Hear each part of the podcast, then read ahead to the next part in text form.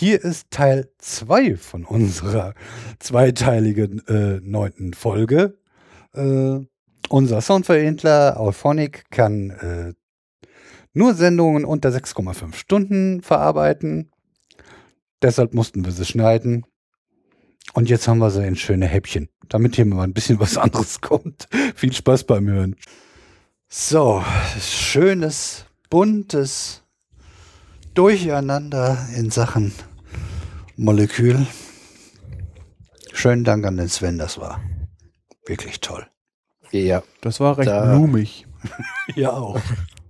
Ja, vor allem war da eine Menge bei, wo ich wirklich was gelernt habe. Das ist auch eins meiner Lieblingsthemen gewesen, so, weil überhaupt Pflanzen im Allgemeinen und dann halt, äh, wie Pflanzen äh, die Photosynthese betreiben. Ja, also du hast es immer angeteasert, dass du C3, C4 kam und machst und jetzt ist es halt in CO2 gelandet. Wunderbar. Ich finde es einfach faszinierend. Immer so spannend von wegen, was wieder für neuer invasiver Neophyt mit C4-Photosynthese in Deutschland sich blicken lässt. So. Ja, dann können wir weitergehen, oder? Seid ihr durch? Ja, ne? Ja. Ich wollte euch nicht abwürgen.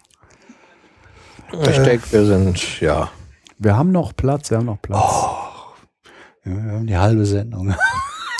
Also ich habe noch Platz für 1408, nee, 18 Tage, 17 Stunden und 7 Minuten. Ja, aber unsere Leute nicht, die sollen das auch noch hören.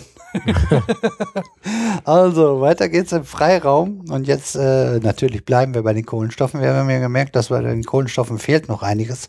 Wir werden ja sowieso nicht alles machen können. Wir gucken, dass wir da noch was nachliefern. Das, da, da wird noch was zu kommen. Und äh, im Freiraum gucken wir uns die verschiedenen Kohlenstoff, pur Kohlenstoffvarianten an, sozusagen. Und wir haben das noch gar nicht so richtig durchgesprochen, welchen Ablauf wir machen. Ich habe hier als erstes Graphit stehen und da steht der Uli hinter. Hast du was dazu? Ja, zur Graphit habe ich was. Ich habe mir das bewusst ausgesucht, äh, da ich ja als Lehrer ab und zu auch mal meine Schüler dazu anhalte, Graphen ordentlich mit Bleistift zu zeichnen. Naja, und wenn man Bleistift sagt, dann muss man auch Graphit sagen. Ähm, also, wie gesagt, Graphit ist äh, eine Form des Kohlenstoffs, ähm, definiert durch äh, eine spezielle Kristallstruktur. Da gibt es ähm, ja zwei äh, Schichten, die äh, Graphit 2H und äh, Graphit 3R heißen. Ähm, ja, Graphit, Graphit 2H äh, ist äh, hexagonal symmetrisch äh, äh, orientiert und äh, die Graphit 3R-Schicht ist trigonal. Ähm, und ähm, das Tolle an Graphit ist halt, dass diese kristallinen Schichten äh, parallel verlaufen ähm, und quasi äh, Graphenschichten sagt man dazu auch, aber zu Graphen äh, selber erzählt der Detlef gleich noch was. Ähm, diese Schichten bezeichnet man auch äh, im Prinzip oder ja die Ebenen zwischen diesen Schichten bezeichnet man auch als Basalebenen. Das zweite, was du gerade genannt hast, kannst du das, äh, was das genau ist oder kommt das noch? Was denn? Äh, Die Graphenschichten. äh, ja, du hast ja dieses, du hast ja zwei Varianten genannt. Die, die, die hexagonal waren mir bekannt und das zweite war, Äh, trigonal. ja, kann man das irgendwie erklären, was das ist oder kommt das noch? Ähm, da habe ich mich jetzt eigentlich gar nicht weiter mit befasst. Äh, äh, trigonal ist äh, im Prinzip eine spezielle Kristallstruktur, die aus äh, mehr oder weniger aus Dreiecken zusammengesetzt ist. Ja, hört man ja irgendwie raus. Also ja. zum Thema Kristallstruktur. Wenn ich das immer irgendwie lese, da sage ich immer, oh weia, wer das versteht, der muss sich ja mal ganz schön Knoten im Gehirn machen. Also da steige ich auch immer aus. Also äh, Ja. ich kann mir grob was unter kubisch weißer Teufel, aber wenn dann irgendwie ein Triklin und weißer Teufel und hast du nicht gesehen und bla bla bla, oh nee, oh nee, dann sage ich immer, Dankeschön, Kristalle sind schön. Also, die sind jetzt also äh, Altschichten in Dreiecken geformt, richtig? Ähm, ja, ich nehme mal an, äh, dass äh, Ja, wie gesagt, wie der Sven schon äh, meint, diese, die, diese, diese Kristallstrukturen, die sind wirklich eine Wissenschaft für sich. Und da kann ich auch gar nicht so tief einsteigen.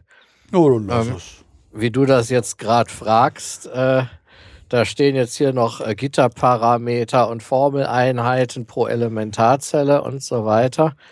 Ähm, ich denke mal, das Wichtigste ist diese hexagonale Anordnung, weil man da wirklich dann Basalebenen in drei verschiedenen Richtungen hat. Ja, das kann man sich ja noch so vorstellen, bildlich. Ähm, ja, dass äh, ja, man irgendwie ähm, bei einer hexagonalen Anordnung quasi äh, parallele Schichten äh, in drei Richtungen haben kann, theoretisch. Die sind, glaube ich, ineinander verschoben. Ich mache das jetzt aus äh. dem Kopf und sehen aus wie Bienenwaben, ne? Ja, genau. Und die Schichten übereinander sind, glaube ich, nicht deckungsgleich, sondern so ein bisschen verschoben, so habe ich das. Also ja, ohne genau. dass ich jetzt nachgelesen habe. Die sind ein bisschen verschoben, ja. Ja, ähm, ja und dadurch hat man halt äh, diese Basalebenen da drin. Und da wollte ich jetzt eigentlich drauf zu sprechen kommen. Ähm, diese, äh, entlang dieser Basalebenen, äh, da äh, ist, das, äh, ist, ist der Zusammenhalt, äh, also die Bindungsenergie relativ gering. Ja, da steht hier was von 0,007 äh, Elektronenvolt. Das ja, ist äh, wenig. zwischen diesen Ebenen, während sie innerhalb äh, dieser Ebene halt 4,3 Elektronenvolt sind. Ja, was äh, ja schon mal deutlich höher ist. Das müsste ihre Schmierfähigkeit auch begründen, ne? Äh, teilweise. Die, Schmier äh, die Schmiermitteleigenschaften von Graphit, äh, die, um die nutzen zu können, muss immer auch noch ein ganz bisschen Feuchtigkeit dabei sein. Ah. Ja, das ist nicht nur äh, bedingt durch dieses Kristallgitter, sondern da muss auch äh, immer ein bisschen Feuchtigkeit noch bei sein. Ich weiß jetzt nicht genau, was man da für Flüssigkeiten nimmt. Das muss auch nicht viel sein. Ja, aber das braucht es dann doch, trotz allem. Also reines Graphit als Schmiermittel funktioniert nicht so gut. Ähm, aber worauf ich ähm, zu sprechen kommen wollte, ist halt diese leichte Spaltbarkeit. Die sorgt natürlich dafür, dass man äh, halt äh, einen guten Abrieb hat. Äh, wenn man zum Beispiel mit einer Bleistiftmine über das Papier geht. Ja? Wegen dieser relativ geringen äh, Bindungsenergie äh, zwischen diesen Ebenen. Ja? Mhm. Und ähm, ja gut, beim Bleistift, äh, man kann jetzt sagen, okay, warum gibt es dann Bleistifte mit mehreren Härtegraden? Ähm, das kommt dadurch, äh, dass man da auch äh, in verschiedener Menge jeweils äh, etwas Ton noch mit beimischt. Ja, grundsätzlich gilt, je, je mehr Ton, desto härter der Bleistift, je weniger Ton, desto weicher. Ah ja. ja. Genau, also das ist dann kein reines Graphit in diesen Minen. Ja, also von der Festigkeit her Bindungsenergie zwischen den Ebenen äh, relativ gering und innerhalb der Ebenen ziemlich hoch, relativ hoch. Ja, dann gibt es aber noch den Aspekt der äh, Leitfähigkeit und äh, zwar sowohl was die Temperatur betrifft als auch äh, was die elektrische Leitfähigkeit betrifft. Da ist das nämlich äh, genauso äh, dass man orthogonal zu diesen Ebenen, senkrecht dazu, äh, ähm, eine relativ geringe thermische und elektrische Leitfähigkeit hat, während man äh, entlang dieser Ebenen äh, fast eine metallische Leitfähigkeit hat. Mhm. Und äh, deshalb kann man auch sehr schön eine Bleistiftmine zum Glühen bringen, wenn man sie links und rechts anschließt. Äh, das, geht, das geht schön mit diesen äh, Minen für Feinbleistifte. Wenn man die unter Spannung setzt, dann fließt da halt ein Strom. Und weil der Widerstand relativ hoch ist, äh, fangen die an zu glühen und verpuffen dann. Nur so zur Info, das geht auch mit Gurken. das geht auch. Das hat mit Gurken habe ich das noch nicht probiert. Wer das noch nicht gesehen hat, äh, ist, ist in beiden Folgen drin. Ich weiß es gar nicht. Ich weiß es auch nicht. Äh, methodisch inkorrekt, äh, CCC von diesem Jahr oder vom letzten Jahr, dann aber nicht auf der gro- großen Bühne, sondern äh, die haben das aber auch auf YouTube ver, äh, als Video veröffentlicht. Da haben die eine, eine Gurke zum Glühen gebracht. Das ist dann eine biologische Leuchtstoffröhre. Funktioniert, Ja. aber ist, glaube ich, äh, die Idee, was du da gerade erzählt hast, äh, basiert auf der gleichen Sache, würde ich jetzt mal behaupten. Äh, nee, äh, das, was der Uli be, ist thermisches Glühen. Und äh, das, was du da, das ist irgendein anderer Vorgang. Ach, da war ja noch ein anderer Stoff drin, der. Äh, weil wenn, eine, wenn du eine hat. Gurke auf die Temperatur erhitzt, dass es glüht, dann äh, explodiert die vorher, weil das Hä? Wasser nee, darin nee, nee, verdampft. nee, nee, die, die ist nicht wegen der Temperatur, da ist irgendwas anderes Ja, drin, das, was deswegen, anfängt zu glühen. deswegen ist es ein anderer Vorgang. Das, Ja. was der Uli beschreibt, ist ganz normalische Schwarzkörperstrahlung. Das ist einfach nur thermisches Glühen. Also, Ja, ich meine, die Energie, die verloren geht, dadurch, dass äh, dem Strom ein Widerstand entgegengesetzt wird, ja, die geht ja nicht verloren, sondern die wird halt umgesetzt in thermische Energie und dadurch wird das Ding heiß und fängt an zu glühen. also wer die glühende Gurke noch nicht gesehen hat, das lohnt sich. Äh, wenn ich es nicht vergesse, tue ich es als Link Die rein. Gurke leuchtet, die glüht nicht. Glühende Gurken haben kein Wasser mehr drin, die explodieren. Alles, was hell ist, glüht für mich. ja, dann leuchtet sie meinetwegen. Aber Glühwein leuchtet auch nicht. Aber das heißt doch Glühbirne und nicht Leuchtbirne. Heutzutage, also sagen wir es mal so. Kinder, die jetzt geboren werden, werden es demnächst Leuchtbirne nennen, weil die Glühbirne nicht mehr kennen, weil verboten. Ja. Ja, wobei, da haben sie ja auch, äh, jetzt sind wir ganz woanders, aber scheißegal. Äh, äh, die haben ja die Glühbirne irgendwie um den Glühdraht, den Wolframdraht, äh, Reflektoren gemacht, die das Ganze wieder nach innen zum großen Teil reflektieren. Und damit werden die wieder um einiges effizienter, sodass wir bei Spezialeinwendungen möglicherweise wieder Glühbirnen bekommen, äh, die äh, akzeptiert werden vom Bundesumweltamt, sage ich jetzt mal so, oder von der EU, äh, weil die um einiges weniger Energie verbrauchen, weil eben die, die äh, Abwärme, die ja hauptsächlich äh, das Problem ist bei den Glühbirnen, die strahlen ja mehr Wärme als Licht aus, wieder zurückgeworfen wird und dadurch wieder äh, in Energie, äh, Quatsch, in Leuchten umgewandelt wird. Energie ist es ja sowieso. Ja, kam jetzt auf, habe ich irgendwann vertwittert. Ach, wer, wer, weil ich das die ganze Zeit immer sage, immer vertwittert. At BlackMac42, da vertwitter ich so einen Quatsch.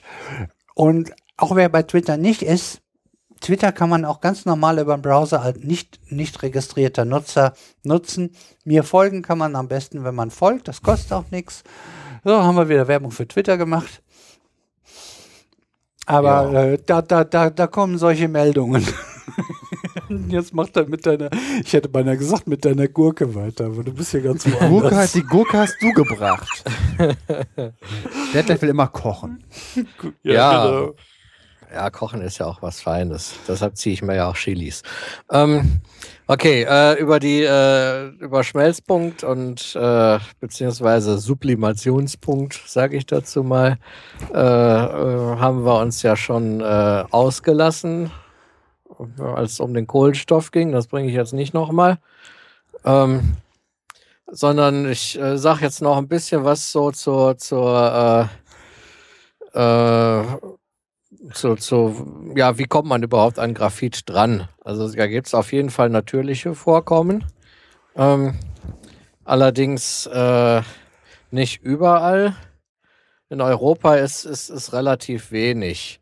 Äh, aber es gibt tatsächlich sogar bei uns einen Ort, äh, wo äh, Graphit abgebaut wird. Ähm, und zwar in Kropfmühl, lustiger Ortsname. Äh, da wird seit 2012 wieder Graphit auf, abgebaut, weil es sich tatsächlich wieder rentiert. Ja, so ähnliche Überlegungen haben wir ja auch vorhin beim Fracking gehabt. Wenn es sich nicht rentiert, baut man es nicht ab. Aber seit 2012 scheint sich das wohl wieder äh, zu rentieren, in Kropfmüll äh, in, bei Passau äh, äh, Graphit abzubauen. Also machen wir es wohl. Aber von wirklicher wirtschaftlicher Bedeutung äh, ist der Abbau eher so in, in Asien und in Afrika. Und in Brasilien gibt es, glaube ich, auch noch äh, äh, sowohl Tagebau als auch Minen. Untertage. Minen. Witzbold. Was denn? Der, der war Minen. gerade von Graphitminen. Minen, das sind Graphitminen, ist doch logisch. Ach so. Nein, nein, das ist, wahrscheinlich sagt man dazu auch Flöz, wie beim normalen Kohleabbau. Ja, aber es wird in Minen abgebaut. Ja. Es gibt ja, Ja, auch Kupferminen und. Kohle. Daraus werden dann wieder Minen gemacht. ja. Und zwar die nicht explodieren. So viel zum, äh, jetzt haben wir unsere Karlauer verbraucht. ja, würde ich auch sagen. nee, äh, China, Korea, Indien in äh, Asien sind Hauptabbaugebiete, die haben ziemlich viel. In Afrika sind es äh, Madagaskar und Zimbabwe. Äh, ja, das war es dann auch relativ äh, mit, mit Graphitabbau. Ja, man kann das Zeug aber auch synthetisieren. Da sind wir wieder beim Koks. Das heißt, man nimmt kohlenstoffhaltige Materialien und verkokt die. Ähm, Braunkohle, Steinkohle, was weiß ich. Ähm, und wenn man dann amorphen Kohlenstoff hat, dann kann man äh, unter Lu Luftabschluss und äh, Erhitzung auf 3000 Grad Celsius, was äh, knapp unter dem, ja, was heißt knapp, auf jeden Fall ein bisschen unter dem Sublimationspunkt liegt, äh, kann man auf, aus diesem amorphen Kohlenstoff dann polykristallines Graphit äh, herstellen. Ja, das wird auch in Deutschland gemacht von verschiedenen Firmen und in Großbritannien. Das lohnt sich. Für Bleistifte glaube ich nicht. Äh, das, ja, man braucht Graphit ja nicht nur für Bleistifte. Ja, also äh, Hauptanwendungsgebiet äh, äh, sind zum Beispiel Elektroden äh, Ja. in, in Lichtbogenofen, ja, in Kohlebogenlampen, die Schleifbürsten in der Bohrmaschine, Und Ja, Gurkenlampen. Ja, ja, oder Korkenlampen, was ist das? Gurkenlampen. Ach, Gurkenlampen. Ja, ich weiß nicht, aber vielleicht kann man das auch mit Graphitelektroden machen. Keine Da gehe ich von aus, ja. Ja. Und das, ja, es, also lustiges Ding ist, in Lithium-Ionen-Akkus ist es die negative äh, Elektrode, ja, wird es als negative Elektrode genommen, aber in den alten Zink-Kohle-Zellen äh, als, als positive Elektrode. Das hat was mit den weiteren verwendeten Materialien zu tun, denke ich. Ja, und äh, ja, die Deutsche Bahn ich weiß nicht, ob die noch äh, Graphitschleifleisten hat mit, auf den Stromabnehmern. Äh, aber für sowas wird das auch verwendet. Auch in Kernreaktoren, was ganz anderes als Moderator. Stimmt. Ähm, allerdings äh, in Deutschland sind diese Kugelhaufenreaktoren, äh, das war in Jülich äh, zum Beispiel so ein Versuchsreaktor, ähm, die äh, sind stillgelegt mittlerweile, weil es kam zu einigen Graphitbränden in, in, in England, also Sellafield zum Beispiel und in Tschernobyl, das war auch ein Graphitbrand. Und äh, dann ist man darauf gekommen, dass Graphit wohl doch nicht so ein guter Moderator ist. Ist ein guter Ja. Moderator, Ich aber brennt auch sagen. gut. Ja, brennt- sagen, ja, das ist also nicht- Sven sein Bereich. Das Im- ist ganz Ja, nah also an den es ist ein guter Moderator, aber nicht unbedingt beherrschbar, wenn was schief geht. Also ich plane in dieser Sendung keinen Atombombenabwurf. Ja, äh, wenn du willst, Äh. kannst du noch was, äh, wenn du möchtest, dazwischen schieben, äh, weil du dich ja. Äh, Ich äh, bin nicht Kim Jong-un, ich muss nicht immer eine werfen. okay. Tja. Also, ja, also, wobei das wäre auch durchaus nochmal ein eigenes Thema, wenn da irgendwie nochmal ein Jahrestag kommt, nochmal zu sagen, was, was wirklich da passiert ist und, und äh, ich dachte, du hättest vielleicht Lust darauf, was zu Moderatoren und Ja, Äh, Ja, wie lang soll die Sendung ja. werden? Weil das Tschernobyl-Ding kann ich tatsächlich aus dem Ärmel schütteln. Das Tschernobyl-Ding ist ja jetzt ziemlich genau 30 Jahre her, ne? Ja, aber trotzdem muss ich jetzt, also sagen Wann, wann Ja. ist das? Ist das am äh, 26. April um 1.23 Uhr. Gut, Ja. dann machen wir das in der nächsten Sendung vielleicht. Mal ja, gucken. gucken wir. Wir, Nee, wissen äh, ja noch nicht, was wir in der nächsten Sendung machen. Ja. Nee, anderes äh, Problem bei Graphit als Moderator ist die Entsorgung.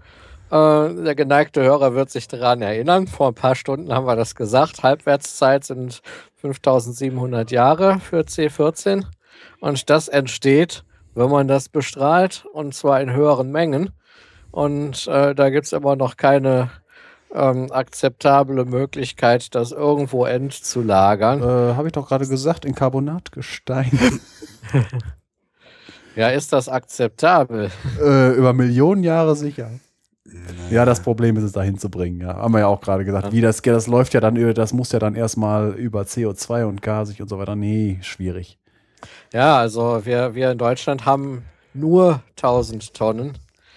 Ja, das, das klingt zwar schon viel, aber wenn man daran denkt, dass es davon weltweit 250.000 Tonnen gibt, haben wir es noch relativ gut erwischt, finde ich. Auweia. Ja, die Probleme, die wir dann noch an der Backe haben, die werden uns noch eine Zeit lang äh, beschäftigen. Und wir können heilfroh sein, wenn die Physiker irgendwie durch, ach, ich komme wieder nicht auf Stichwort, äh, wenn du die, die, die äh, Kernkraft, äh, die, die, die stark radioaktive Geschichte nochmal bestrahlst, Trans Belgien, Transmutation. Transmutation, das Such, Wort suchte ich. Also, Wenn, Ja. Das ist die einzige Lösung, die uns wenigstens von dem, ähm, von diesem Riesenproblem ein wenig äh, Last von der Schulter nimmt. Das ist nicht irgendwie ein Pro für Kernphysik oder für Kernkraftwerke, aber äh, Transmutation werden nochmal ganz vereinfacht gesagt Neutronen reingeschossen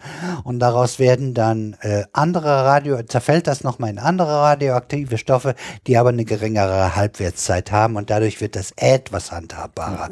Aber das ist alles noch im Versuchsstadium. In Belgien gibt's jetzt irgendwie ein Teil, was sie da bauen, äh, um, um das Ganze zu erforschen und zu gucken, wie das alles funktioniert.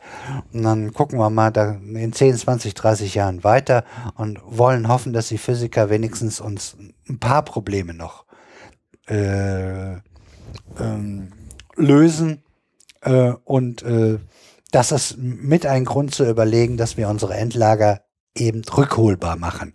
Weil wenn wir sie nicht rückholbar machen, können wir das Zeug nicht mehr in die Transmutation transportieren. Also, ja. Kleiner Exkurs. Ja. Gut, äh, noch mehr Verwendungsmöglichkeiten für Graphit. Also Bleistiftmine und Schmiermittel haben wir schon gesagt. ähm, ja, jetzt wo der Sven äh, das in dieser Folge so schwer hat, mal Atombombe zu sagen, äh, da kann ich ihm eine kleine Nase drehen, weil es gibt nämlich eine Graphitbombe.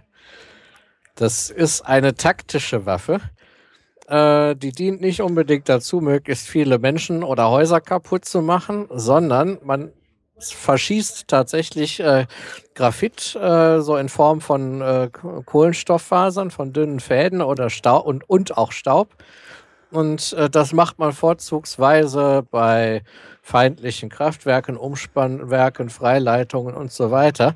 Äh, damit kann man nämlich Ja, zerstören. kurzfristig, kurzfristig, genau, die Leitungen, die außenliegenden Leitungen kurz schließen und äh, so die, äh, die Stromversorgung lahmlegen. Jugoslawien hat hat welche das- abgekriegt. Ja, äh, im Golfkrieg wurden auch welche eingesetzt äh, durch das US-Militär. Die haben wirklich über 80 Prozent der irakischen Stromversorgung wirklich innerhalb kürzester Zeit lahmgelegt mit diesen Graphitbomben. Ja, ja gut. Ja, Serbien, Montenegro hat auch was abgekriegt davon. Ja, Ja, bei äh, sowas ist der Mensch immer sehr erfinderisch. Ja, das ist immer, äh, wenn man irgendwas erfunden hat, kann man damit jemand anders den Schädel einschlagen. Ja, Das hat, das, das hat wahrscheinlich schon der erste Mensch gemacht, der einen Stock aufgehoben hat. die zwei Seiten einer Medaille, so, so oft, ne? Oder Ja. Dual Use im Englischen genannt. Ja, also viel, viel mehr möchte ich zu Graphit jetzt auch nicht mehr sagen. Damit war, äh, ja, da ist auch nicht mehr viel Interessantes. Ich denke mal, das Wichtigste habe ich erzählt. Äh, und ja, wir können dann mit was anderem weitermachen. Gut, dann machen wir im Graphit quasi weiter und lassen ihn schrumpfen auf eine Schicht. Das heißt dann Graphen. Und deshalb ist Graphen auch nur zweidimensional. Also es besteht nur aus einer Schicht, Kohlenstoffatom, das Ganze ist bienenwabenförmig, haben wir letztens gerade gehört, hexagonal. Äh, je Wabe gibt es eine Doppelbindung, die jedoch nicht lokalisierbar ist, also ständig hin und her wechselt. Das ist wie bei den meisten aromatischen Verbindungen. Äh, zum Beispiel also äh, bei Benzol. Äh, da sind es zwar drei Doppelbindungen, aber vom Prinzip läuft es genauso. Und dann können wir auch gleich einen Teaser machen. Benzol machen wir noch. Gell, Sven? Ja, das kommt bei Aromaten, aber da, äh, wenn ich Aromaten äh, beschreibe, das wird aber mindestens noch drei Sendungen, weil ich habe für die nächsten paar Sendungen noch genug Munition. Also ja, wir wollen ja auch noch ein bisschen. Äh, wir noch, noch vier wir haben uns vorgenommen, noch ein bisschen, also bis ins Rentenalter wollten wir ja, senden, ne? ja, also Also die das heißt, ich bin's ja schon. ja. die nächsten drei Sendungen habe ich schon, also dann habe ich für die nächste vierte Sendung auch schon ein Thema äh, für Moleküle. Ja, ja. Das, das ist Wie, wie gesagt, nächste Woche, die kommt die, nächste Mal kommt die Alchemistengilde von Ankh-Morpork, die Außenstelle München. Ja, dann lassen wir uns mal überraschen, was das wird. Äh, äh, ja, wie gesagt, unsere Truhe, unsere äh, äh, selbst äh, erfundene Truhe, äh, die ist vollgestopft und versuchen wir so nach und nach abzuarbeiten. Also an Ideen mangelt es uns nun wirklich nicht. Ähm, ja, das mit den Doppelverbindungen, das kann man ganz grob sagen. Die, die, die, man kann noch nicht mal sagen, dass die ständig hin und her wechseln. Das ist wie, ich greife das mal vor, aber das ist ja nur ein bisschen, man hat schon mal diesen Benzolring gesehen und sieht man diesen Kreis in der Mitte. Das soll eben zeigen, äh, dass äh, jede zweite Verbindung beim Benzol eigentlich eine Doppelverbindung ist und die andere eine Nicht-Doppelverbindung. Dadurch, dass das aber ständig wechselt, hat man sozusagen eine ständig wabernde Masse, die, die, ja, das ist Physik ganz kompliziert. Äh, ein Totschlagwort, mesomere Grenzstrukturen. Ja, ja, ich sag Das, Da, darf jeder, das, da darf sich jetzt jeder was denken, was er will. Das kann erkläre er ich eher immer andermal. Ja, genau, machen wir dann später, weil äh, das kann ich, äh, ich, ich weiß, worum es da geht, aber das, das Thema ist so dick. Äh, kann ich gleich dabei sagen, ich äh, auch, äh, weil die methodischen, äh, meth- methodisch inkorrekt wahrscheinlich mit Sicherheit reinhören, weil, weil ja Graphen, hatte ich denen schon gesagt, dass das kommt. Ich, ich werde nicht alles zu Graphen machen, ich werde noch einen zweiten Teil machen, das geht nicht anders. Ich kann, kann nur reinschnuppern in das Thema. Äh, so, und ähm, ja, Lass mal gucken, wo ich hier wieder bin. Ähm, ähm, die, das erste Mal ist es hergestellt das, äh, worden, das Graphen, durch Konstantin Novoleskov. Noff. Das ist ein Franzose und Russe, hört sich das schwer nach an. Und André Geim.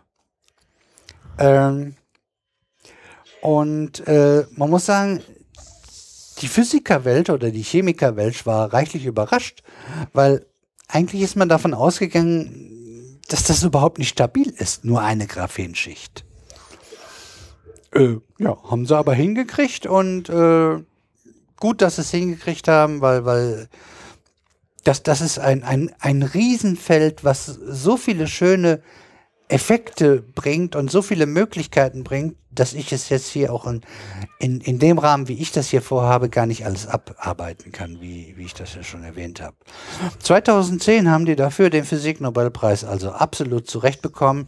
Nicht nur für die äh, Herstellung, sondern weil sie sich dann auch danach noch darum gekümmert haben und äh, äh, sich damit äh, begeckt haben, was alles, äh, was, was, äh, was die äh, Möglichkeiten und die Fähigkeiten von äh, Graphen darstellt. Ähm, vereinfacht gesagt kann man sagen, dass man Graphen durch Abziehen von Tesafilm von einem Graphitblock herstellen kann. Das ist natürlich nicht ganz so einfach, wie das jetzt hier so gesagt wird. Da muss man, ach Gott, ach Gott, äh, das Ganze dann wieder ablagern auf einer Fotodynam äh, Fotoplatte und die muss auch noch speziell beschichtet sein und da muss man das noch mal machen. Aber grob kann man diese Schichten nach und nach per Tesafilm abziehen und ähm, das war sozusagen der, der, der erste Möglichkeit, damit, äh, damit umzugehen. Das Ganze ist auch ziemlich äh, zeitaufwendig und teuer, äh, so dass das für, für, für große Produktionen, die wir ja dann, wenn, wenn wir es mal dann irgendwo einsetzen wollen, auch benötigen, ähm, äh, müssen wir uns da was anderes einfallen lassen. Im April 2014 wurde dann eine Methode bekannt, bei der sich äh, mittels eines äh, starken Mixers in einem Gemisch aus Wasser äh, und Geschirrspülmittel, das hört sich auch nicht sehr hochphysikalisch und chemisch an, und Graphitpulver äh, große Mengen hochwertigen Graphen erzeugen äh, lassen. Ähm, des Weiteren äh, packe ich jetzt mal vorweg hier, äh, gab es danach oder gibt es danach auch noch andere chemische Verfahren, äh, die mehr Graphen relativ äh, schon mal etwas günstiger herstellen können. Soweit ich das verstanden habe, ist das aber immer noch nicht in dem Maße, dass wir es irgendwie für Massenanwendungen wirklich gut gebrauchen können, weil äh, verwenden können, weil weil äh, der Aufwand und die die Kosten für für Graphen dann doch noch ein Stückchen zu hoch liegen. Aber oh, da verlasse ich mich auf meine Chemiker und Physiker, äh, dass das äh, immer günstiger wird und dann wird es auch ähm, mit Sicherheit Verwendung finden in verschiedensten Bereichen, weil, weil, weil die Fähigkeiten von Graphen sind äh, schon äh, faszinierend. Was man sagen kann, um das mal zu sagen, diese Graphenschicht ist fünf, dünner als 50 Nanometer und ist far farblich, optisch fast transparent. Also da kann man quasi so durchgucken Deshalb, das kann ich hier auch einschreiben. Das, das sind ich habe so viele Meldungen davon in den letzten Jahren gehört, die kann ich gar nicht alle unterbringen. Zum Beispiel war dann eben, dass sie sich überlegt haben, dass man, wenn das dann mal großtechnisch äh, möglich ist, eine Graphenschicht auf eine Fensterscheibe packen können und dann können sie sozusagen Solarzellen, weil die könnten wieder Strom aufnehmen, ähm, damit verwenden können oder äh, das Ganze irgendwie äh, heller und dunkler gestalten, das Licht, äh, die Fenster, dass die darauf reagieren, das soll auch noch möglich sein. Das sind alles so, so Ideen, äh, die schon, schon in der Mache sind und sobald das irgendwie mal etwas günstiger hergestellt werden kann, äh, hoffentlich oder wir, mal gucken, was davon dann in die Tat umgesetzt wird. Äh, das ist äh, einfach nur ein, ein, ein faszinierender Bereich. Ähm, so, mal gucken, wo sind wir hier? Ja, gehen wir mal kurz auf die äh, Eigenschaften rein. Ich habe sie wahrscheinlich auch nicht alle, aber das machen wir später. Ähm, Dieses Graphen ist innerhalb seiner Flächen, per Definition, aber man kann ganz allgemein sagen, es ist außerordentlich steif und fest. Seine Zugfestigkeit ist, liegt bei 1,210 mal äh, 1,25 mal 10 hoch 11, hoch 11 Pascal. So, und jetzt machen wir erstmal einen Exkurs. Pascal. Pascal ist ein, ein Newton auf ein Quadratmeter. Das ist die höchste je nee, ermittelte, ich, ich komme später, es kommt noch, was da steht. Äh, aber lass mich das mal eben noch zu Ende. Die höchste je ermittelte äh, Zugkräftigkeit, die, die wir je ermittelt haben, und sie ist rund 125 mal höher als bei Stahl. Willst du dazwischen gehen? Du weißt ja, was ich hier stehen habe. Ach so, das äh, die erklärt von wegen, wie das mit den Newton äh, und so weiter. Ja, das steht hier alles. Äh, ist, ja, genau. Das ist nämlich die äh, von wegen äh, die äh, Zugfestigkeit äh, äh, Pascal und äh, Newton pro Quadratmeter. Es gibt dann nämlich ein Problem, das äh, damit zusammenhängt, dass dummerweise die Erde die Masse und den Durchmesser, den sie hat, hat. Äh, nämlich der, äh, das Missverständnis zwischen Gewicht und äh, Gewicht und Masse.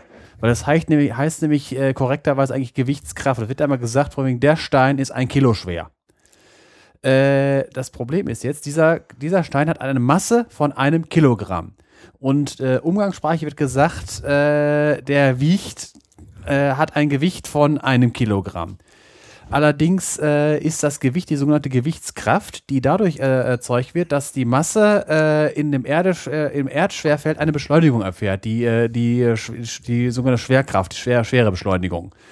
Und der Umrechnungsfaktor zwischen Ma äh, Masse und Gewichtskraft ist 9,81 äh, Newton pro, nee, warte mal, Meter pro Sekunde geworden. Das heißt auf jeden genau. Fall, ja, Das heißt, äh, dadurch ist fast, äh, also 9,81 ist ja fast 10 und dadurch kommt das hin, dass halt diese 100 Gramm, ein Newton, äh, mit diesem Faktor 10 auf ein Kilogramm der Masse rankommen. Auf der Erde passt das. Ein, ein, ein Stein mit der Masse einem Kilogramm bringt eine Gewichtskraft auf eine Waage, die im Prinzip eine, äh, die, die ein, ein, ein, äh, im Prinzip eine, eine, ein Kraftmessgerät ist, eine Gewichtskraft von einem Kilogramm auf diese Waage. Wenn die gleiche Waage auf dem Mond steht, wo dieser Stein mit der Masse einem Kilo drauf liegt, der wird aber von, dem, äh, von der Mondschwerkraft nur äh, zu einem Dechsel angezogen. Das heißt, äh, dort ist die Gewichtskraft nur 166 Gramm, obwohl die Masse ein Kilogramm ist. Auf der ISS ist die Masse immer noch ein Kilogramm, aber in der Mikrogravitation hat sie eine Gewichtskraft von null relativ zur ISS. Und das ist immer dieses Missverständnis äh, von wegen Gewicht und äh, Gewichtskraft, weil das heißt eigentlich korrekterweise Gewichtskraft und die wird in Newton gemessen. Es ist nur anschaulicher, wenn man sagt, von wegen äh, hier mit der Zugfestigkeit. Äh, Zugfestigkeit von, äh, ne, wo habe ich mir das aufgeschrieben? Das muss ich mal eben hm, das habe ich. Ja, mach ruhig. Äh, ja. Da, da, die Lücke kann auch sein, äh, du die ja, da Müllhalde be befragst. Passt das schon. Genau. Das macht Geh mal um, um einen anderen Podcast zu erwähnen, auch gerne. ja, ich jetzt äh, bringe ich bringe jetzt einfach mal äh, das, äh, das Beispiel hier. Das waren, wir haben ja gerade von 120 geredet. Äh, Stahl hat eine Reißfestigkeit, eine Zugfestigkeit in Faserrichtung von 51 Kilogramm pro Quadratmeter. Das ist Kilogramm, das heißt, wenn man an einen 1 Millimeter Querschnitt äh, Stahldraht, kann man, äh, wenn man das an die Decke hängt, äh, 51 Kilogramm dranhängen, dann reißt es erst. Äh, das ist äh, an die Decke hängen 51 Kilo. Das heißt, man hätte 510 Newton dran gezogen. Äh, das macht die, wenn man das jetzt waagerecht nimmt, man hat, man nimmt jetzt ein Abschleppseil von, äh, von, von einem Quadratmillimeter, dann kann man damit äh, 51 Kilogramm, also 510 Newton Zugkraft aufbringen.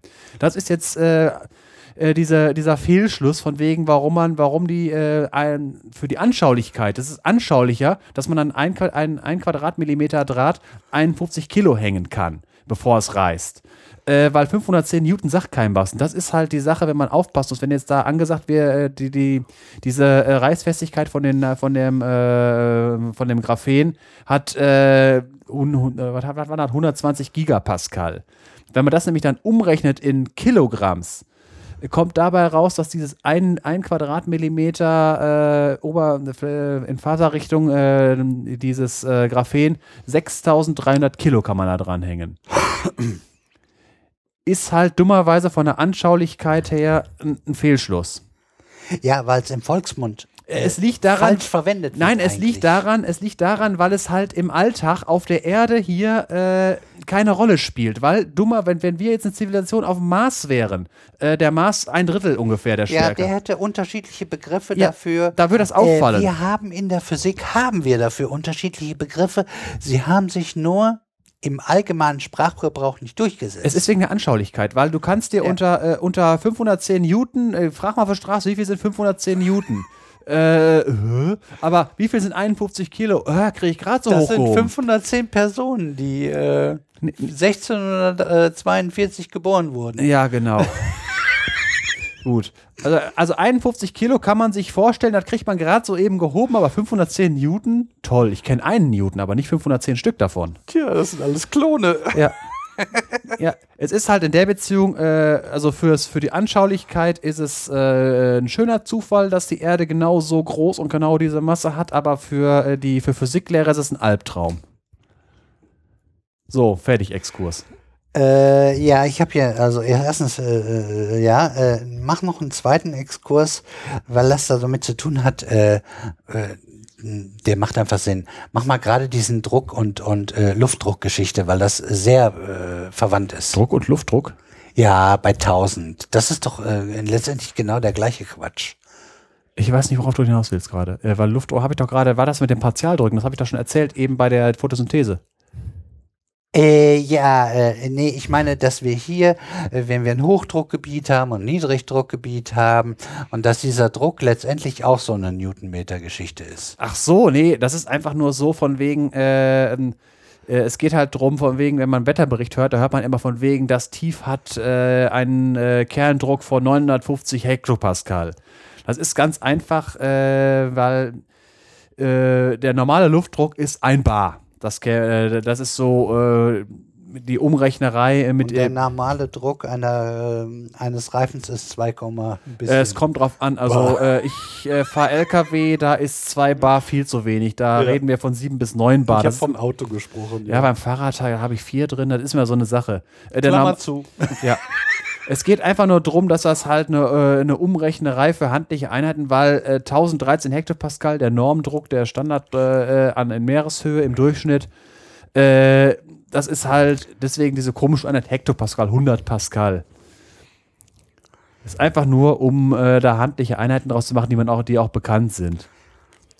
Fertig. Ja, genau. Ja, weil das fiel mir einfach dazu ein. Das war mir auch gerade erst eingefallen, dass man das da reinpacken kann. Du warst jetzt gerade also da. Äh, jetzt muss ich die ganze, die Fläche mit an einer kompletten Seite, muss ich weitermachen wahrscheinlich, ne? Ja, du bist jetzt mit der Sache, wir waren jetzt mit, äh, mit dem, mit dem Bild mit der Schützenfestfahne. Richtig, genau. Das lässt du mir jetzt. So, ja. ja. gut. Das ist ja auch was, ach Gott, wo ich wieder mit der Hände wedeln ja, könnte. Ein, ein Band aus Graphen, da sind. So, äh, also, wir hängen, wir, wir machen da jetzt weiter. Äh, das, was der Sven gesagt hat, äh, äh, alles so richtig, das steht hier auch noch. Äh,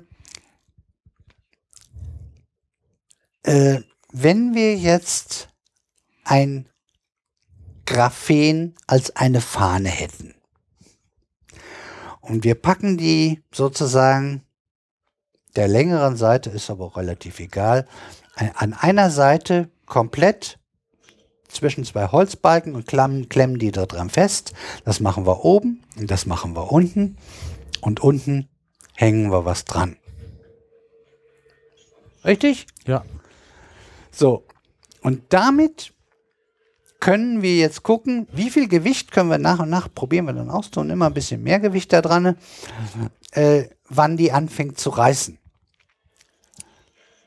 Und äh, Gesundheit. Danke. Da ist auch was gerissen. ja. Äderchen in der Nase. Äh, so. Und äh, das ist diese, äh, da kann man dann auch wieder, äh, das wird wieder in Newton gemessen. Ähm, und äh, was entscheidend dabei ist, ist nicht die Höhe sozusagen von dieser Graphenfahne. Wir können auch eine ganz normale Fahne nehmen, aber zu, zur Vorstellung, aber es geht halt hier jetzt um Graphen, sondern jetzt müssen wir äh, sozusagen die Dicke, also die Atomdicke von dem Graphen mal die Breite.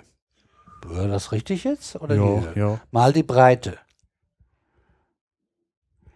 Und äh, daran können wir dann sehen, wie reißfest in Newton gemessen dieses Graphen ist. Und das ist eben extrem hoch. Haben wir das jetzt so richtig gesagt? Ja. So. Dann Jetzt muss ich erstmal meinen nächsten Spruch finden, weil hier einiges jetzt, äh, weil ich das frei du referiert hast noch, du, hast noch nicht, du hast noch nicht die Zugfestigkeit gesagt. Der von, von der 1 Meter breiten, äh, von dem 1 Meter breiten Band. Ein Band aus Graphen, ich lese das jetzt einfach ab von meinen Stichworten, von 1 Meter Breite und 3,35 mal 10 hoch minus 10 Nanometer Dicke, also eine Atomlage, hat da eine Zugfestigkeit von 42 Newton. Und das ist für das dünne Zeug verdammt viel. Das kann man so sagen. Ne? Äh, ein Band für einen Weltraumlift, wo wir auch noch mal drauf eingehen, Mach ich, ich gleich, ne? kommt ja? gleich. Äh, aus Graphen mit konstanten Querschnittsoberfläche, ganz exakt jetzt, äh, würde in der Höhe der geostationären Umverlaufbahn von 35.786 äh, Kilometern erst zu 87,3 Prozent seiner Reißfestigkeit belastet werden. Also wenn da nicht noch ein paar andere Probleme wären, würden wir das mit dem Graphen an einem Stück schon hinbekommen. Der Sven kommt gleich mit einer äh, Möglichkeit vorbei oder mit einer anderen Variante von Graphit, äh, die aller Wahrscheinlichkeit äh, noch geeigneter dafür ist. Und die lassen wir dann später aus dem Sack. Ähm, ähm, wie gesagt, diese, diese 87 Prozent, die sind zwar schön und gut, aber ah, da kommt noch Luft dabei und dann muss ja auch der Aufzug selber hat noch Gewicht und was weiß ich. Das ist alles gar nicht so einfach. Da hätten wir schon, wenn wir das realisieren wollen, brauchen wir da wahrscheinlich noch was anderes. Und theoretisch haben wir was, aber das muss, ich sage jetzt mal, verrate mal, das muss noch ein bisschen länger werden. Kommt gleich der Sven noch mit. Ähm, ähm, ich habe noch einen sehr schönen Vergleich gefunden für dieses extrem gültliche, äh, äh, günstige Verhältnis äh, zwischen Reißfestigkeit und Gewicht. Mir stelle sich vor, eine Graphen-Hängematte von einem Quadratmeter Größe. Also dieses ganz dünne Zeug, 50 Nanometer dick, quasi durchsichtig, kann eine 4 Kilogramm schwere Katze tragen. Und wir haben uns schon, vorher habe ich, äh, weil, weil ich wusste nicht genau, wie schwer Katzen sind. Ist eine Durchschnittskatze. nee, wir, wir sind dazu hm, zu dem Schluss gekommen, eigentlich, dass diese Katze schwer sein muss. Das ist eine nee, schwere Katze. So schwer ist sie nicht. Das ist eine Normalkatze. Ja, der, der, der Uli hat doch gesagt, sein kurzer wäre 5 Kilogramm gewesen und es wäre ein ganz ordentlicher, proper Kerl gewesen. Wenn ich das in Katze umrechne, denke ich eher an Garfield. Ja, also ich, ich denke mal, von der Größenordnung wird es ähnlich sein. Also ich konnte den kleinen konnte ich mir auf den Unterarm legen und spazieren tragen. Das kann ich mit einer Katze theoretisch auch. Mal abgesehen von der Verletzungsgefahr, die sowas in sich birgt. Die hält sich aber besser fest als ein Kind. Und, und geschnurrt und wie die nicht, sich, oder? Und wie die sich festhält. Nein, nein, wenn ich eine Katze auf dem Unterarm trage, schnurrt die nicht. Da kannst du drauf von ausgehen. Ja, sei es drum, ob es eine Garfield-Katze ist, es ist mindestens auf jeden Fall eine Katze. Es, es gibt, machen wir es wieder physikalisch. Es gibt Katzen, die vier, äh, fünf, vier Kilogramm schwer sind. Und das Entscheidende ist jetzt, diese Hängematte wiegt so viel wie ein einziges Schnurrbarthaar einer Katze. Miau. Oh, darf ich jetzt Katzen an ihren Schnurrbarthaaren aufhängen? Äh, wenn sie aus Graphen sind, ja. ja. Ich wusste doch, dass die Sache einen Pferdefuß hat. Oder einen Haken, genau. Irgendwas ist ja immer. Ja, als ich das äh, gelesen habe, musste ich eher an Mithril denken. Äh, und wem nicht sofort irgendwie sofort die Rufzeichen aufgehen, noch ein paar Stichworte dazu. Äh, Frodo, äh, Kettenhemd und wer jetzt noch nicht klingelt, Herr der Ringe. Mehr sage ich jetzt nicht. Ähm, dann habe ich hier als weiteres erstmal noch stehen, äh, Graphen ist extrem leitfähig, äh, was mit in vielen Anwendungen äh, äh mit Sicherheit Eingang finden wird, weil das kann wir wirklich gut gebrauchen. Das geht zum Beispiel auch, wo du das gerade schon sagtest mit den Batterien, hatte ich das schon, schon auf der Zunge. Äh, dazu hatte ich auch was gelesen, dass die äh, da genau die Kontakte äh, überlegen, auch mit Graphen zu beschichten, weil das dann noch um einiges effizienter laufen soll. Und bei Solarzellen soll äh, Graphen mit reinkommen. Und die, die neueste Meldung, die ich hatte, ist, äh, dass Graphen äh, ähm, bei Beschichtungen äh, sehr gut verwendet werden kann, da ähm,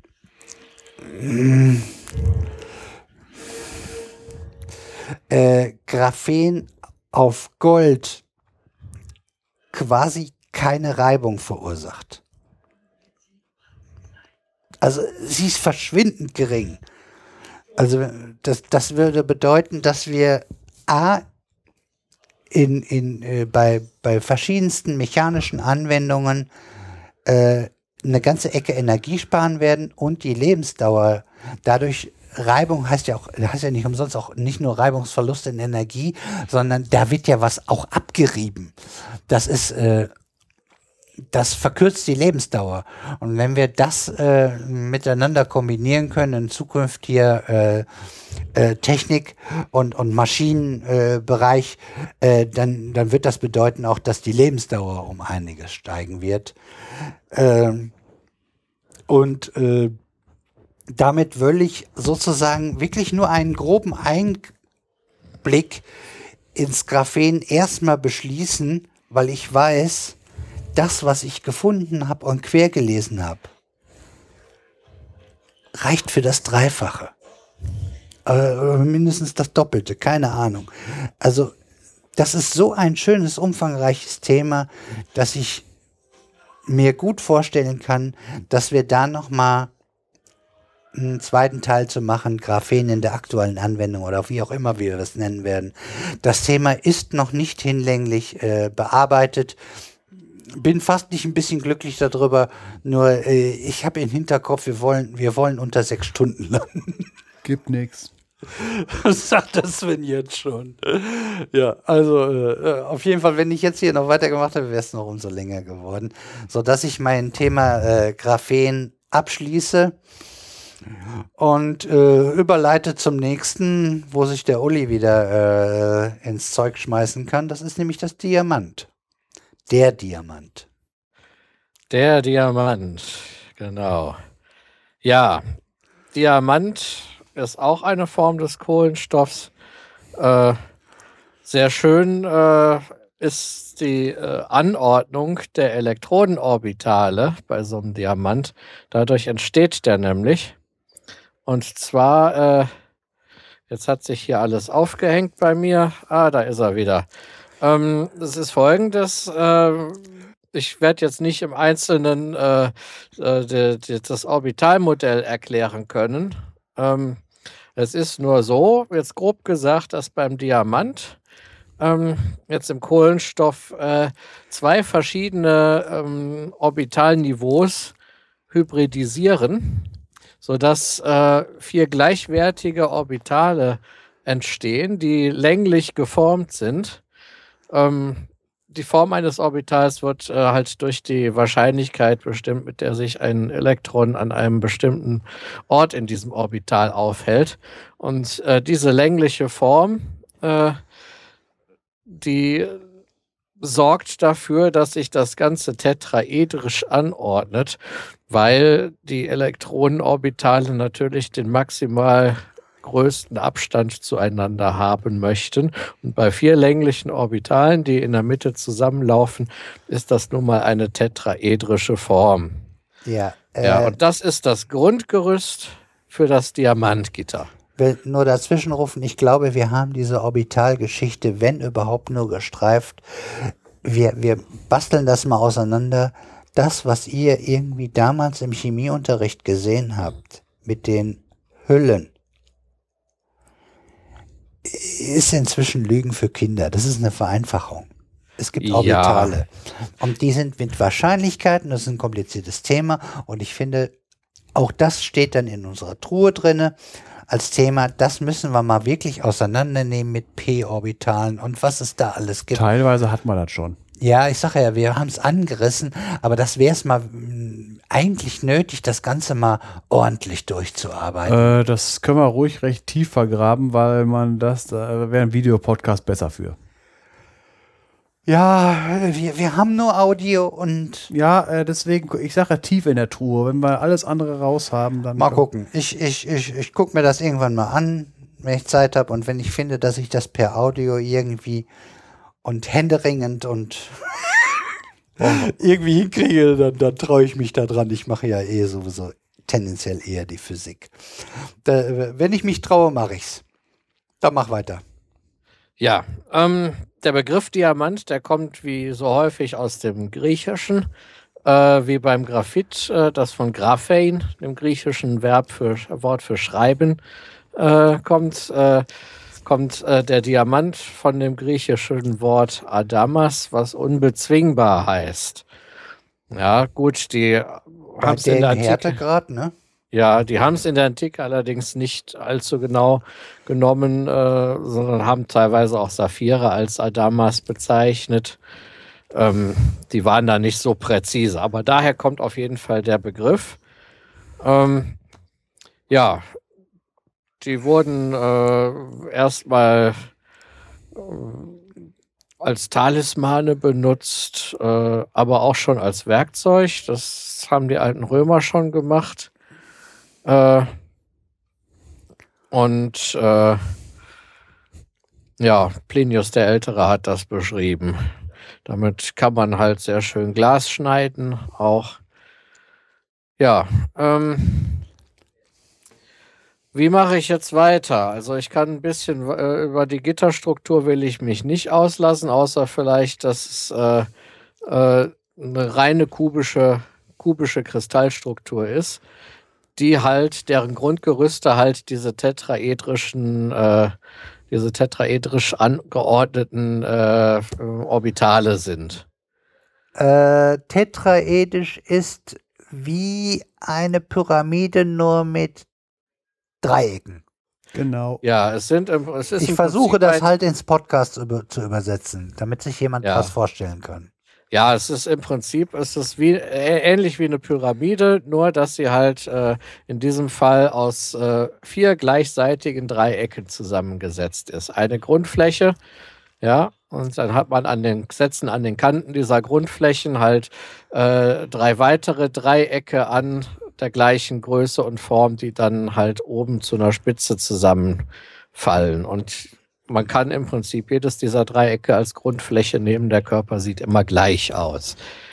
Gut, ich glaube, da kann sich jeder was drunter vorstellen. Jedenfalls äh, jeder, der so ein bisschen inneres ja, das, Auge hat. Das, das hoffe ich. Ansonsten kann man ja auch mal, kann man ja auch mal gucken. Ähm, Diamant gehe ich von aus. Wikipedia ist mit Sicherheit wieder eine Grafik dabei. Ja. In Wikipedia äh, gibt es keine Grafik, nur Text. Komm, da habe ich meine ja. Gravitationslinsen letztens gefunden.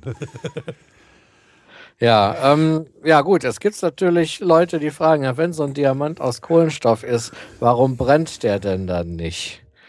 Ja, äh, er oxidiert schon, und zwar bei 720 Grad Celsius. Das heißt, man muss das Ding schon ganz schön heiß machen, äh, bis daraus Kohlendioxid wird. Aber es ist natürlich möglich. Ja, dass, dass der nicht einfach so wie Kohlenstoff, dass man ihn anzünden kann und dann brennt der exotherm. Das liegt unter anderem halt an dieser Kristallstruktur. Die ist hat eine sehr kleine reaktive Oberfläche und äh, ja, kriegt man einfach nicht angezündet. Ähm, ja, äh, Fundorte.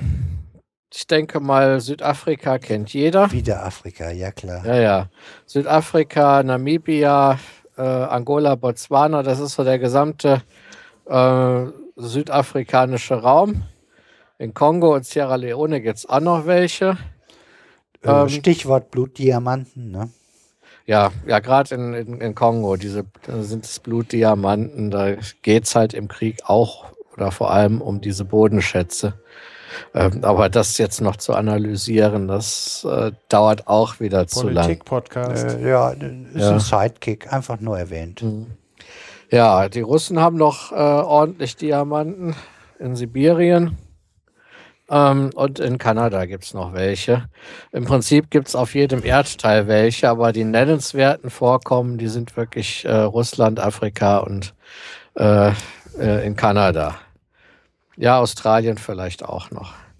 Ähm, es gibt auch äh, äh, extraterrestrische Entstehung. Äh, das hängt ein bisschen damit zusammen, wie Diamanten entstehen. Die brauchen dazu einen wahnsinnigen Druck Ja, und wenn man das künstlich machen will, diesen Druck kann man gar nicht künstlich erzeugen, den die da normalerweise in der Natur brauchen. Deshalb äh, macht, muss man es auch noch ganz schön heiß machen.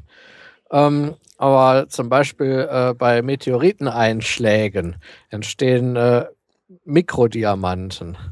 Ja, da treten kurzzeitig sehr hohe Temperaturen und Druckverhältnisse auf.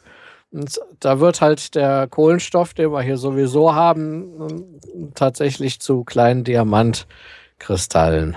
Dazu irgendwie eine Meldung vor weiß ich nicht wie langer Zeit.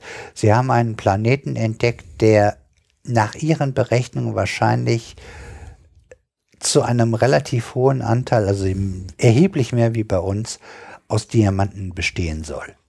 Aha, das heißt, Onkel Dagobert würde jetzt sofort zu Daniel Düsentrieb rennen und sich ein Raumschiff bauen lassen, um dahin zu fliegen. Ja, da kannst du mal von ausgehen. Äh, und bedenkt nicht, dass er damit den Diamantenpreis zum Einsturz bringt.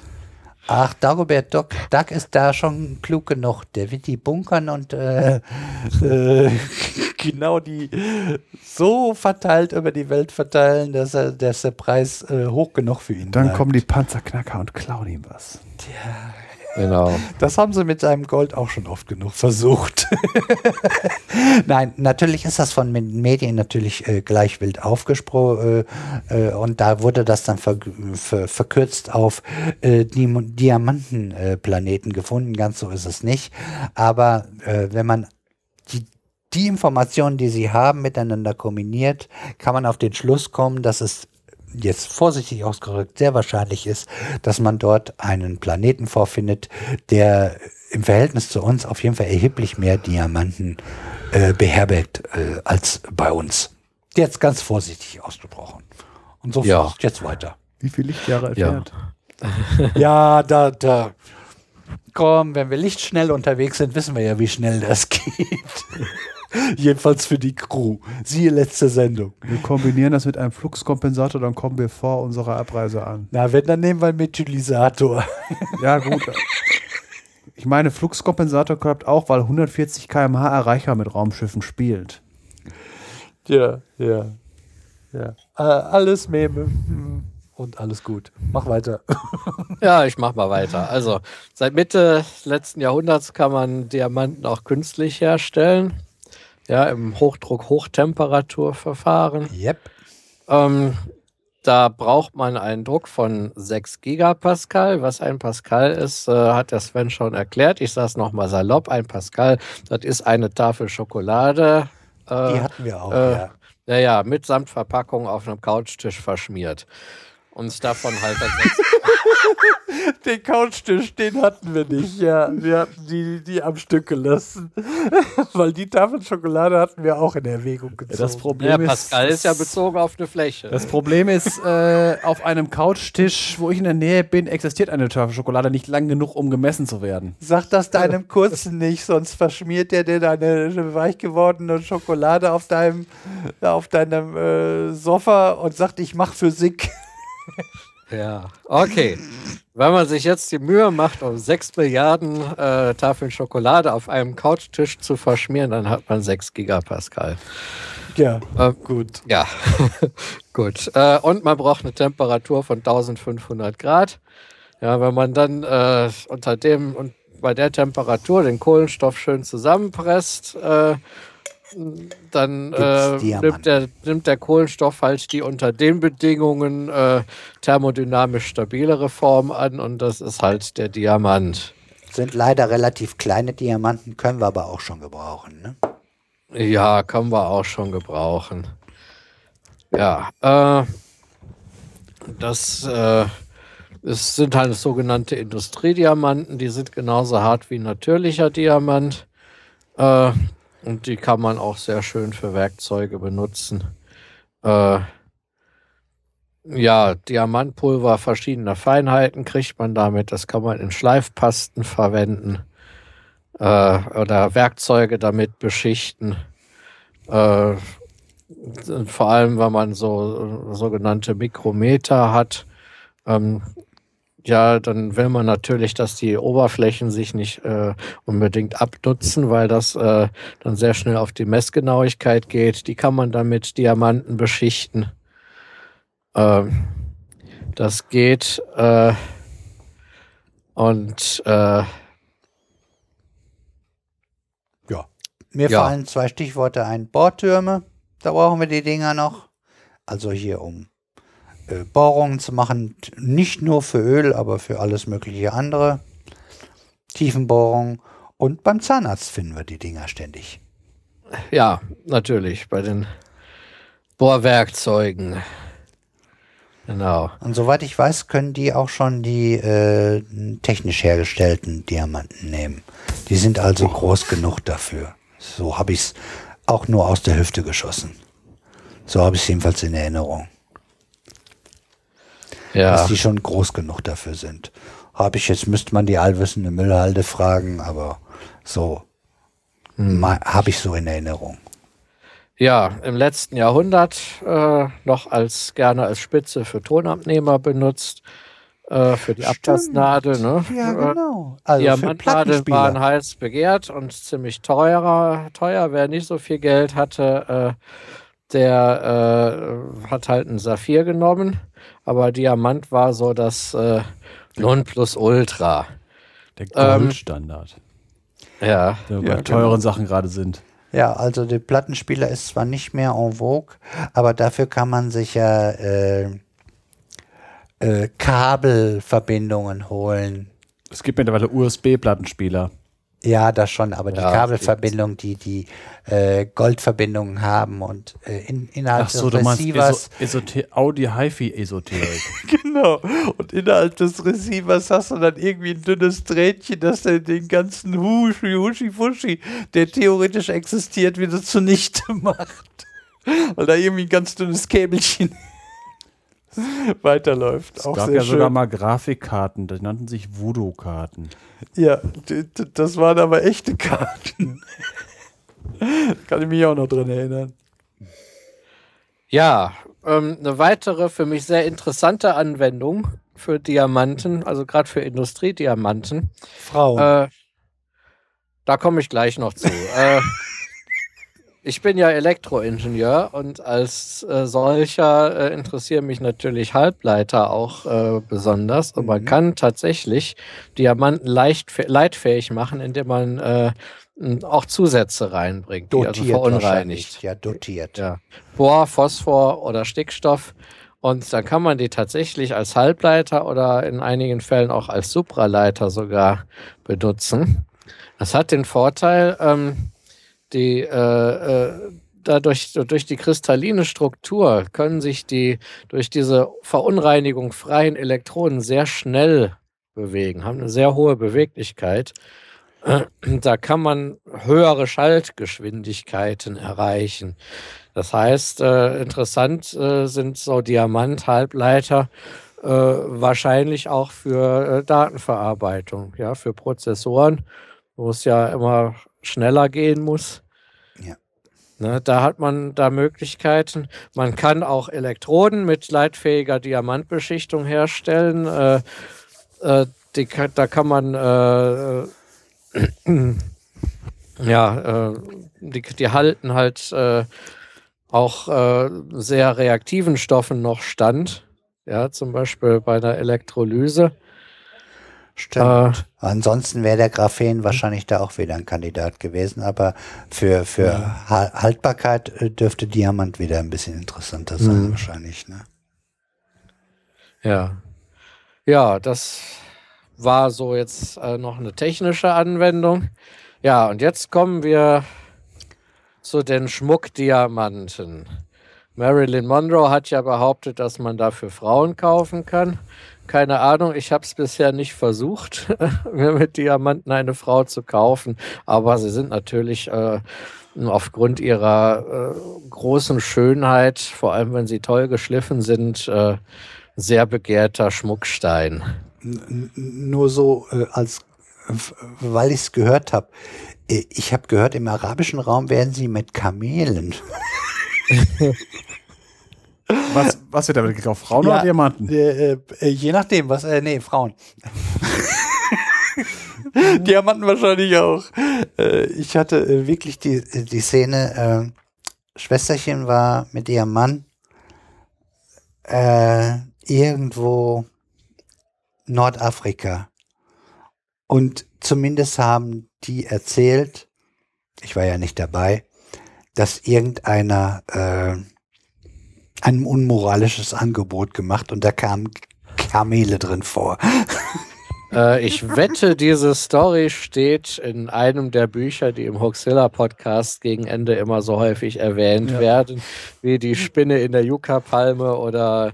Äh, Deshalb bin ich ja auch vorsichtig gewesen, ja. ob das ein, ein Gag gewesen sein soll oder wirklich passiert ist. Äh, sei dahingestellt, ich kann es ja nur weitergeben. Es ist jetzt nicht um Dreiecken wenigstens, aber ich, ich traue demjenigen auch durchaus zu, dass, dass er äh, sozusagen auf diese Idee aufgesprungen ist und dass das real nicht passiert ist. Ich weiß es nicht.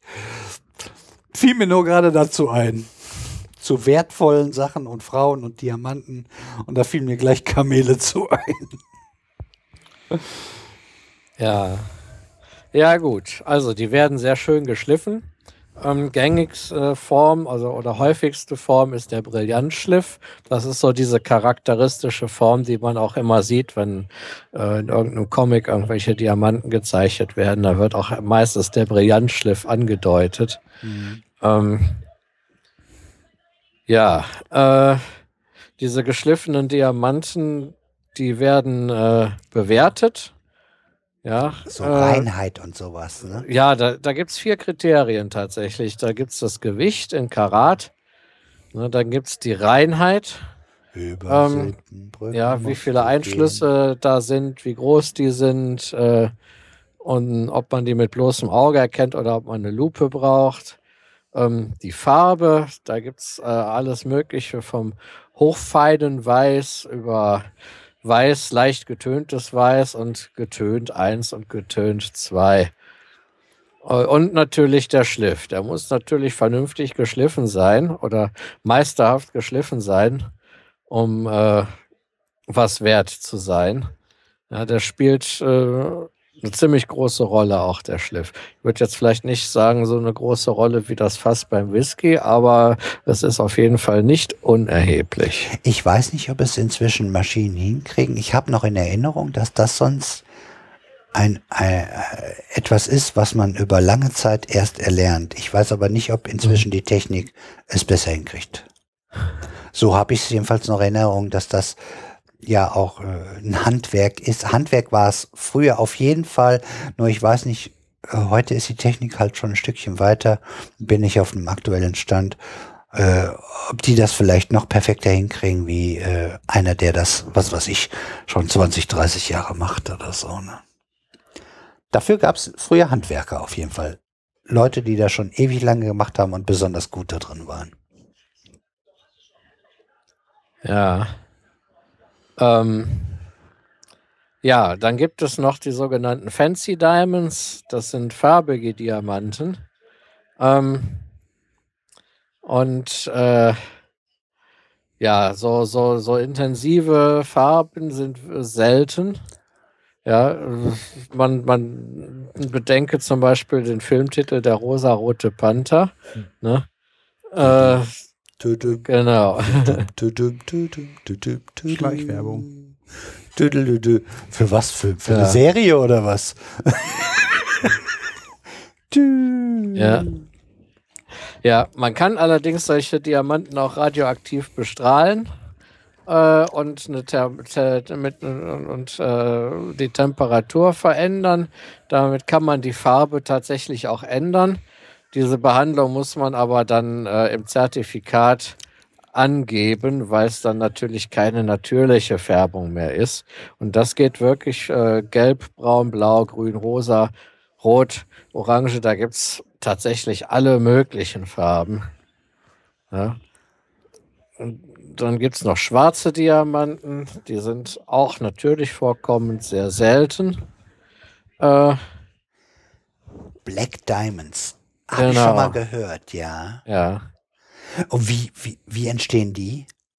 Ähm, die, äh, ja, man da, da gibt es den, äh, da gibt es einen berühmten, den Carbonado, der, da wird vermutet, dass der durch einen Meteoriten auf die Erde gekommen ist. Und äh, Es gibt auch natürliche schwarze Diamanten, aber die sind halt sehr selten. Zum Beispiel der schwarze Orloff, der mit, mit 67,5 Karat. Das Ähm, ist schon ordentlich, ja. Ja, also da, da gibt es, da, die sind sehr selten, aber man kann äh, durch intensive Neutronenbestrahlung auch aus äh, hellen Exemplaren äh, halt schwarze Diamanten künstlich herstellen. Was war Karat, glaube ich, 0,2 Gramm oder sowas? Irgendwas habe ich mal, Ja, habe ich richtig noch in den Gehirnwindungen gehabt.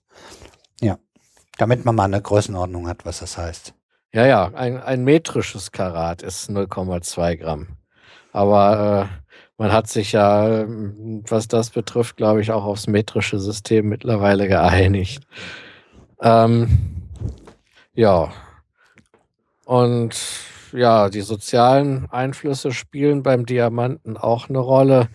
Ähm, das hast du ja schon erwähnt, die Blutdiamanten. Äh, ja, die, die, die werden halt teilweise zu lebensgefährlichen Bedingungen äh, geschürft Und mit sehr niedrigem Lohn. und mit sehr niedrigem Lohn und äh, ja, es wird deswegen auch Krieg geführt. Ja, mit dem Geld, also der, äh, äh, die, die, die, äh, die versuchen die Hoheit darüber zu bekommen, weil sie damit Geld verdienen können. Das ist wie mit dem Öl, das übliche Spielchen, ne? Und die Leute werden halt ausgebeutet und die, die da unten arbeiten, äh, haben auch nicht allzu lange zu leben. Das ist immer das gleiche Spielchen, ne? Ja, so ist das. Traurig, aber wahr. Ja, aber trotzdem, Diamonds are a girl's best friends. Äh, sagt zumindest Marilyn Monroe. Diamonds are the girl's best friend. Ich, ja, ich darf heute oft singen, hey. Mir fallen die Songs wenigstens auch dazu ein. Ja, damit bin ich jetzt mit Diamanten auch soweit am Ende. Äh, interessantes, interessanter, interessante Form des Kohlenstoff. Auf jeden Fall. Ja. Ja, dann gebe ich mal zurück an Ah, Detlef. Ja, an, an, äh, an den Haussender, was weiß ich, wie wir das nennen wollen. zurück ins Funkhaus. Moderator. Ins Funkhaus, genau. Ins Bei Diamanten hätte er auch sagen können, ins Funkelhaus. Ja, wobei er hat ja gefunkelt. Nee, war super, hat mir sehr gefallen, war auch einiges Neues auch wieder für mich dabei, weil die Sachen vom Uli kenne ich ja gar nicht auch. Und schön. Jetzt habe ich hier, ja, aber machen wir einfach weiter. Sven, du, Ja. Nanotubes. Ja, Nanotubes und Fullerene haben wir noch übrig. Ich Äh, habe noch amorphen Kohlenstoff hier stehen. Ja, äh, den kann man eigentlich relativ schnell äh, abhandeln. Äh, das ist im Prinzip, äh, wird auch bezeichnet als DLC, Diamond Like Carbon. Äh, hat im Unterschied Oh, zwischen. passt ja ganz gut jetzt. Ja, hat äh, im Unterschied zu ähm, äh, Diamant und Graphit äh, keine, äh, keine, äh, keine regelmäßige Kristallanordnung. Also weder halt äh, SP3 hybridi äh, hybridisierte Diamantbindung allein und oder äh, SPD2 hybridisierte ähm, ähm, hier von, ähm, vom, vom Graphit die Bindung, sondern eine wilde Mischung daraus. Äh, man könnte meinen, dass das dadurch äh, also die, die schlechtesten Eigenschaften aus beiden nimmt, aber das Zeug he- heißt nicht umsonst Diamond-like Carbon. Es ist trotzdem sehr hart äh, und sehr verschleiß, äh, verschleißresistent und wird deswegen gerne benutzt, um äh, Dinge zu beschichten, die entweder hart sein müssen oder halt verschleißresistent. Hart halt, äh, um äh, Werkzeuge zu, äh, zu, zu beschichten Richtig. oder halt da habe ich es auch schon gehört. für, für Gleitlager in Motoren. Das sind so äh, jetzt äh, kurz, äh, kurz und schnell mal zu amorphen Kohlenstoff. Auf Englisch quick and dirty. Ja. Wird halt gemacht äh, in, in äh, wie, wie, wie, Plasmabeschichtung. Äh, äh, ist immer eine relativ komplizierte Sache, dass alle diese Sachen äh, die Kohlenstoff äh, zu um, äh, umzuformen. Wenn man jetzt äh, nicht, äh, nicht gerade von irgendwie äh, Graphit zurechtschneiden oder so ausgeht. Ich habe hier noch ein Stichwort stehen, falls einer was dazu hat. Er hatte gerade bei Diamant und Graphit. Äh, da habe ich jetzt nichts zu. Die Härte? Ach so, die Geschichte. Äh, das ist ganz interessant. Äh, Diamant ist das Härteste, was es gibt. Und äh, Graphit ist fast das Weichste, was es gibt. Also es, es ist wirklich das ein Element der Extreme. Äh, das ist die sogenannte, hier diese, äh, diese Moorsche Härte, Härteskala äh, von 1 bis 10. 1 ist das weichste, Talg, das ist, eine, das, das ist ein Gestein. Das kann man mit dem Fingernagel ritzen und Graphit ist noch weicher. Und Diamant ist auch äh, ist äh, eine von den Eichgrößen dieser Skala, ist die Härte 10, ritzt alles andere. Es gibt mittlerweile äh, künstlich hergestellt noch andere Substanzen, die härter sein sollen als Diamant. Irgendwas. Äh, äp, wie heißen die Dinger? AD äh, Wasser. Irgendwas, irgendwas Nee, mit AD. hier, äh, womit, wo ist unser Geschirr raus? Ich komme gerade nicht drauf. Was, wo- was ist? Äh, Wo unser Geschirr draus ist. Äh, irgendeine Keramiken. Aber Keramike. Äh, Bornitrit ist nicht, nicht härter, ist ein bisschen we- weniger. Also Es ich, mein, äh, ich meine, es hätte Keramiken gegeben, die extrem hart sind. Ja, aber sie kommen nicht dran. Achso, das nein, kann nein, sein. nein, äh, es gibt eins, äh, das ist irgendwie äh, eine vierbuchstabige Abkürzung mit die ersten beiden AD, den Rest müsste ich die Müllhalde fragen, lasse ich jetzt sein. Äh, das ist aber auch äh, im Moment noch was Experimentelles. Also das, ist- das, das Interessante ist halt, dass das äh, Kohlenstoff wirklich das härteste in äh, zwei, zwei wichtigen Modifikationen vorkommt. Die eine ist das härteste, was es gibt, die andere ist im Prinzip fast das weichste, was es gibt. Nur noch die beiden äh, Alkalimetalle Cäsium und Rubidium sind weicher. Wobei man das äh, ist relativ schwierig, aber Cäsium und Rubidium an äh, freier Luft sofort Bumm macht. Das ist also, das sind beides sehr, sehr hochreaktive Metalle. So, so damit haben wir das. Gut, dann äh, äh, lasse ich dich jetzt mit Nanotubes und Fullerenen. Ja. Ähm, schließen wir das Ganze ab hier im Freiraum. Ja, äh, Nanotubes und Fullerene kann man im Prinzip als Spezialversionen vom Graphen äh, äh, ansehen. Richtig. Nanotubes kann man äh, sich vorstellen, wenn man jetzt die Fläche vom äh, Graphen nimmt und sie aufrollt, äh, dann bekommt man, äh, wie, wie- der Name schon sagt, äh, winzige Röhren, weil Nano winzig und Tubes Rohr. Da äh, als Analogie kann man sagen, man nimmt sich ein normales Blatt Papier und die gegenüberliegenden Seiten klebt man zusammen, dann hat man sowas, was aussieht äh, wie, wie, wie eine Pappröhre. Es gibt zwei Möglichkeiten, das zusammenzumachen von der Kristallstruktur. Man kann das machen halt wie das besagte Blatt Papier, dass das schön, schön parallel ist, dass halt die Sechsecke von, dem, von der Struktur äh, genau geradeaus gehen. Wenn man das ein wenig verdreht, dann bekommt man eine etwas andere Struktur raus. Analogie dazu ist, guckt euch mal die Mittelrolle in einer äh, Küchenrolle an, wie die zusammengeklebt ist. Da ist das Rohr nämlich nicht, hat, nicht- hat keine Längsnaht, sondern eine in einer Spirale umlaufende äh, äh, Naht. Stimmt. Und äh, das ist Die habe ich schon als Kind auseinandergenommen. ja, natürlich. Wer hat das, wer hat das nicht gemacht? Das sind alle Spielkinder gewesen. Und es ist halt, äh, gibt halt mehrere Möglichkeiten, äh, diese Sachen. Einmal kann man es gerade machen, äh, diese Nanotubes zu erzeugen, oder halt in dieser äh, diagonal umlaufenden Reihe. Wie, dann, die, dann sieht es aus, wenn die Sechsecke diagonal drumherum laufen. Aha. So, äh, was macht man da? Also sagen wir mal, wir haben schon gesagt, von wegen Reißfestigkeit, äh, die ist vergleichbar mit, den, äh, mit, mit dem Graphen. Äh, was kann man jetzt damit machen? Einmal, also viele, viele experimentelle Sachen, auch in der Elektronik mit der Leitfähigkeit. Kleiner Einwurf. Ja, Wenn die, je länger die Dinger werden, umso besser sollen sie gegenüber dem reinen Graphen sein. ja Habe äh, ich gehört. ich sage von der Wir können sie noch nicht so lange herstellen, wie wir es gern möchten. Aber wenn wir eine gewisse Länge erreicht haben, werden sie reißfester sein wie Graphen und dann kommen die Dinger, die du gleich erwähnen willst. Ja, komm, äh, das, ist gleich- das, das kommt gleich. Also, äh, Nämlich, äh, Ja. das war das, was ich angeteasert habe.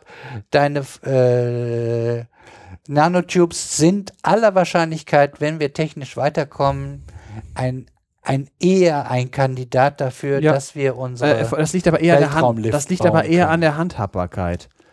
Ähm, ich habe auch gehört, also ich habe gehört, dass je länger die werden, umso reißfester werden wir, weil wir die noch verdrillen können und was weiß ich.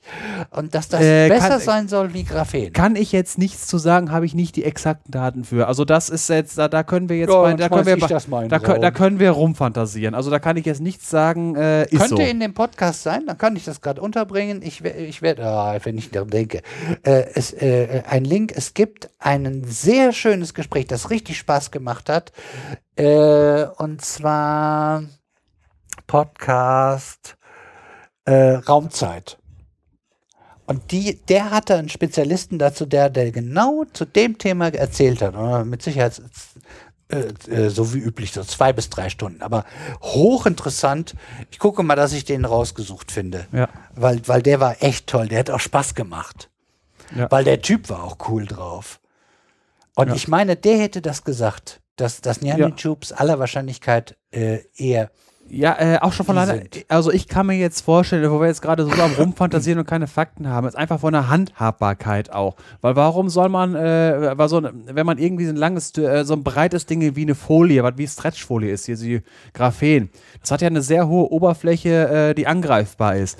Stelle ich mir irgendwie unpraktisch vor, wenn man irgendwie ein 36.000 Kilometer langes Kabel durch die und davon hängen 100 in der Atmosphäre, äh, wo, wo, wo der Wind dran angreifen kann und alles mögliche. Also stelle ich mir schwierig vor ja. äh, und auch äh, daraus Mikrometeoriten, Voltra Weltraumschrott und ähnlichen Krempel. Äh, ich kann mir vorstellen, wenn ich mir das raussuche, höre ich mir das nochmal an. Das ist schon mal eine Ecke her. Ja, klar. so, jetzt einfach äh, Anwend sonstige Anwendungen noch. Also, wofür es halt äh, benutzt werden soll und so, äh, für äh, auch für äh, äh, Elektroanwendungen, also ähm, Halbleiter-Sachen und so. Genaueres finde ich im Moment noch ein bisschen unübersichtlich. Auch, man hat Transistoren draus gebaut und so. Äh, mechanische Anwendungen werden, äh, da hat schon einer tatsächlich was gemacht, äh, in, in Kunst, als in Kunststoffen als Faserverstärkung. Es bringt 5, 25% Festigkeitssteigerung, wenn man 1% von den Fasern da rein tut. Von der, von der Länge her, was hat, hat Detlef auch gesagt, wir sind ungefähr, glaube ich, äh, was haben sie, äh, 100 Meter oder was war es längst was her, oder war das 100 Zentimeter?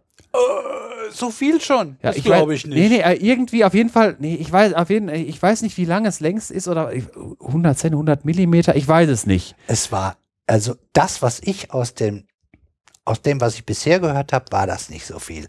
Und zwar eh, eh, eher sehr, sehr klein. Ja, klar. Das, Wir, wir, wir, wir, wir, wir hoffen auf mehr. ja. Und das, äh, also ich, ich, ich, ich gehe, also eher Zentimeter, äh, eher Nano als Zentimeter. Ja. Weiß Eher ich in nicht. der Gut, Liga. äh, wir sind wieder am Rumfantasieren. Lassen wir das, bevor wir hier Scheißegal. Bullshit erzählen. Ah ja, wir sind Laien, was soll das? Ja, ja, äh, Ja, ist mir- wir haben nicht alles gelesen, äh, ansonsten na, tragen wir es beim nächsten Mal nach oder vielleicht schreibt uns jemand ja, was. Ja. Gut, äh, lassen wir das also. Jetzt äh, angenommen, wir können die Dinger als Metaware herstellen. Dann ist das das Material, äh, was wahrscheinlich äh, zum Weltraumlift führen wird. So, jetzt erstmal zu dem Weltraumlift vom Konzept her.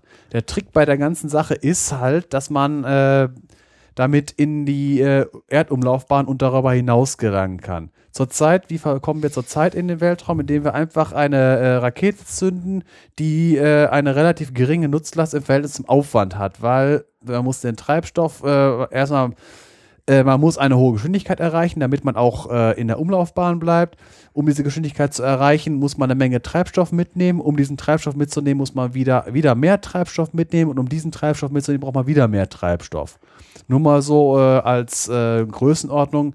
Space Shuttle, irgendwie das ganze Ding äh, hat irgendwie eine Nutzlast von, äh, lass mich nicht, wie viele Tonnen hat das Nutzlast? Irgendwie Raumzeithörer müssen es wissen, ich habe mir die Zahl nicht gemerkt, äh, Größenordnung irgendwie 20, 30 Tonnen und äh, irgendwie 1000 Tonnen Treibstoff, so Größenordnung.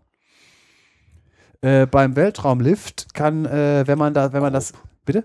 Bro, grob äh, Ja, würde ich die Zahlen auch so. es geht um Größenordnung. Ja. Es geht jetzt nicht um exakt, sondern einfach nur, äh, das ist halt eine andere Sache, als wenn man jetzt einen 40 Tonnen LKW hat, äh, wo man äh, 25 Tonnen Nutzlast hat und 500 Kilo Sprit und damit fährt man Ja, so günstig ist das. Ja, ich sage, äh, und damit fährt man dann äh, einmal durch halb Europa. Ja, schön Das- wär's. So weit sind wir noch nicht. Ja, äh, bei der, äh, beim Weltraumlift hat man dann den Vorteil, hat man den Vorteil, dass man relativ billig in den Weltraum kommt, weil man, weil sich halt diese, man muss nicht den Treibstoff mit sich rum, rumzerren. So, wie ist das jetzt gemacht? Man nimmt, man äh, hängt in, äh, der Trick ist, äh, es gibt ja geostationären Orbit, der ist in der 36.500 Kilometer Entfernung von der, von der Erdoberfläche.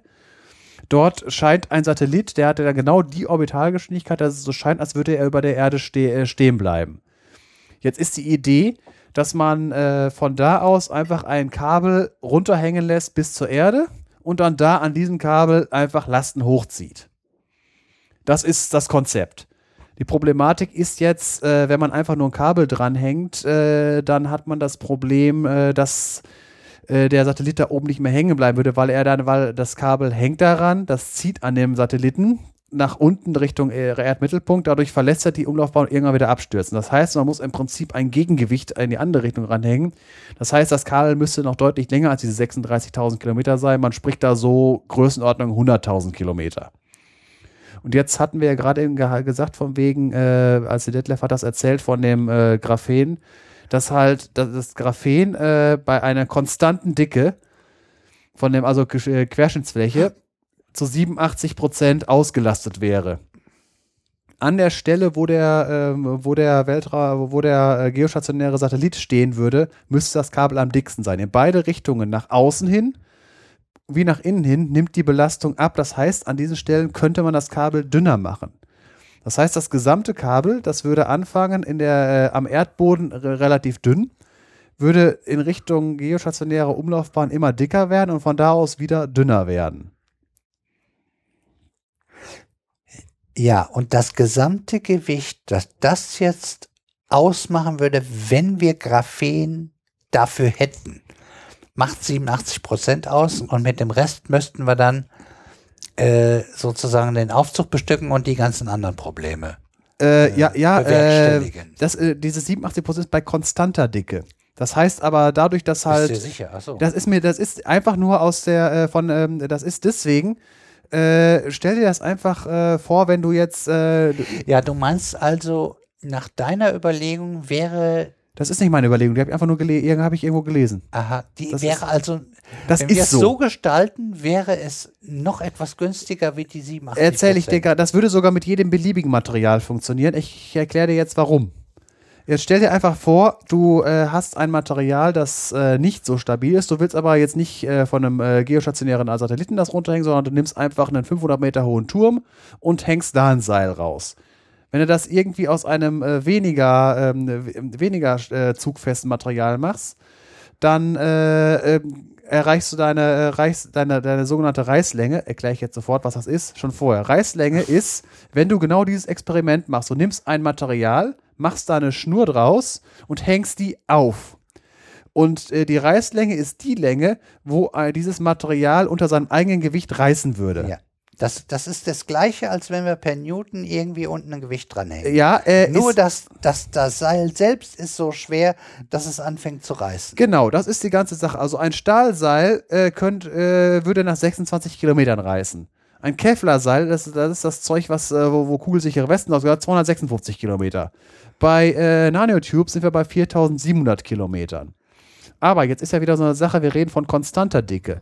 Äh, dieses 26 Kilometer lange Stahlseil zum Beispiel, äh, der unter, die, die unteren 5 Meter brauchen ja nicht so dick zu sein wie das, äh, äh, äh, wie, wie, der, wie, der, wie der restliche Teil. Ja, da reicht ja nicht so viel dran. Ja, deswegen, ja. das kannst du es nach unten dünner werden lassen. Und damit kannst du dann bedeutend, selbst mit Stahl bedeutend länger wer, werden als diese 26 Kilometer. weil glaubst du, dass das die, die, die das ausgerechnet haben, nicht einberechnet haben? Weil das ist ja nein, keine neue Physik. Ich ha nein, habe ich nicht. du musst einfach auf die Ex exakten Dinge, als du vorgelesen hast, dein Dingen mit, den, äh, mit dem Graphenschicht. Da wurde gesagt, bei einer konstant ein Meter breiten Graphenschicht würde es reichen. Da, da wurde das explizit gesagt, dass es konstant dick ist.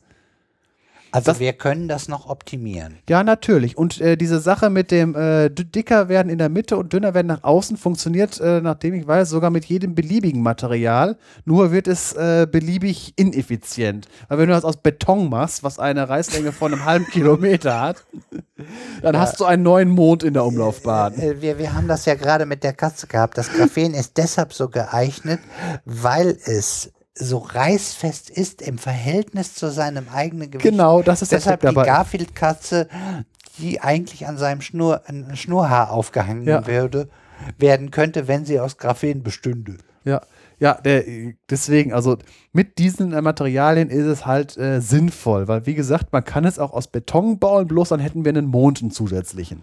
Weil das halt so dick sein müsste. Das ja, das ist jetzt das ist ein absurdes Beispiel, aber äh, ist halt, man könnte es auch in der Beziehung aus Stahl bauen. Es wäre halt dann, das ist dann, das ist die gleiche Sache. Man kann auch ein Flugzeug aus Blei bauen. Man kann eine Menge, man ja. kann es auch lassen. Ja, genau. Alles fliegt, es kommt nur auf die Beschleunigung an. Genau, so, das, das kommt auf das die gleiche Liga. Ja. Äh, und jetzt die Sache, der, von wegen, was das noch für Gewinne gäbe, von wegen, ja gesagt, von wegen, man muss ja sowieso als der, das Seil länger machen als in die geostationäre Umlaufbahn. Der Trick ist halt, äh, wenn man halt von dem geostationären äh, Satelliten aus ein bisschen nach unten geht, da wird es nach unten fallen. Wenn man ein bisschen nach oben geht, geht es automatisch nach außen weg. Der Trick ist nämlich, weil der, äh, während du, wenn du nämlich Energie hinein, hineinpumpst, um irgendeinen, um den Aufzug hochfahren zu lassen, da brauchst du Energie, um äh, die einzige Energie, die du aufbringen musst, ist die äh, Energie des Hebens, dass du äh, die, den äh, Gegenstand aus dem äh, entgegen der Schwerkraft bewegst. Die Bahnenergie, weil äh, wenn du, äh, der geostationäre Satellit hat ja eine bestimmte Umlaufgeschwindigkeit. Ich weiß nicht, wie viele Kilometer pro Sekunde das sind da oben, das könnte man jetzt ausrechnen. Die bekommt er ja automatisch äh, durch die Erdrotation. Diese Energie äh, wird der Erdrotation ent, äh, entzogen. Und wenn du dann über der geostationären Bahn hinaus bist, äh, äh, gewinnst du mehr Bahngeschwindigkeit, als du äh, nötig hättest, um da oben zu bleiben. Deswegen wirst du ab da automatisch nach außen beschleunigt. Äh, und damit kannst du tatsächlich Satelliten äh, in die, äh, die außerhalb der, der, der Erdgravitation bringen. Auch noch ein schöner Trick, oder? Verstehst du? Ja, Wie- wie- ja, ich, ich bin nur gerade beim Weltraummüll noch, ob äh, dem müssen wir noch ein bisschen aus dem Weg gehen wahrscheinlich. Ja, Aber gut, ein, ein fieser Treffer und das ganze Ding ist kaputt. Ja. Äh, die Sache ist halt die Vorstellung, Hammerwerfer. Ja. Äh, wenn, der, wenn der um seine eigene Achse kreist und den Hammer loslässt, fliegt er einfach nach außen weg.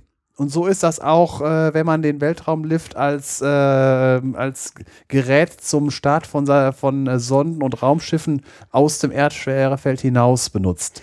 Ich muss sagen, als Kind, ich habe ja Olympia immer geguckt, weil, weil da kommen ja die Sportarten, die Seltener sonst, kommen, ne? äh, ja, sonst halt nicht gezeigt werden. Außer wenn Leichtathletik-WM ist oder sowas, das sieht man sie auch. Die Hammerwerfer habe ich irgendwie immer mit einer gewissen Irritation bewundert. Also das mit dem Speer, das fand ich logisch. Das ging zack und in die Luft und die richtigen Stellwinkel und dann ging das irgendwann den Bogen wieder runter. Aber der mit den Hammerwerfer, mit diesem Bogen und dem, äh, also ich fand schon Diskuswerfer, das ging so in die gleiche Richtung. Ich war immer fasziniert, wie die das hinkriegen, bei diesem Rumgeeiere äh, bei, bei, weil die haben ja sozusagen einen gemeinsamen Schwerkraftpunkt, der sozusagen in der Mitte zwischen den beiden liegt. So wie, ein bisschen wie bei unserer Sonne und der Erde. Äh, das sieht so unförmig aus und dass die da. Und wenn ich dann sehe, wie danach das Ding relativ gerade wieder da rausfliegt. Äh, das fliegt immer geradeaus, weil eine ballistische Flugbahn ist halt bis auf die. aber wenn du dir das anguckst, was der vorher für eine Kreisbewegung machst, wunderst du dich auf dem ersten. Also ich habe mich als junger Mensch immer gewundert. Ich denke, was? Mich hat das immer fasziniert. Wichtig ist es, am richtigen Zeitpunkt loszulassen, sonst fliegt es hinten ins Netz. Deswegen steht das Netz da ja. Ja, sonst geht es nämlich in die andere Richtung ins Publikum. Aua, genau, die finden das nicht so lecker. Das ist auch zu Recht da, das Netz. Das war Ja. mir auch klar, weil da so ein, der ein oder andere ist ja auch da drin gelandet. Ja. Aber äh, so von Faszination. Ich habe den, äh, also äh, bei den Hammerwerfern war es irgendwie, weil das so robust aussah, noch heftiger. Bei den Diskos diese scha schlanke Scheibe, da, konnte, da, da war das irgendwie nicht ganz so heftig. Aber Hammerwerfen fand ich immer irgendwie faszinierend, wie die diese, diese, diese wilde das Zwei-Körper-Problem sozusagen realisiert haben und das Ding dann so geradeaus nach wegschoss. Und wie die das hingekriegt haben, dass es genau in die Richtung geht, wo es hin sollte, das habe ich mir immer viel schwieriger vorgestellt als, als alles andere, was es so an Werfen gibt. Exkurs. Hihi. Das sind. Ich glaube, das geht vielleicht dem einen oder anderen auch so, wenn er sich dran erinnert. Oder wenn er demnächst irgendwie, kann er ja mal gucken, wie die da so rumeiern. Zwei Körperproblem können wir ja wenigstens berechnen.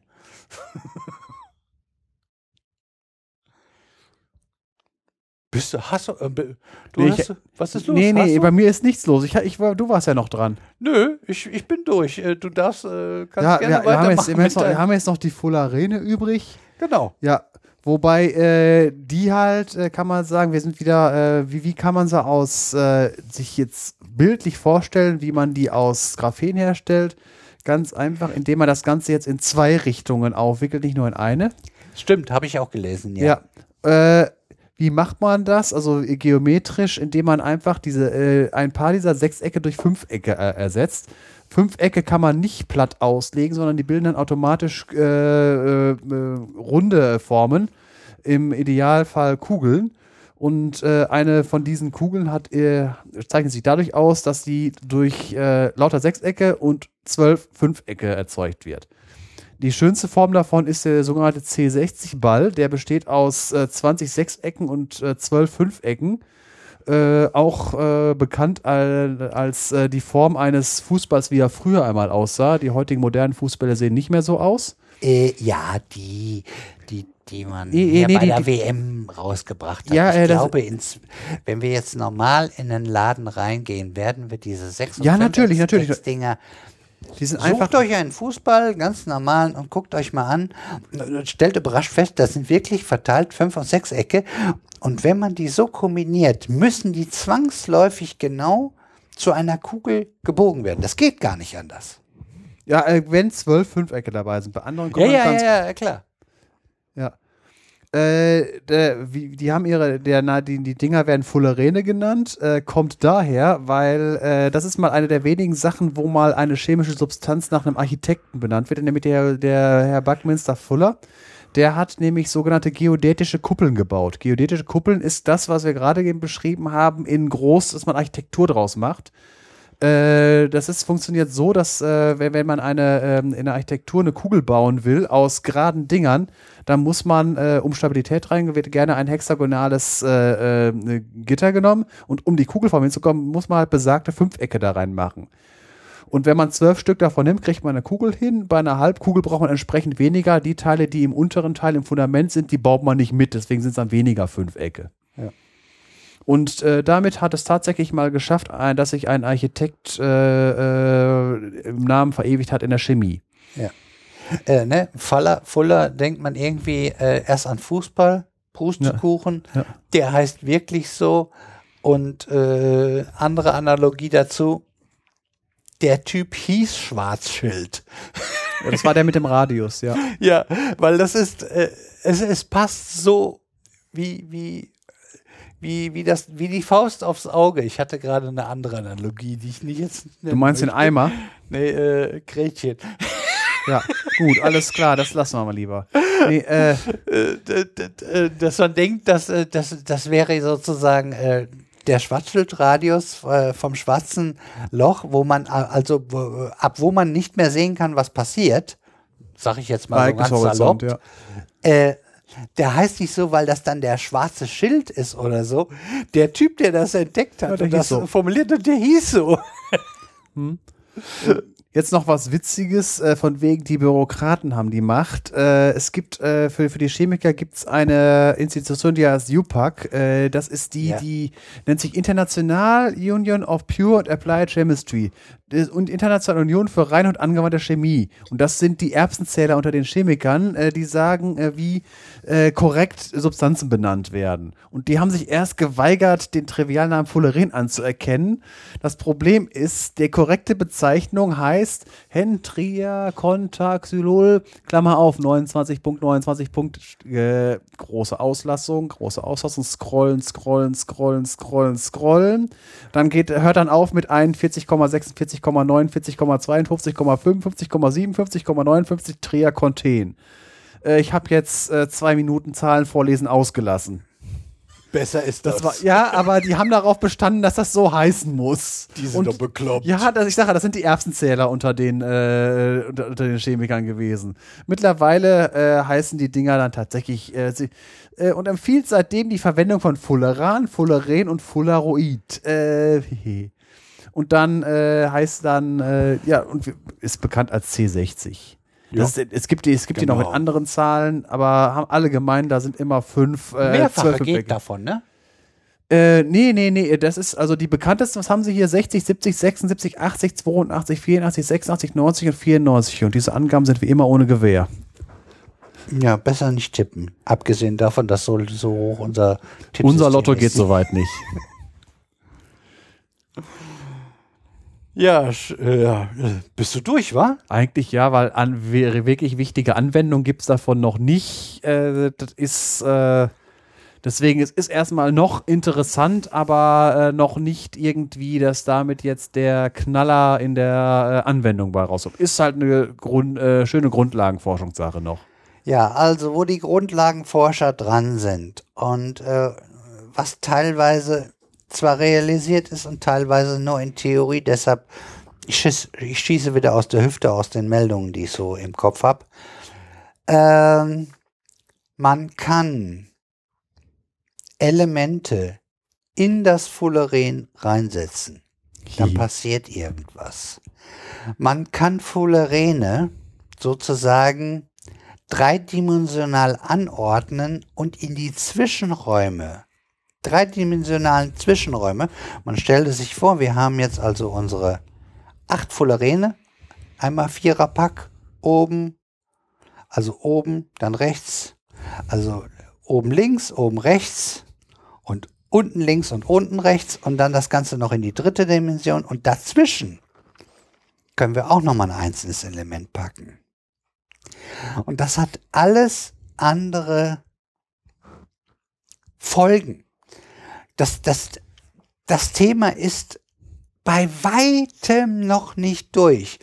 Bis die Chemiker und, und wer sich da alle mit begeckt, alle Varianten durchgespielt hat, was man mit diesem Fullerene machen kann. Da wird noch ein bisschen Zeit ins Land gehen. Da würde ich dem Fullerene einfach mal noch ein bisschen Zeit geben. Äh, das hört sich für mich, das ist mindestens genauso weit das Feld wie beim Graphen auch wenn wir zurzeit vielleicht noch nicht äh, überblicken können oder jetzt noch nicht die Anwendung dafür haben, wenn ich mal überlege, was wir für verschiedene Elemente haben, die wir dazwischen packen können und was sie alles bewirken können, äh, in Kombination mit den Fullerenen. Das ist so ein riesiges Feld von Kombinatorik, das möchte ich mir gar nicht vorstellen. Also doch, ich möchte es mir schon ja. vorstellen, aber es ist, es ist fast nicht begreifbar ich würde sagen, da lassen wir den Fullerenen noch ein bisschen Zeit. Da könnte noch was Spannendes draus werden, außer dass sie an sich schon spannend sind, dass sie so ineinander geformt sind, dass sie zu einem Fußball, so wie wir ihn von Anne Dutzemol immer gebaut haben. Dass es das in der Chemie in ganz klein gibt mit Kohlenstoffen, das finde ich irgendwie auch schon äh, irgendwie faszinierend das, was wir in groß gebaut haben an Fußbällen, das ist das, das als Kohlenstoff genauso funktioniert, genau mit der gleichen Kombination an fünf und sechs Ecken. Das ist schon. Äh, das ist halt Geometrie, ist die Mathematik, ja. Ja, und es funktioniert. Ja. Ja, äh, damit haben wir, glaube ich, einen schönen, schönen, dicken Freiraum äh, zusammengestellt. Auch wenn wir wirklich regelrecht gekürzt habt. Vielleicht habt ihr das ein bisschen gemerkt. Ja, wir haben gekürzt. Deswegen haben wir jetzt nach fünfeinhalb Stunden warm labern. können wir jetzt äh, langsam mal zum Hauptthema kommen. Das ist nicht das Hauptthema. Doch, das Hauptthema kommt jetzt. das war bisher nur warm labern. So, äh, dazu äh, Pause. So, damit haben wir den Freiraum dick gefüllt. Und äh, da der Sven beschlossen hat, er hat genug gesagt für heute, er braucht nur noch einen Dazwischenfunken. Bin ich überhaupt, ich bin, muss mal wieder mein Mikro wieder ein bisschen richtig machen. So, jetzt bin ich wahrscheinlich wieder etwas besser zu hören. Also Sven hat beschlossen, er hat genug gesagt, er darf sich jetzt ein wenig Alkohol gönnen. Du hast was aufgemacht? Äh, in 2014er Guinness. Leider in der Flasche, weil äh, äh, zum nächsten Geburtstag bin ich aber überlegen, ob ich das Ganze dann in der Dose hole, ja, weil das, das dann besser ist. Äh, noch von Detlefs Geburtstagsfeier aus dem Jahr 2000, äh, ist das, nee, 2015, doch noch 2015, ist gar nicht so alt. Düsse. Aber ich habe im Keller, glaube ich, noch 2012er Kochsutter Schwarzbier, habe ich da vergessen. Und, und, und erheblich älteren, sehr leckeren, äh, wo ich auch noch zwei, drei Fläschchen von habe. Holunderfassbrause. Äh, ja, so, aber äh, etwas edler. Ja, ein Eiswein. Ein Eiswein, der nach Holunderblüten schmeckt, das ist was sehr Leckeres. Mhm. Uli, was sagt eigentlich dein Wein? Hat der sich inzwischen ein bisschen verändert? Ähm, ja, seit der Käse alle ist, äh, ähm, hat sich der Geschmack ein wenig zugunsten der gewöhnlichen oder der eher zu erwartenden äh, Shiraz-Aromen verschoben. Ja, normalerweise hat er ja einen, immer einen schönen Gewürzanteil, ne? Ja. Und eher ähm, die herberen Sachen drin. Ja, wobei der schon so ein bisschen ins Rote geht. Also eher rote Johannisbeere als schwarze Johannisbeere. Ähm, ähm, die Tannine, die da drin sind, sorgen, so sehe ich das, für sogar für so, einen, so einen leichten Wacholderanteil fast. Ja, das kann passen. Und äh, ja, hat sich auf jeden Fall verändert, aber leider ist wie mein Käse auch, äh, der Wein jetzt auch schon fast alle. ähm. ja, Sven beschwerte sich schon und, und äh, hatte Sorge um meine Konstitution, weil ich mir gerade noch einen aufgemacht habe. Ich habe meinen Bel Air Klassiker wieder aufgemacht, da habe ich zum Glück wieder nachbestellen können. Das ist jetzt wieder ähm, Malbec kombiniert mit Oh Gott, wie heißt diese französische klassische Sorte? Die Merlot. Merlot. Mit ja. schön, schönem Barrique-Anteil, der ist total, total lecker. Aha. Ja, also ich werde gleich auf Whisky äh, umsteigen. Das heißt, wir sollten ein bisschen aufs Gas drücken. Sonst ja, wird ja, das ja. mit dem Artikulieren vielleicht ein bisschen schwierig. Ja, ich gucke mal, dass ich, äh, ich, ich, ich, ich gebe mir Mühe. Es ist ja in Anführungsstrichen nur noch, wie funktioniert übrig und dann noch ein bisschen Musik. Jo. Wir werden sehen, was nur bedeutet. Weil, äh, das konnte ich, äh, das, das geht gar nicht. Da können wir nicht dran drumherum und die Insider wissen wahrscheinlich schon Bescheid, was kommt. Ich hoffe, der Sven hat die Turntables klar, dass er nochmal den Sound vom Anfang spielt. Ich such mal. Ja, währenddessen schnack ich noch irgendwas. Nee, brauchst du nicht, ich habe doch schon. Gut, schön. 3, 2, 1.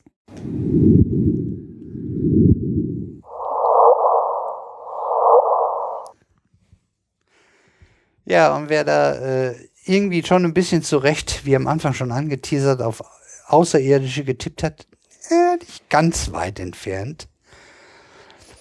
Das war sozusagen akustisch dargestellt eine Gravitationswelle. Und ich hatte es, ich war, ich bin, ich bin mir nicht hundertprozentig sicher, aber ich war, war mir sicher, dass ich das nochmal auslagern wollte. Das, wir hatten ja letztes Jahr, äh, letztes Jahr. Letzte Folge. Letzte Folge. So lange dauern unsere Folgen auch wieder nicht.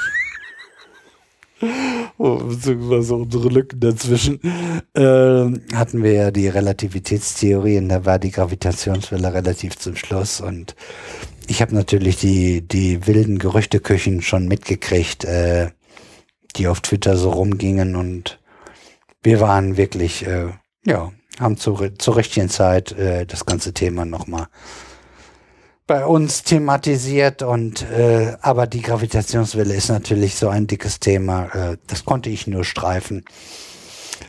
Und jetzt, wo wir sie gefunden haben, tete, wer es noch nicht weiß, äh, gehen wir mal richtig auf die Gravitationswellen ein. Ähm, gehen wir sofort in Medias Res. Was ist eine Gravitationswelle? Also erstmal ist eine Gravitationswelle ungefähr so groß wie ein Tausendstel eines Protons. Das ist 10 hoch minus 18 Meter groß. Das ist verdammt wenig. Ähm, eine Gravitationswelle entsteht durch Bewegung von Masse. Am besten von großen Massen, sonst können, sonst können wir sie überhaupt nicht messen. Wir haben also jetzt kriegen die ganz großen Massen, die kriegen wir mit. Ähm und äh, das sind zum Beispiel schwarze Löcher, Supernova, Vereinigung von zwei Neutronensternen und sowas.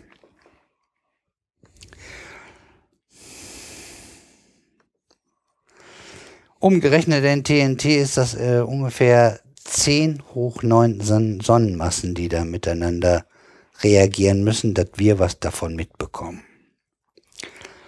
Und das Ganze wird freigesetzt, Pi mal Daumen, in einer Millisekunde oder etwas länger, aber äh, sind unwahrscheinliche Ereignisse äh, mit, mit einem Rums, die, äh, die wir gar nicht ermessen können. Wir können nur heilfroh sein, dass die toi, toi, toi bisher immer ziemlich weit weg von uns äh, geschehen sind, und, weil sonst hätten wir ein Problem damit, weil äh, das, das würde uns Probleme bereiten. Ähm, eine Gravitationswelle ist eine Dehnung und eine Stauchung der Raumzeit. Wenn wir vom, von der letzten Sendung das Trampolin nehmen, oder allgemein, wer nicht die letzte Sendung gehört hat, äh, Raumzeit äh, kann man vereinfachen, sozusagen auf zwei Dimensionen runterpacken, indem man äh, ein Trampolin nimmt, da packt man eine schöne schwere Masse in die Mitte und dann geht ja das Trampolin runter und das Ganze gibt ja dann eine Delle und das soll äh, sozusagen auf zwei Dimensionen an. Das Ganze läuft natürlich dreidimensional, ist für uns aber schwer vorstellbar. Deshalb nehmen wir das in die zweite Dimension und sehen die dritte Dimension sozusagen als die Veränderung, die die Gravitation auf unsere Raumzeit ausübt. Äh, damit wir überhaupt uns das vorstellen können, äh, was da läuft.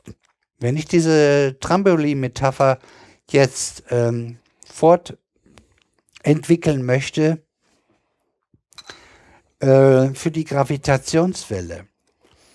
Wir sehen also in diesem Trampolin, wenn so eine Gravitationswelle auf uns zukommt, keine Welle wie bei Wasser, sondern es ist dadurch, dass es eine Dehnung und Stauchung ist, müssten wir es uns ungefähr so vorstellen. Man stelle sich vor, was isst du da eigentlich? ich höre dich mit einem Teller irgendwo. Ja, ja. Kaffee, Kaffeekränzchen. Ja, deine letzte Zigarettenpause hat nicht lang genug gedauert.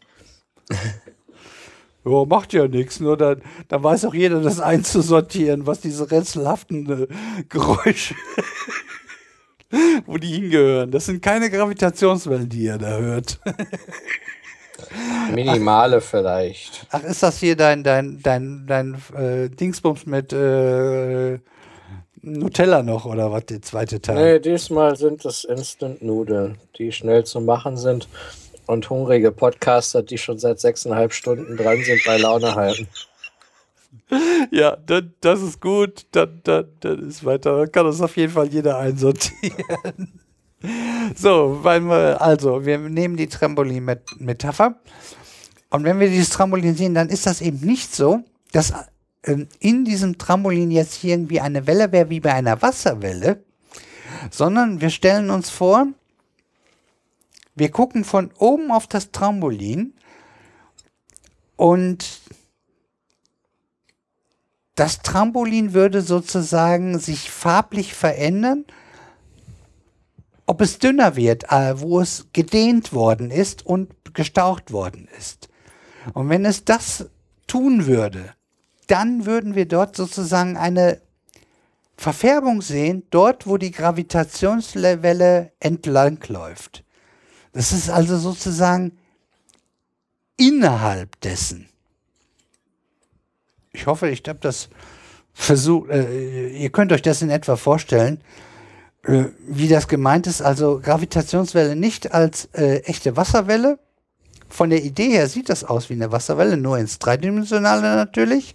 Das ist eine Welle, die sozusagen in Kugelform äh, sich ausbreitet und eben äh, keine Welle im äh, Raumzeitkontinuum an sich erzeugt, sondern eine Dehnung und eine Stauchung. Deshalb ist das Ganze, die Gravitationswelle, verursacht keine Gewichtsveränderung. Das war auch eine Frage bei ABC Oholics, heißt das. Das ist auch ein Podcast, der nach Alphabet vorgeht. Und die waren gerade bei G und da haben die armen Leute das, die Gravitationswelle doch glatt in, in 15 Minuten, das haben die sich selber auferlegt, das sind die selber in Schuld, äh, durchdekliniert. Die haben also wirklich äh, für die Viertelstunde schon eine Menge da reingekriegt und da war zum Schluss eben auch die Frage, ob eine Gravitationswelle jemanden schwerer oder leichter macht. Und das ist nicht der Fall. Er wird sozusagen größer und kleiner, breiter und dünner, aber nicht schwerer. Und äh, da habe ich auch einen, einen, guten Zeugen für, weil in der Raumzeit äh, war der, also den wir gerade schon erwähnt haben, die aktuelle Folge ging dann nämlich auch über die Gravitationswellen. Und da, wo der, der Interviewpartner hat ganz klar gesagt, das ist genau so. Man wird nicht schwerer und leichter, auch wenn es minimal ist und vielleicht nicht messbar wäre. Man wird höchstens gedehnt und gestaucht.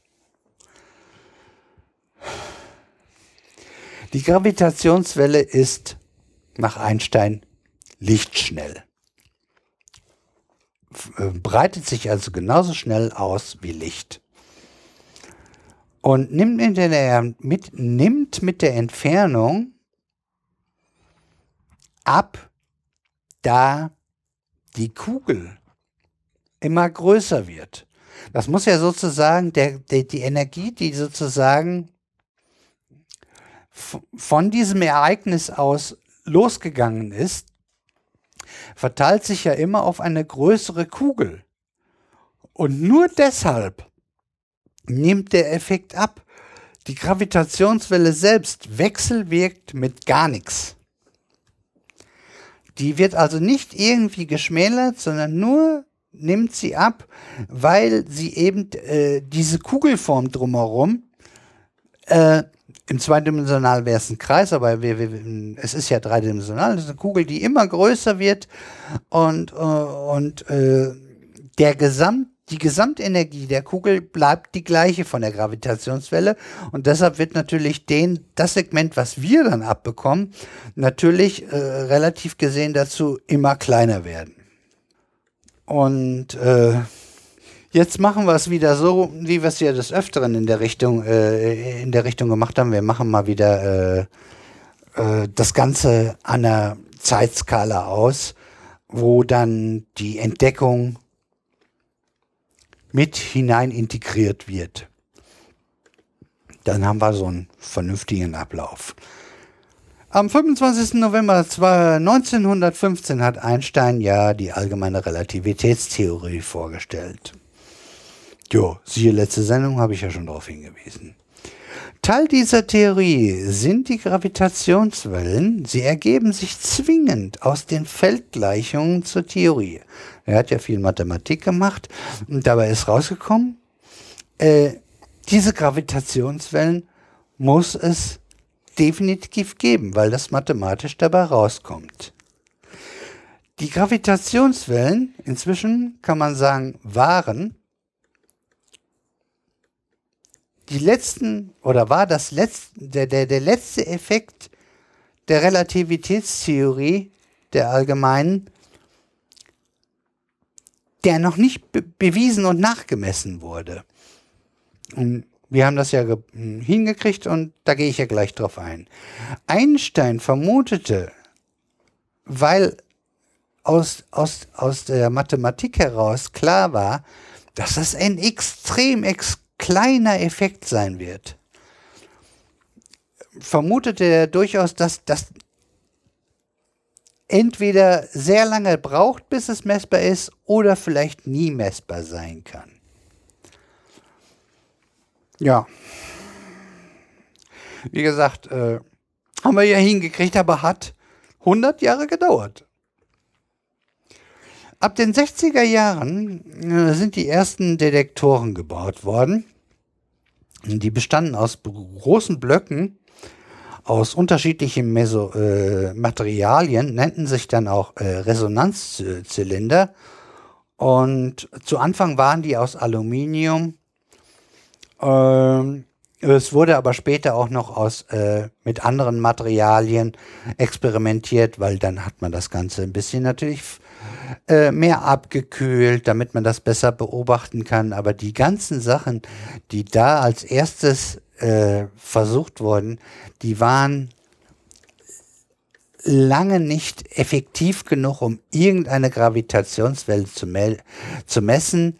Äh, der, der, der Erbauer der ersten äh, äh, äh Detektor, De De Detektors hat zwar dann irgendwann vermeldet, er hätte was gefunden, aber das war definitiv keine Gravitationswelle, weil äh, wir wissen inzwischen, dass äh, er sowas, dass diese Dinge einfach überhaupt nicht dafür geeignet waren, diese Feinheit von Gravitationswellen zu messen.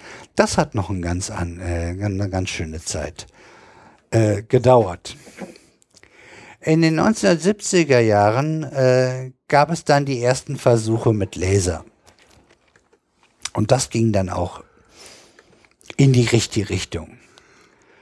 Ähm, 1974, muss man dazu sagen, gab es einen ziemlich eindeutigen indirekten Nachweis der Gravitationswellen, ähm, der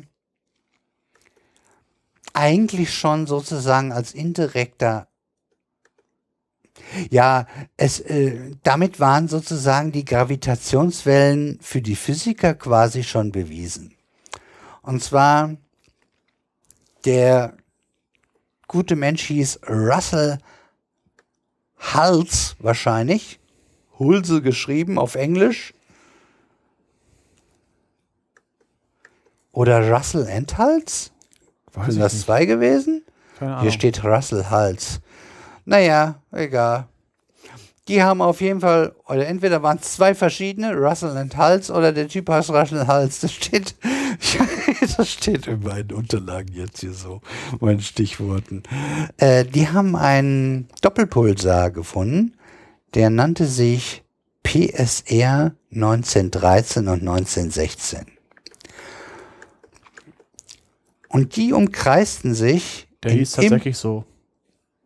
Dann war es nur einer. Nee, da war ein anderer. Der andere heißt Joseph Tyler. Ja, weil entdeckten. Also waren zwei, ne? Joseph Taylor, dann haben wir den zweiten auch. Da habe ich äh, ein, ein Fleißchen äh, Müllhaldengucker.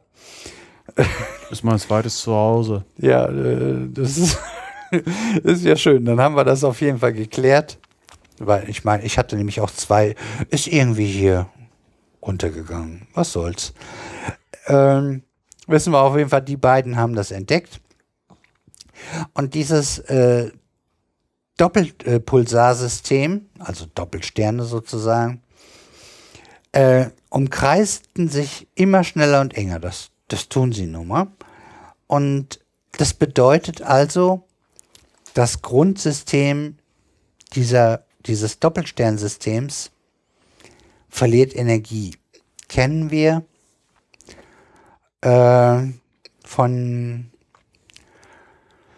Ach Gott, ich habe es nicht aufgeschrieben. Äh, Eiskunstlauf. Wenn die die Arme zusammenzieht, dann dreht die sich immer schneller mit der Priorette, genau. Äh, und genau dieser Effekt ist dort festgestellt worden und der ist einhergehend mit einem äh, Energieverlust. Und dieser Energieverlust, den konnte man bestimmen und vorher hat man sozusagen berechnet, wie viel Energie für eine Gravitationswelle für dieses System wohl ausgesendet wird. Das ist theoretische Physik, das ist Mathematik, das sind Algorithmen, die haben das ausgerechnet, das ist aber auch äh, wissenschaftlich gut fundamentiert und diese Berechnung gab es vorher. Und dann hatten sie das Doppelsternsystem und haben festgestellt, dass auf 0,1% genau der Energieverlust aus diesem Doppelsternsystem, den man durch die Beschleunigung äh, der Umkreisung herausgerechnet hat, zu 0,1% genau übereinstimmt mit der Voraussage, äh, was eine Gravitationswelle an Energie benötigt, um die auszusenden für diese für diesen Spezialsatz, äh, für diesen Spezialfall. Und äh, dass da auch der Großteil der Wissenschaft, also wirklich das auch als Fundament, äh, durchaus äh, für, für logisch und für, für richtig erachtete, äh, ist wohl auch, dass 1993 mal wieder dafür ein Physik-Nobelpreis äh, fällig war. Also den kriegt man, äh, bevor man nicht äh, die allermeisten davon überzeugt hat, dass das äh, eine kluge Idee ist, was man da äh, ausgebrütet hat, bekommt man den nicht so leicht. Hm. So, dann wollen wir mal weitermachen hm, mit den äh, Gravitationswellendetektoren, die so nach und nach gebaut wurden.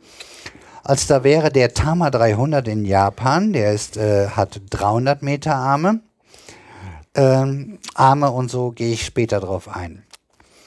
Äh, einfach äh, der 90er Jahre äh,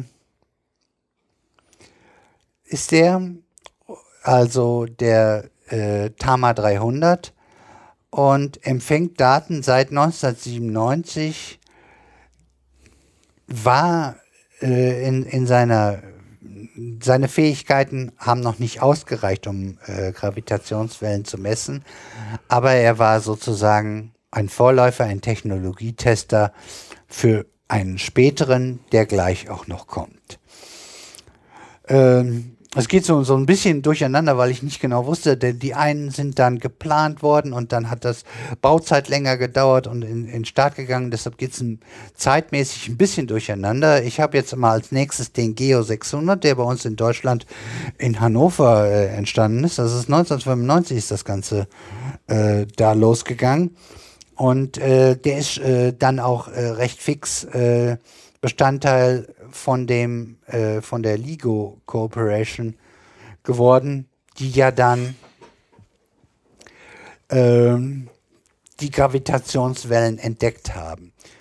Äh, klar, Geo 600 hört man schon raus. Äh, Kantenlänge, also gehe ich später drauf an, das sind wieder die Arme, sind 600 Meter. 192 wurde dann das äh, LIGO in Washington und Louisiana äh, gegründet, das ist in den USA. Äh, fertiggestellt wurde das Ding 1999.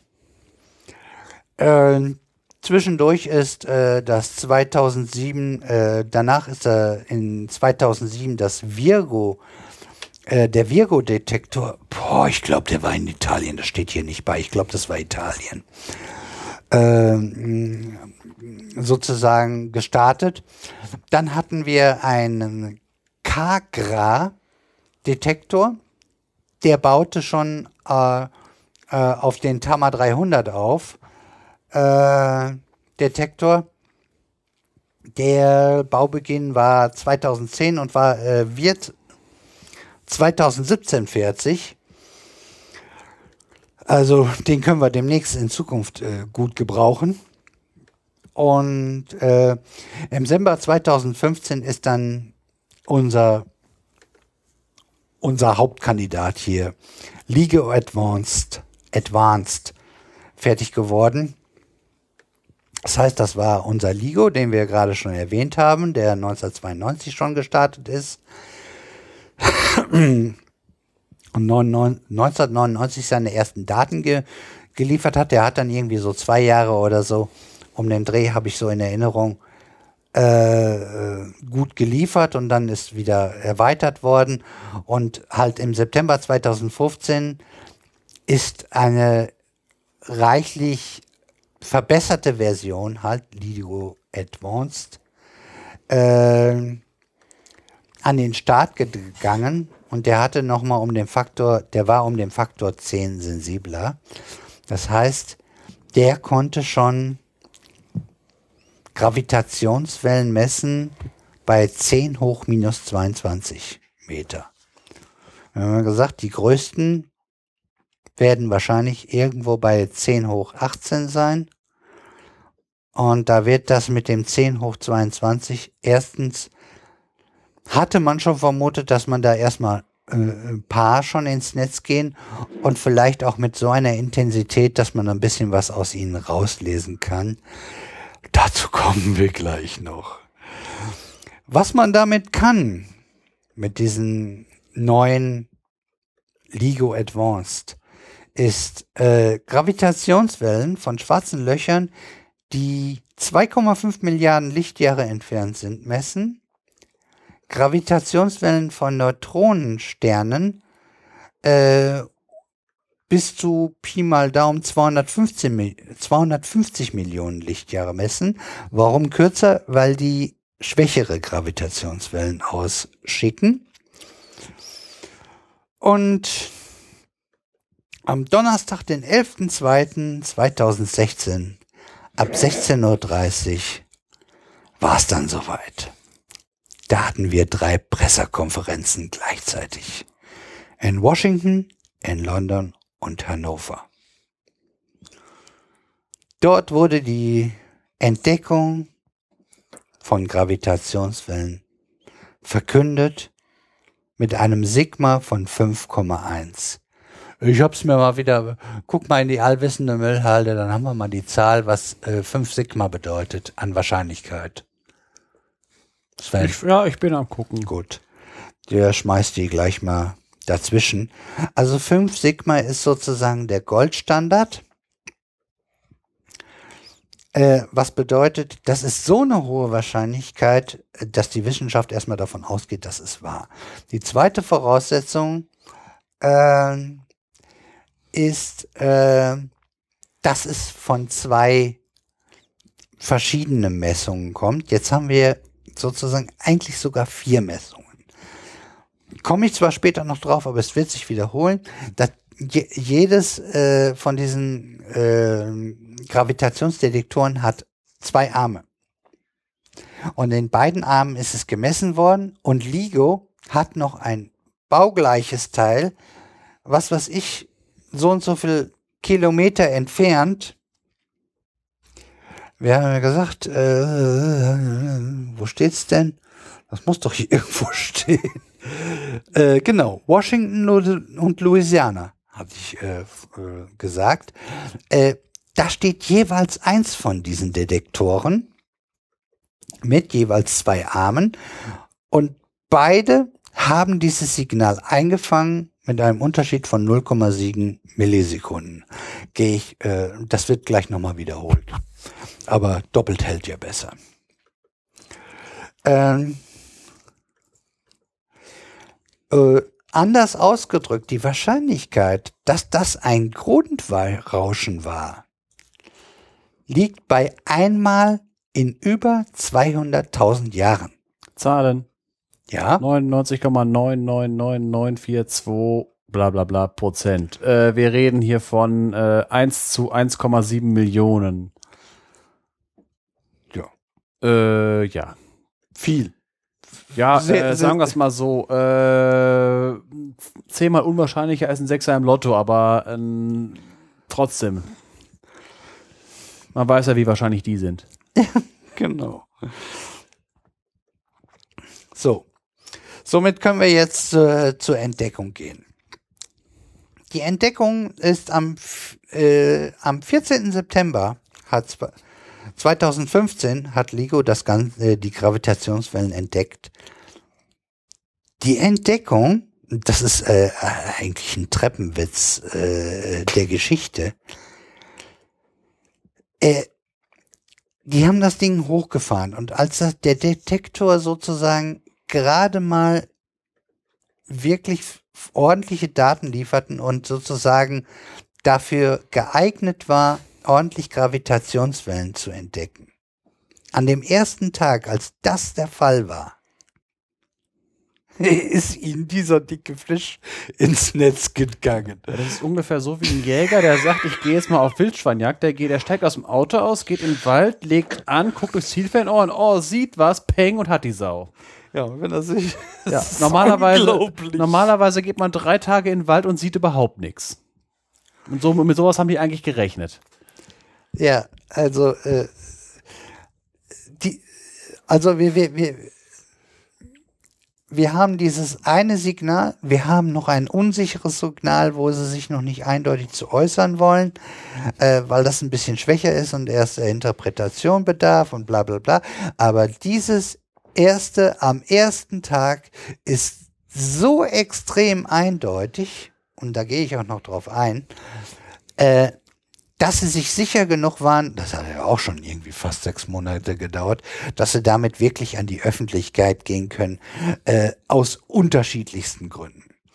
Nur, äh, weil ich es ja gerade schon gesagt habe, fast zeitgleich ging in Washington und Louisiana dieses, diese Gravitationswelle als Signal ein und diese Ereignisse lagen 0, Millisekunden, 0,7 Millisekunden auseinander.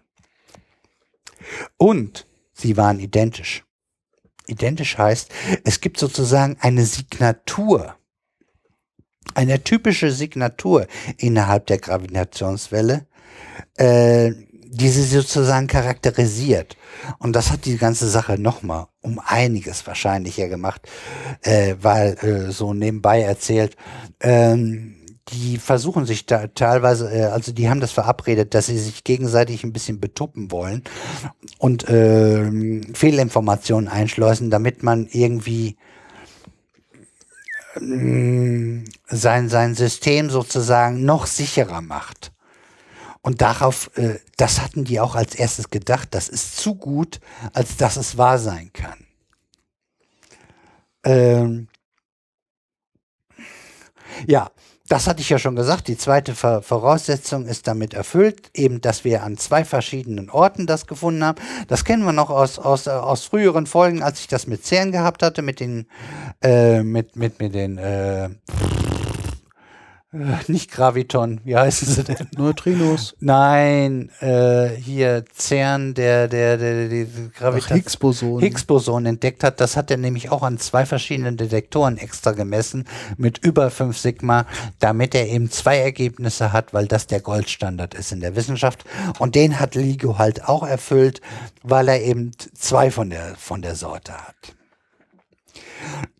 Das Schöne dabei ist, wir haben ihn entdeckt. Weil äh, das ist natürlich eine internationale Kooperation. Da sind, was weiß ich, 50 Länder und, und Wissenschaftler aus 50 Ländern daran beteiligt. Und äh, die Deutschen wirklich äh, weit vorne weg äh, mit ihrem Geo 600, auf die ich da auch noch eingehen werde, äh, weil die einiges äh, an Technik hinzugeliefert haben und, und vorbereitet haben, damit LIGO überhaupt so erfolgreich sein kann. Äh, das war so früh. Äh, da waren die Amis noch am Schlafen. Weil wir haben ja hier Zeitverschiebung und äh, da hatten unsere deutschen Schicht in der normalen Zeit. Das ist dann halt auch günstiger. Und da ist das Ganze genau genommen in Hannover um 10.51 Uhr ist dieses Signal eingeschlagen und wir haben sozusagen, wir haben es sozusagen in Anführungsstrichen entdeckt. Wir sind also nicht nur Weltmeister und nicht nur Papst, sondern wir sind auch Gravitationswellenentdecker. Hey! Aber Papst sind wir doch gar nicht mehr. Wir sind gegen Papst. Äh, jein, äh, ja, äh, das ist eine Frage der Definition. Also wir waren Papst mindestens und da ein Papst eigentlich offiziell aufhört, Papst zu sein, obwohl Ex dahinter steht, wenn er bisher hat er immer die Löffel abgegeben, bevor er aufgehört hat. Jetzt haben wir zwei Päpste, also ist es ein Gegenpapst. Ja, nee, aber äh, zum Glück äh, verhält er sich nicht so wie in der Geschichte, als man mal drei von der Sorte. Der, der macht gerade keinen Mucks mehr, würde ich sagen. Ja, der man hält sich schön zurück. Das ist auch gut und richtig so. Der, der weiß schon, was er da gemacht hat und das ist äh, äh, sonst äh, der wusste schon, was das für eine Tragweite bedeutet und dass er da erstmal auf jeden Fall eine ganze Zeit lang erstmal äh, sich zurückhält, um dann vielleicht als Privatmann vielleicht mal wieder was zu sagen. Weil dem der will dem, das hatte ich ihm auch zugetraut und toi toi, der bisher hat das auch gemacht, dass er dem Neuen nicht irgendwo ins Handwerk fuscht. Aber jetzt wieder ganz anderes Thema. Überhaupt nicht mit gerechnet. So, aber es, es, äh, die Superlative hören ja nicht auf. Also ist ja schön, dass wir den jetzt entdeckt haben. Und natürlich ist das, äh, bei solchen teuren Geschichten macht man das. Das CERN ist ja auch nicht nur in Schweiz und, und Frankreich, da wo es äh, stationiert ist. Da ist auch die halbe Welt dran beteiligt und, und, und viele europäische Länder und auch weltweit. Und so ist das auch ein Gemeinschaftsverdienst eigentlich der gesamten Menschheit. Also da Gut, wir können da meinetwegen ein bisschen Lokalpatriotismus mal durchscheinen lassen. Wir, wir, wir waren zufälligerweise gerade äh, dran mit der Schicht und haben ihn zufälligerweise gefunden. Und gut, freuen wir uns. Aber äh, es wird wirklich, äh, es, es, es, es, es kommt noch viel besser. Äh, es hat eine, also man hat inzwischen mathematisch berechnet, wie eine Gravitationswelle auch in seiner Struktur und seiner Art aussehen müsste, wenn zwei schwarze Löcher sich miteinander vereinigen. Das ist Physik, das ist Algorithmus, das ist Prognose dieses Signal, was die da aufgefangen haben, stimmt mit den Vorhersagen absolut überein. Damit konnten sie ganz klar sagen, es handelt sich, also die Ursache von diesen Gravitationswellen stammt von zwei schwarzen Löchern, mit 29 und 36 Sonnenmassen. Sie hatten jeweils gut 150 Kilometer Durchmesser. Wenn sich das mal überlegt, wie eng, ja, das ist ja sowieso, schwarze Löcher ist auch so faszinierend. Wenn sich überlegt, irgendwie Pi mal Daumen, gut 30 äh, Sonnenmassen und dann nur 150 Kilometer Durchmesser. Wie extrem dicht das gepackt machen muss, das haben wir noch alles nicht begriffen. Äh, die 150 Kilometer sind nur der Ereignishorizont, nicht das schwarze Loch. Das schwarze Loch ist da drin und wahrscheinlich eine Singularität mit dem Durchmesser null. Ja, da, ja,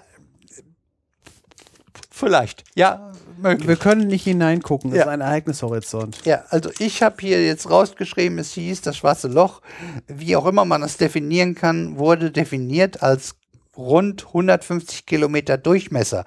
Äh, ich, ich gehe auch davon aus, dass sie da, ich bin mir, also ich gehe auch davon aus, dass sie eher den Schwarzschildradius meinen, weil das andere kann man zurzeit gar nicht so richtig bemessen. Bemessen sowieso nicht, höchstens ausrechnen. Ja, das meinte ich mit ausrechnen. Äh, meinte ich auch beim äh, Ausrechnen. Und das andere entzieht sich zurzeit irgendwie noch unserer Kenntnis. Da gibt es Theorie drüber. Aber so ganz genau wissen wir darüber nicht Bescheid. Mal gucken. Wir, wir, wir kommen nach und nach weiter. Mal gucken, ob wir dazu auch irgendwas finden. Diese Gravitationswelle dauerte genau null, also genau rund 0,2 Sekunden lang. Länger war die nicht. Also immerhin. Und dadurch, dass wir ja zwei Messstationen hatten und eine kleine zeitliche Veränderung und man konnte in äh, den Gravitationswellen sozusagen auch eine gewisse äh, sozusagen den, den, den Bogenmesser sozusagen ein bisschen mit rausrechnen, konnte man grob angeben, dass sich das Ereignis in der südlichen Hemisphäre in der Nähe der Magellanischen Wolke stattgefunden hat und dass es ungefähr 1,3 Milliarden Lichtjahre entfernt war. Was geschah also genau, also in Anführungsstrichen genau, vor 1,3 Milliarden Jahren? Zwei schwarze Löcher umkreisen sich, also jetzt kurz bevor es losgeht. Also, ja, rund 17 Mal in der Sekunde. Das werden sie auch wahrscheinlich schon eine Zeit lang getan haben oder jedenfalls so, das ist der letzte Stand. Das ist hier nicht ganz beziffert worden, wie lange sie das jetzt getan haben. Innerhalb einer Fünftelsekunde ist die Rotation umeinander dieser beiden schwarzen Löcher auf 75 Mal hochgeschnellt. Bei einer Entfernung von 200 Kilometer verschmelzen diese beiden schwarzen Löcher und erzeugen danach noch ein Nachschwingen des schwarzen Loches von 10 Millisekunden. Und das können wir alles aus der Signatur der Gravitationswellen der ersten, die wir gefunden haben, jemals mitbelauscht haben, herauslesen. Und da, da stecken eine ganze Ecke Neuigkeiten drin, weil mit schwarzen Löchern, da haben wir nicht allzu viel Ahnung. Das ist äh, eine Menge auch noch Theorie gewesen. Wir, wir sind davon ausgegangen, dass es sie gibt, aber so richtig sicher waren wir uns nicht. Wir haben nur gesagt, es müsste da eigentlich welche geben, weil anders können wir uns das nicht ähm, erklären. Die dadurch erzeugte Gravitationswelle war groß genug, um sie mit heutigen Möglichkeiten zu detektieren. So.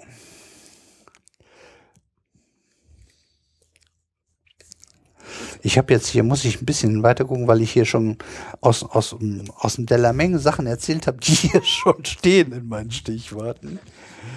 Ähm, aber ich habe den nächsten Punkt gefunden. Äh, das neue schwarze Loch hat 62 Sonnenmassen. Zur Erinnerung, 29 und 36. Fehlen drei Sonnenmassen. Diese Energie ist umgewandelt worden in die Gravitationswellen. Ansonsten gehen wir davon aus, dass schwarze Löcher bis auf Hawking-Strahlung, äh, die wahrscheinlich jetzt äh, nicht unbedingt eine Rolle gespielt hat, äh, das, die geht ja äh, kontinuierlich, wenn es sie überhaupt gibt, von einem schwarzen Loch aus. Äh, keine Rolle gefällt. Da, da geht keine Energie eigentlich verloren, weil die Energie gar nicht raus kann aus den schwarzen Löchern. Das ist so extrem massereich, dass Energie eigentlich gar nicht entweichen kann auf der normalen Art und Weise, also dass jetzt irgendwie Materie rausspratzen kann, wie wir das irgendwie von Supernova kennen, wo diese, wo, falls ihr das mal irgendwo gesehen habt, das kann man ja auch äh, äh, schön in Videos sehen, wo, wo das so nachgestellt würde, wo so Schalen abgesprengt werden. Das gibt es bei schwarzen Löchern nicht. Das ist, das ist undenkbar. Also, die drei Sonnenmassen wurden mit mindestens dem allergrößten Teil, wenn nicht dem kompletten Teil, komplett umgewandelt in Energie. Wie lange war das? Wie lange hat das gedauert, die Umwandlung? Ich, weil ich wollte nämlich gerade die Leistung ausrechnen. Die, äh, die, Zahl wird absurd groß. Ja. Äh, ich hatte äh, für die gesamte Gravitationswelle, die ging 0,2 Sekunden lang. Äh, das ist also ein Fünftel Sekunde. Dann reden wir hier über eine äh, Leistung, äh, blöde Zahl hier, 200 Warte mal. Äh, zeig mal. Also ich habe hier jetzt nichts stehen, aber ich habe in Erinnerung, dass irgendeiner gesagt hat, dieser Ausbruch in diesen 0,2 Sekunden war größer als die gesamte Energieleistung in der gleichen Zeit von allen Galaxien, die wir sehen können. Äh, das Ganze mal, ich habe das gerade mal eben in der Zeit, wo du geredet hast, ausgerechnet. Äh, 2,5 mal 10 hoch 49 Watt. Äh, jetzt wollen wir mal eben sehen. die Sonne hat eine Leistung, wo haben wir so, wo haben wir so, wo haben wir so, wo haben wir so Leuchtkraft? 10 hoch 26 Watt. Äh, das 26, das heißt, äh, 10 hoch 23 mal, also ein Mol Sonnen brauchst du dafür. Ja. Wir haben jetzt gerade mal den, den, den, äh, den, den äh, Bogen zur Chemie geschaltet. Also ein Mol Sonnen. Ja, du musst eigentlich die 49 minus diese, äh, was warst du, 26 abziehen oder so. Äh, das habe ich schon alles durchgerechnet. Ja, hatte ich gehabt. Deswegen 23, äh, 10 hoch 23 Sonnenleuchtkräfte. Ja. Äh, eine eine 10 hoch 23, nur zur Erinnerung, äh, weil, weil wir, wir, wollen immer noch alle mitnehmen, ja. ist eine 10 mit 3 und, also eine 1 mit 23 Nullen. Ja, äh, einfach nur von der Größenordnung Galaxien. Unsere Galaxis soll ähm, die Milchstraße 60 bis 100 Milliarden. 100 Milliarden Sonnen, 100 Milliarden, da kannst du schon wieder 11 abziehen. Das heißt, wir brauchen immer noch äh, 23, äh, 23, 12 Äh, eine Billion Licht, äh, Milchstraßen. Eine Billion Milchstraßen. So, und wir wissen, dass wir, also bisher können wir übersehen, weil wir wissen ja immer noch nicht, dass das trägt uns durch unseren ganzen Podcast, ob wir das ges gesamte Universum sehen, äh, dass, äh, das, was wir was Leute bisher gesehen haben, gehen sie davon aus, dass wir 100 Milliarden Galaxien mit 100 Milliarden Sonnen im Schnitt sehen. Ja, das. Und damit passt die Aussage, dass in dieser kurzen Zeit mehr Energie von diesem Ereignis ausgegangen ist, als das gesamte Universum, das wir sehen können, überstrahlt. Ja, also im Faktor 10 sogar. Ja. Also Wahnsinn. Sinn, kann ich äh, da nur äh, sagen. Das ist also mehr Leistung als äh, von wegen äh, Zivilisation. Da gibt es ja diese Kardashev-Skala von wegen, wie fortgeschritten eine Zivilisation ist. Äh, Stufe 1 ist, äh, beherrscht die Energie der gesamten, seines gesamten Planeten. Wir sind bei 0,7. Äh, Stufe 2 ist gesamte Sonnensystem, Stufe 3 ist gesamte Galaxis. Ich glaube dann, das ist die Originalskala. Äh, ich glaube, ganzes Universum ist, glaube ich, Stufe 5 oder 6 äh, und das geht noch darüber hinaus. Ja. Aber wie gesagt, nur 0,2 Sekunden lang. Das ist wieder mal die ja, Leist ja, das na, kommt, es kommt klar. dadurch zustande, dass halt drei, äh, dass drei Sonnenmassen Energie, äh, Materie gleichzeitig auf, Auf einmal einen Schlag verdampft in, in, in, in, in Energie Anführungsstrichen. umgewandelt wird. Mhm. Also ist eine absurd große Zahl. Ja, haben wir so, so, so, sozusagen diese Aussage sogar verifiziert und für richtig befunden. Aber das war wieder alle wilsende Müllhalde. Ja, nö, aber Und- wir haben es ja schön kombiniert. Ja. Können wir uns auf die Schulter klopfen. Ähm, was, was ist noch Neues? Äh, als erstes, es gibt schwarze Löcher. Wir wussten das gar nicht so hundertprozentig. Das ist sozusagen, diese Gravitationswelle beweist, es gibt schwarze Löcher.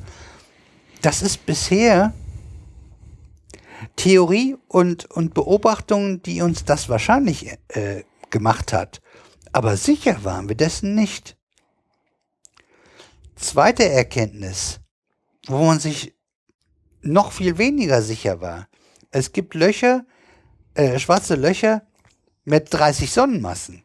Bislang ist man davon ausgegangen, dass es entweder die ganz großen, aller Wahrscheinlichkeit in jeder Galaxie 1, in der Mitte gibt, das dann irgendwie Tausende von Sonnenmassen oder Hunderttausende von Sonnenmassen hat. Oder es gibt irgendwie schwarze Löcher hier und da. Ja, die haben ein paar, paar Sonnenmassen.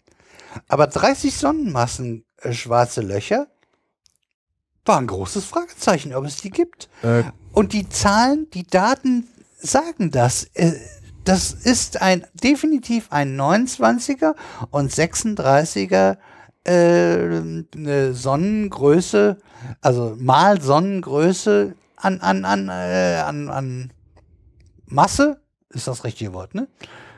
ja, ja, klar. Äh, äh, schwarze Löcher. Äh, äh, kurzer Exkurs, warum Ja. das so ist, warum es 30er eigentlich hätte nicht geben sollen. Die ganz großen im, in der Innenga in inneren Galaxien entstehen dadurch, dass sie halt immer wieder was fressen. Das heißt, äh, da fällt mal wieder ein Stern rein, dann nee, haben sie wieder mal eine Sonnenmasse oder zwei mehr. Äh, die kleinen, die so bis Größe 8 gehen, 8 Sonnenmassen, die entstehen äh, dadurch, also Sterne können eine maximale Größe von circa 200 Sonnenmassen kriegen. Da streiten sich die Gelehrten noch so, welche Größenordnung ist wirklich. Richtig. Aber am, am Ende, bevor, be- bevor das Leben dieser Sterne zu Ende geht, äh, verlieren die noch Masse durch, ähm, durch, durch Supernova. Stern. Nee, nee, nicht äh, vor der Supernova schon, schon davor.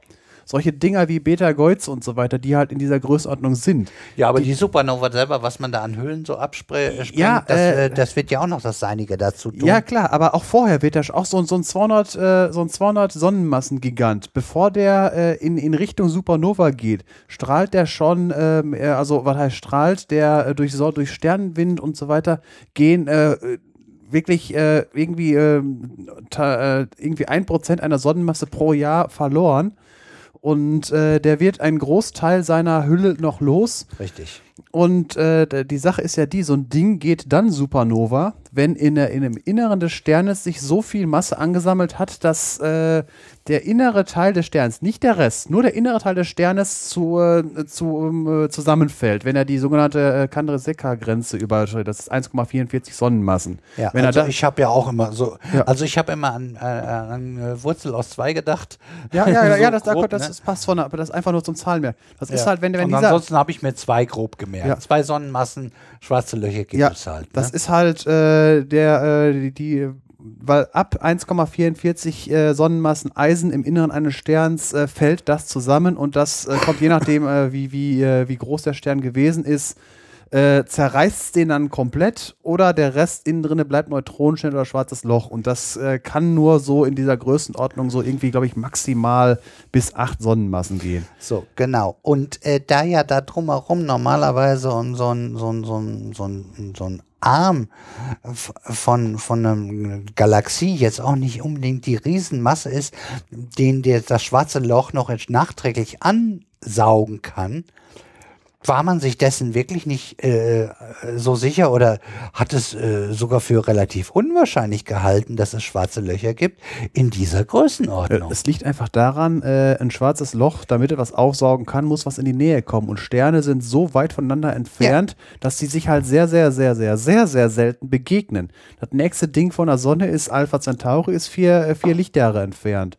Und äh, da wird sich auch so schnell nichts dran ändern. Es wird äh, in äh, sel irgendwie selbst so andere Sterne, die noch so hier in der Nähe rumschwirren, die kommen uns in den nächsten paar Millionen Jahren nur maximal auf ein Lichtjahr nah. Und ein Lichtjahr nah kommen, das heißt, es ist fast ein direkter Treffer für Astronomen. Ja, ja, Astronomen sehen das ein bisschen anders. Ja, das ja, ist, also So da- ist das auch richtig. Das, geht gar nicht anders. Dass Sterne äh, sich wirklich treffen, also sagen wir es mal so, da ist es wahrscheinlich, als man dreimal hintereinander im Lotto gewinnt mit Superzahl. Das ist also, weil äh, die Entfernungen zwischen Sternen sind so gewaltig, äh, da, da, das, das ist äh, eigentlich nicht wirklich, wirklich vorstellbar. Tja, es ist, es ist, wie gesagt, als, als die Meldung kam, äh, also mir ist das Grinsen nicht aus der Backe gegangen. Das, das war für mich als Science-Nerd, äh, sagen wir mal so, ich glaube, ich habe mich mehr darüber gefreut, äh, wie, wie das, was war das? Das 7 zu 1 gegen Brasilien oder die Weltmeisterschaft. Die hat mich zwar auch gefreut und die hat auch Spaß gemacht. Aber ich glaube, das, äh, das bewegt mich dann doch mehr. Das ist wichtiger. Ja, also, das siehst du genauso, ne? Ja. Also mir ist eine ganze Zeit lang, als ich äh, das dann, mir ist das Grinsen nicht aus der Backe rausgegangen. Das ist unglaublich. Das ist mir, also wie gesagt, ja gut, ist noch nicht so lange her. Also äh, als CERN das rausgekriegt hat, äh, da war, war schon so ein ähnlicher Effekt. Nur komischerweise, weil das so, so lange schon auf, bei mir jedenfalls auf dem Schirm war, dass das kommen wird und dass es eigentlich nur eine Frage von Gigaelektronenvolt ist.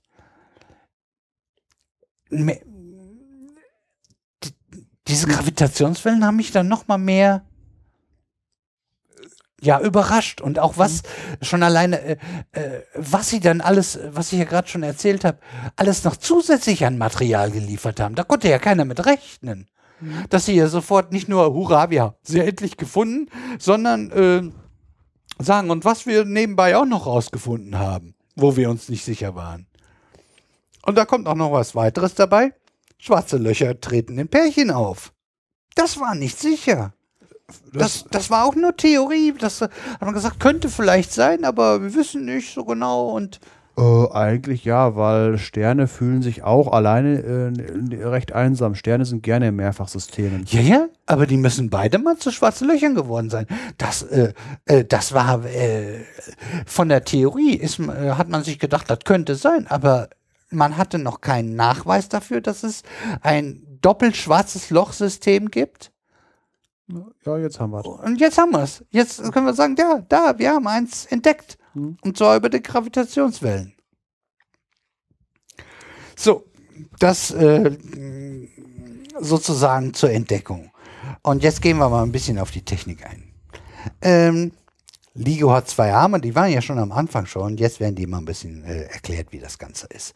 Die stehen im rechten Winkel zueinander und sind äh, bei LIGO vier Kilometer lang. Bei den anderen haben wir gehört, 600 Meter, 300 Meter und, und noch verschiedene andere. Am Ende der Arme sind Spiegel angebracht. Da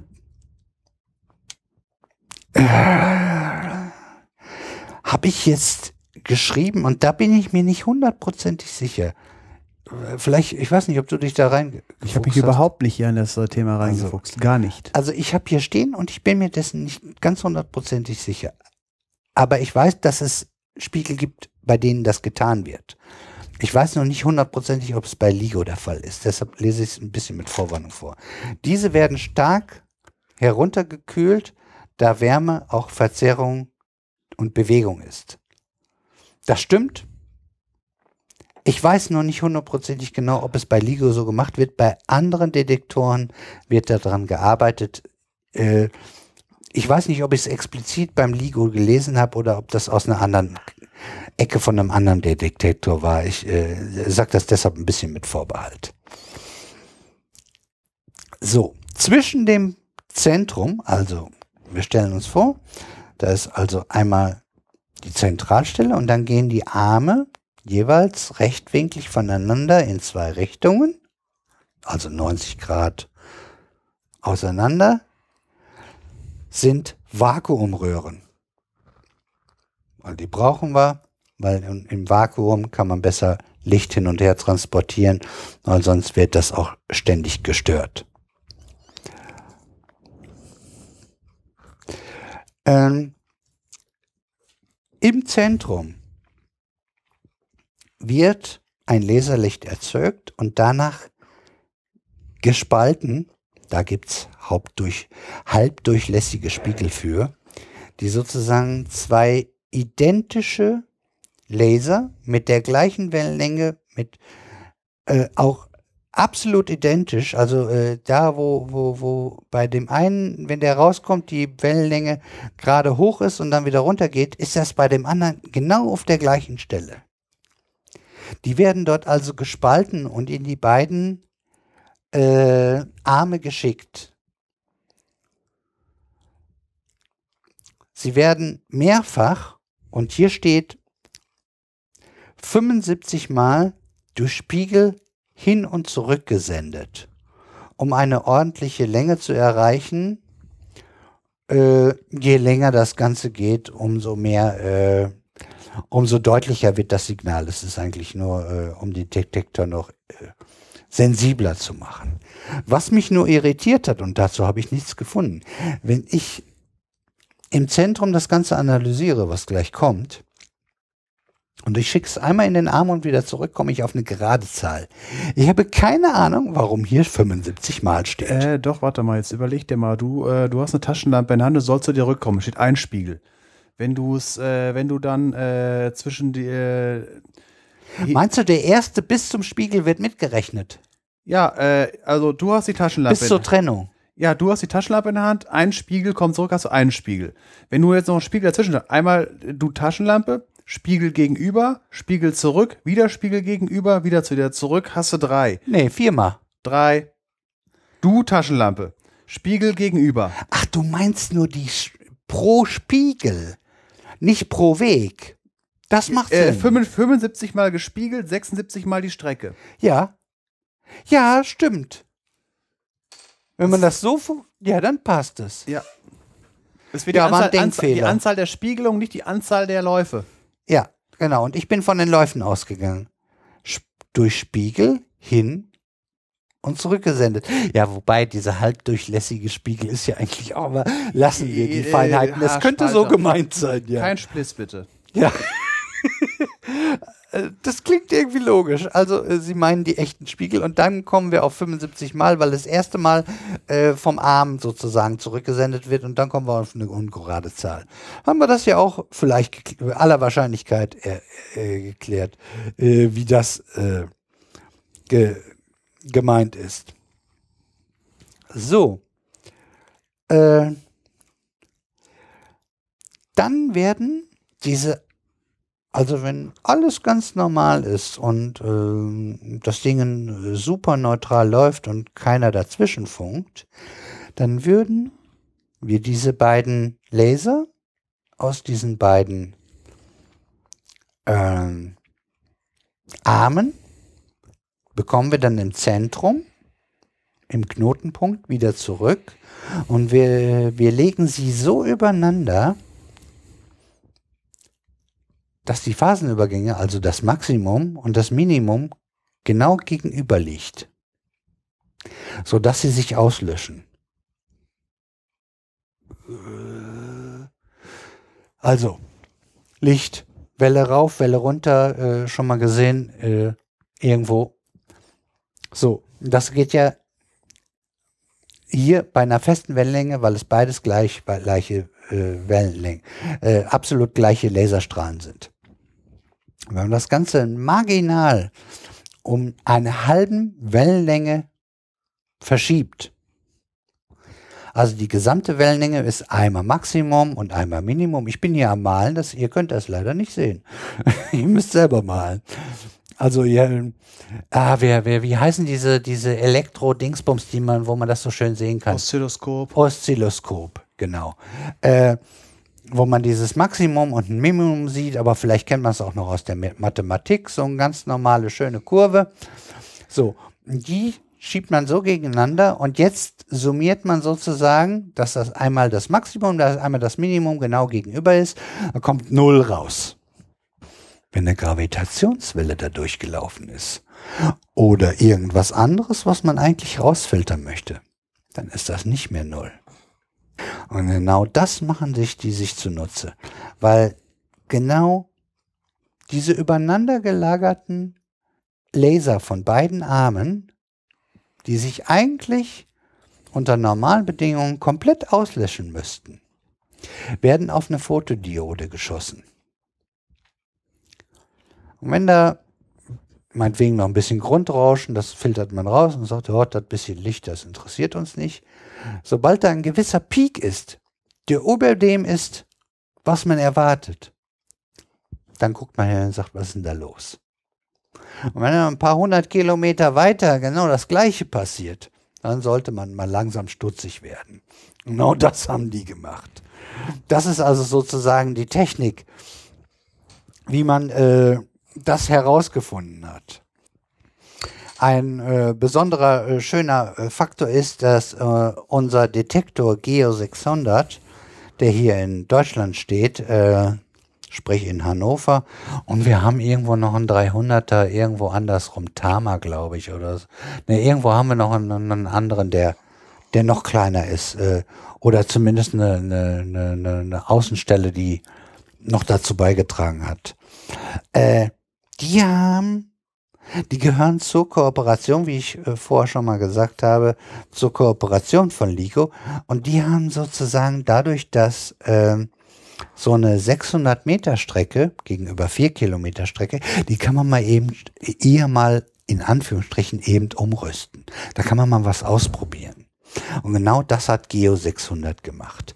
Dort sind also äh, Techniken entwickelt und getestet worden, die Voraussetzungen waren für den LIGO Advanced und für dessen Erfolg.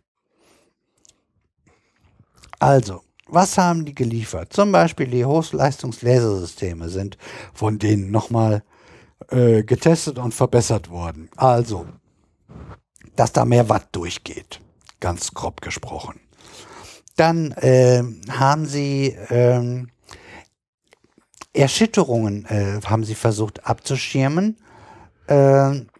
Und zwar haben sie ähm, Pendel als Schimmung, Sch, äh, Schwingungsdämpfer eingesetzt, die ah, mit Glasfaser verbunden und das Neueste von der Technik, was es gibt, äh, die daran aufgehangen und das sozusagen, ich, ich glaube in Deutschland waren es, glaube ich, drei äh, Pendel, äh, die dort verbaut wurden, also schön ineinander, wie, irgendwie wie Mobili sozusagen. Ähm, und dadurch wurde sozusagen äh, die Erschütterungen, die die Erde so mit sich bringt und Wasserbrandungen und Erdbe Erdbeben und das, die Erde sowieso, die macht ja auch noch, die ist ja ständig am Rumoren da unten drinne. Und was weiß ich, auch in der Nähe vielleicht irgendwie eine Straße oder irgendwie was, was, was weiß ich, was noch Erschütterung macht, das hat man damit alles rausgefiltert. Und mit dem hat man das nochmal um einiges effizienter hingekriegt. Und das hat so gut geklappt, dass man von denen gleich in den LIGO Advanced 4 eingebaut hat. Ähm, äh, und das hat eine Dämpfung der Erschütterung auf ein Zehnmillionstel bewirkt.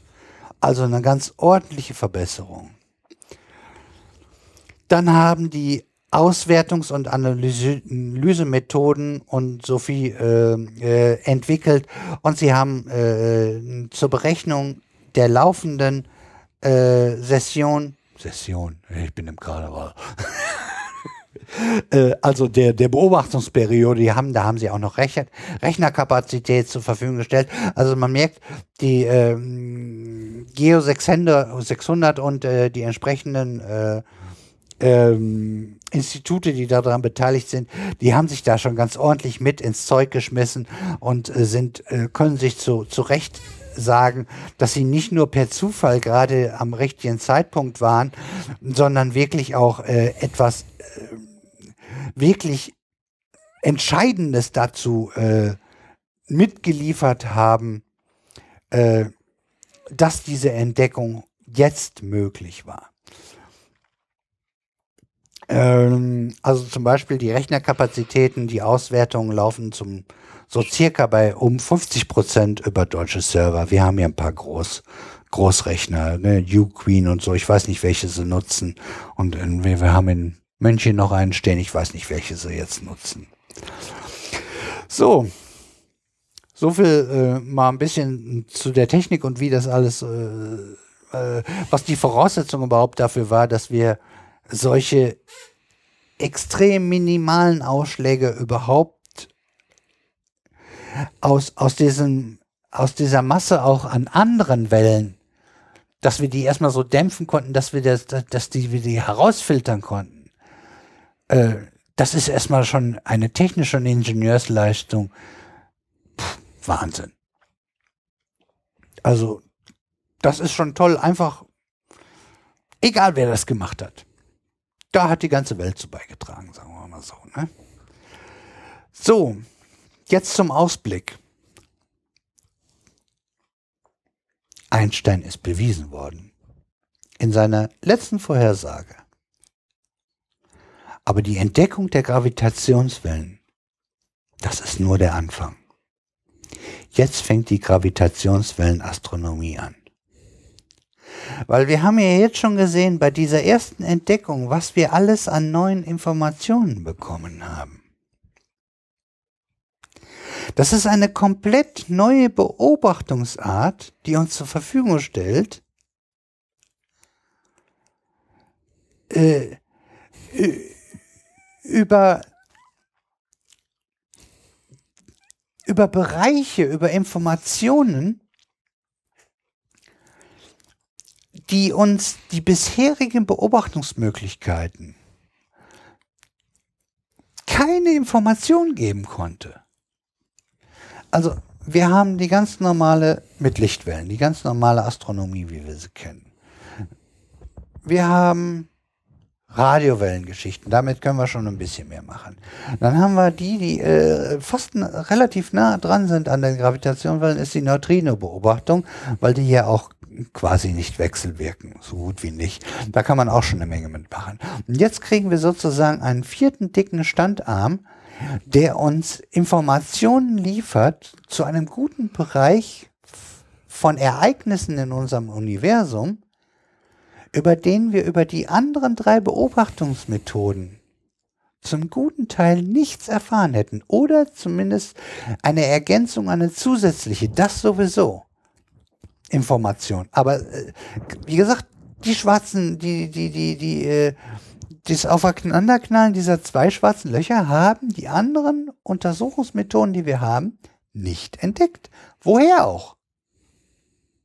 Sie hatten nicht die Möglichkeit dazu. Das konnte man nur über Gravitationswellen herausfinden. Und das, ich hatte es vorher ja schon mit drinne. Jede Gravitationswelle ist unterschiedlich aufgebaut. Wir können also aus dem Aufbau und so wie sie geformt ist, wie, wie, wie, wie ihr Inhalt sozusagen ist, selbst wenn es nur auch nur 0,2 Sekunden sind für einen Physiker echt lang. Also der geht ja gerne mal von Atto- und Pikosekunden aus, das ist noch ein bisschen weniger. Äh, der kann da so viel rauslesen. Äh, da bekommen wir Informationen, die sind äh, für die Wissenschaft Gold wert. Ob wir da irgendwann mal Geräte rausbasteln können, äh, das steht erstmal ganz anderen. Hier geht es um Grundlagenforschung und um einfach, weil die Menschheit wissen will, wie die Welt funktioniert. Und die Astronomie nicht umsonst ist irgendwie gefühlt Astronomie irgendwie fast, fast die Hälfte der Wissenschaftler, weil, weil die, die fasziniert einfach die Menschen ungemein, ne? Auch wenn, wenn sie ganz genau wissen, dass das, das ist so wie, ach, lass uns doch Amerika mal entdecken.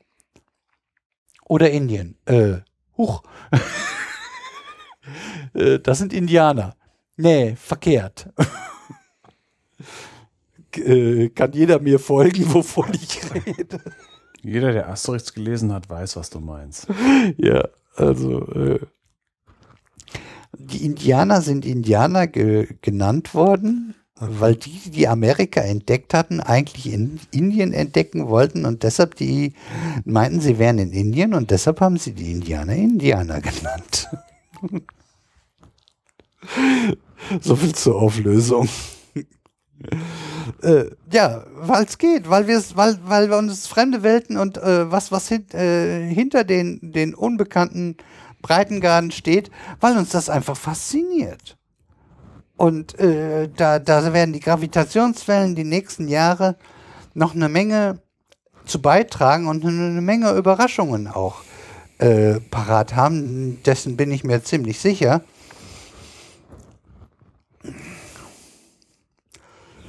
Ähm, Ligo hat zum Beispiel seinen ersten Test jetzt durchgeführt. Äh, die haben das Ganze noch nicht optimiert. Das Ding wird nochmal aller Wahrscheinlichkeit um den, um, äh, äh, um eine, die Technik äh, lässt es aller Wahrscheinlichkeit zu, dass wir äh, die Beobachtungsgenauigkeit noch verdreifachen können. Was ins Dreidimensionale geht und nochmal um einiges mehr Raum bedeutet, weil wir ja dann sozusagen auch weiter entfernte Gravitationswellen, die ja nach und nach abschwächen wegen der Größe der Kugel, äh, wir nochmal umso mehr sozusagen Raum beobachten können. Das wird äh, ja ständig so weitergehen. Wir hören ja da nicht auf was wir jetzt hingekriegt haben, dass äh, die, die Technik wird weitergehen und der, die, die sind auch alle schon im Bau und die sollen alle schon besser werden. Da werde ich jetzt noch ein bisschen drauf eingehen. Ähm, also allein der Ligo, der jetzt irgendwann im Sommer wieder seine Beobachtung nochmal wieder loslegen wird, wird schon mal eine ganze Ecke besser sein, äh, wie in seinem ersten Durchlauf, wo er, wo er die Gravitationswelle jetzt äh, verkündet hat und wird dadurch stärkere oder noch mehr Ereignisse aller Wahrscheinlichkeit finden. Dann haben wir Virgo. Mal gucken. Das soll dieses Jahr noch äh, auch, äh, das ist glaube ich Italien, äh, mit verbesserter Technik an, äh, an den Start gehen die haben zum Beispiel sechs Pendel Pendelstufen. Erinnerung. Ligo hatte vier. Und damit wird Virgo, wenn die sonst alles gleich in der Technik haben, das kann ich jetzt nicht so genau sagen, aber nochmal noch mal genauer. Und äh, die Erbauer hoffen, dass im Mai will, glaube ich, Ligo wieder loslegen, dass da schon Virgo dabei ist. Und das bedeutet auch, äh, all die, die jetzt noch dazukommen, äh, gilt das dann umso mehr. Äh, Je mehr wir von diesen Detektoren haben, umso mehr Daten haben wir mit kleinen äh, Mess, äh, also dann kommen die unterschiedlich äh, schnell an und damit können wir noch genauer sagen, wo es herkommt. Dann können wir den restlichen äh, Beobachtungsmöglichkeiten, die wir haben, schnell sagen. Guckt mal dahin, findet ihr noch was anderes. Wir können noch genaue Entfernungen messen, können das miteinander kombinieren, wissen genau, wo das herkommt. Also je mehr wir von den Dingern haben, die dann sozusagen alle gleichzeitig äh, diese Gravitationswellen messen, umso genauer können wir auch nochmal die Herkunft und die Entfernung noch, noch bestimmen. Und damit natürlich noch genauer darüber Auskunft geben, äh, was wir aus dieser Gravitationswelle alles äh, herauslesen können. Und vielleicht finden die anderen ja auch irgendwas, was irgendwie äh, dazu passt und was wir miteinander kombinieren können. Das ist ja nicht ausgeschlossen. Will einer was sagen? Ich bin so lange schon am Schwätzen. Ja, du hast ja auch was zu sagen. Ihr seid erschlagen. Gut, dann mache ich einfach. Ja, das ist, ja, ja bei, bei, so viel Energie auf einem Haufen. ja, das, im Sinne, ja, das ist allerdings wahr. Die Zahlen wurden absurd groß. Ähm, äh, 2017 soll noch ein, ein, eine neue Technik, die wir hier schon äh, in Geo 600 ausprobiert haben, eingebaut werden, also nochmal zusätzlich. Und zwar wird dort ein Lasersystem für gequetschtes Vakuum eingebaut. Aha. Ja, das hört sich ja spannend an. Äh, um das Thema müssen wir uns auch irgendwann kümmern, weil das kommt gleich. Also, weil, weil ich vermute, worum es geht. Wie zerquetscht man Vakuum? Äh, äh, nee, gequetscht, nicht zerquetscht. das gibt Zwetschgen. ähm, ah, ja. Also es ist bei Geo 600 äh, eingesetzt worden, für gut befunden. Was, was die Idee dabei ist, äh, das Vakuum hat Quantenfluktuationen. Mhm. Und das ruft nun mal auch ein Rauschen hervor. Wir hatten ja hinten dazwischen die Röhren und da ist eigentlich fast vollständiges Vakuum zwischen. Aber wir wissen aus unserer Physik, äh, dass äh, auch ein Vakuum eine Quantenfluktuation hervorruft. Ähm, und die soll mit dieser Technik verringert werden, indem man sozusagen auf eine ganz bestimmte Art und Weise gesondert, hat nichts mit dem Hauptlaserstrahl zu tun, Laser so da äh, reinschickt, um diese Quantenfluktuation nochmal zu verringern. Ich gehe sehr, ich gehe davon aus, dass unser Kasimir hinter der ganzen Sache steckt. Ich glaube, ich weiß jetzt, worum es geht, was die vorhaben. Sag mal. Äh, Casimir-Effekt, das ist die Sache, ja. äh, also hier diese Quantenfluktuation ist die Sache, im, äh, das Vakuum ist nicht komplett leer, sondern äh, in, im Vakuum gibt äh, Quantenfluktuation heißt, dass sich spontan Teilchen, Antiteilchenpaare bilden, die sich sofort danach wieder, also in sehr kurzer Zeit, Pikosekunden, wieder annihilieren äh, das, das, ist einfach so, man, man kann sich vom Universum was leihen, wenn man so schnell wieder zurückgibt, dass das Universum nichts davon merkt. Wo stand das in den Gelehrten der Scheibenwelt? Wahrscheinlich, irgendwie so, der, der kommt auf solche Ideen. Das hörte sich so an. Ja, äh, die Sache ist ganz einfach die, äh, dafür, äh, diese, äh, diese, äh, es ist ja die, äh, eine Theorie ist ja, ähm, dass halt Teilchen auch Wellen sein können. Und jedem äh, Teilchen entspricht eine bestimmte Wellenlänge. Ich glaube, das Zauberwort das heißt De Broglie-Wellenlänge oder sonst irgendwie sowas. Und äh, Wellen brauchen einen gewissen Platz. Das heißt, wenn man irgendwie äh, eine, äh, ein Vakuum so klein macht, dass da bestimmte Wellenlängen nicht reinpassen, können diese Teilchen nicht äh, dort entstehen. Obwohl, obwohl sie halt nur virtuelle Teilchen sind, können sie trotzdem nicht entstehen. Ist experimentell nachgewiesen, weil jetzt kommt der Trick wenn man in einem Vakuum zwei Platten äh, hat, die äh, sehr eben sind und die sehr nah beieinander bringen, die halt und dieser Abstand geringer ist als die Wellenlänge von bestimmten Teilchen, können zwischen diesen Platten diese Teilchen nicht entstehen, außerhalb dieser Platten allerdings schon und äh, Teilchen, auch wenn sie nur virtuell sind, äh, das ist äh, wie, wie, wie bei Gasen Druck. Äh, diese Teilchen in der Kurze der Zeit, wo sie existieren, bewegen sie sich. Und wenn sie dabei auf äh, irgendetwas treffen, äh, üben sie da einen Druck drauf auf. Und wenn au außerhalb dieser Platten können sie entstehen, üben einen Druck aus, innen können sie nicht entstehen. Äh, also können sie da keinen Druck aus. Und das heißt, die Platten bewegen sie, äh, äh, auf die Platten wirkt eine Kraft, die die Platten äh, irgendwie Aufeinander. aufeinander zubewegt. So, und jetzt, äh, was die dann wahrscheinlich vorhaben, die wollen den Laser in einem Vakuum laufen lassen und diese Vakuumröhre oder diese ist oder ist so eng, dass da in dieser Vakuumröhre diese äh, Teilchen nicht entstehen können, sondern nur außerhalb. Ein toller Trick. Oder zumindest verringert. äh, stark Verringert, ja klar. wird, Also es, äh, weniger Teilchen, weil ganz Teilchen mit einer sehr kurzen Wellenlänge können natürlich trotzdem da drinnen entstehen, aber halt die mit der langen nicht. Und jedes Teilchen, was raus ist, kann nicht rumrauschen. Richtig. Äh, Ich glaube, das ist so äh, gut erklärt. Ich wollte ja eigentlich den Kasimir irgendwann mal machen. Aber das. Äh, wer wer äh, meldet sich? Wer, wer Kasimir nochmal genauer erklärt haben möchte, wir können den gerne noch machen. Hatten wir doch jetzt. Schneiden wir das Rautenspiel und demnächst ein. Also ich fand ihn, ich habe ihn jedenfalls verstanden. Ich kannte das aber auch. Das ist immer die Frage, ne?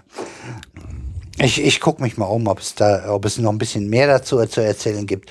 Ansonsten war das eine gute Erklärung, dann haben wir ihn hier untergebracht. Ähm, äh, Kar Kagra in Japan äh, ist unterirdisch und hat definitiv gekühlte Spiegel und soll voraussichtlich äh, 2017 äh, an den Start gehen, hat Arme von drei Kilometer. Mal gucken. Und jetzt kommt noch mal was ganz Spezielles.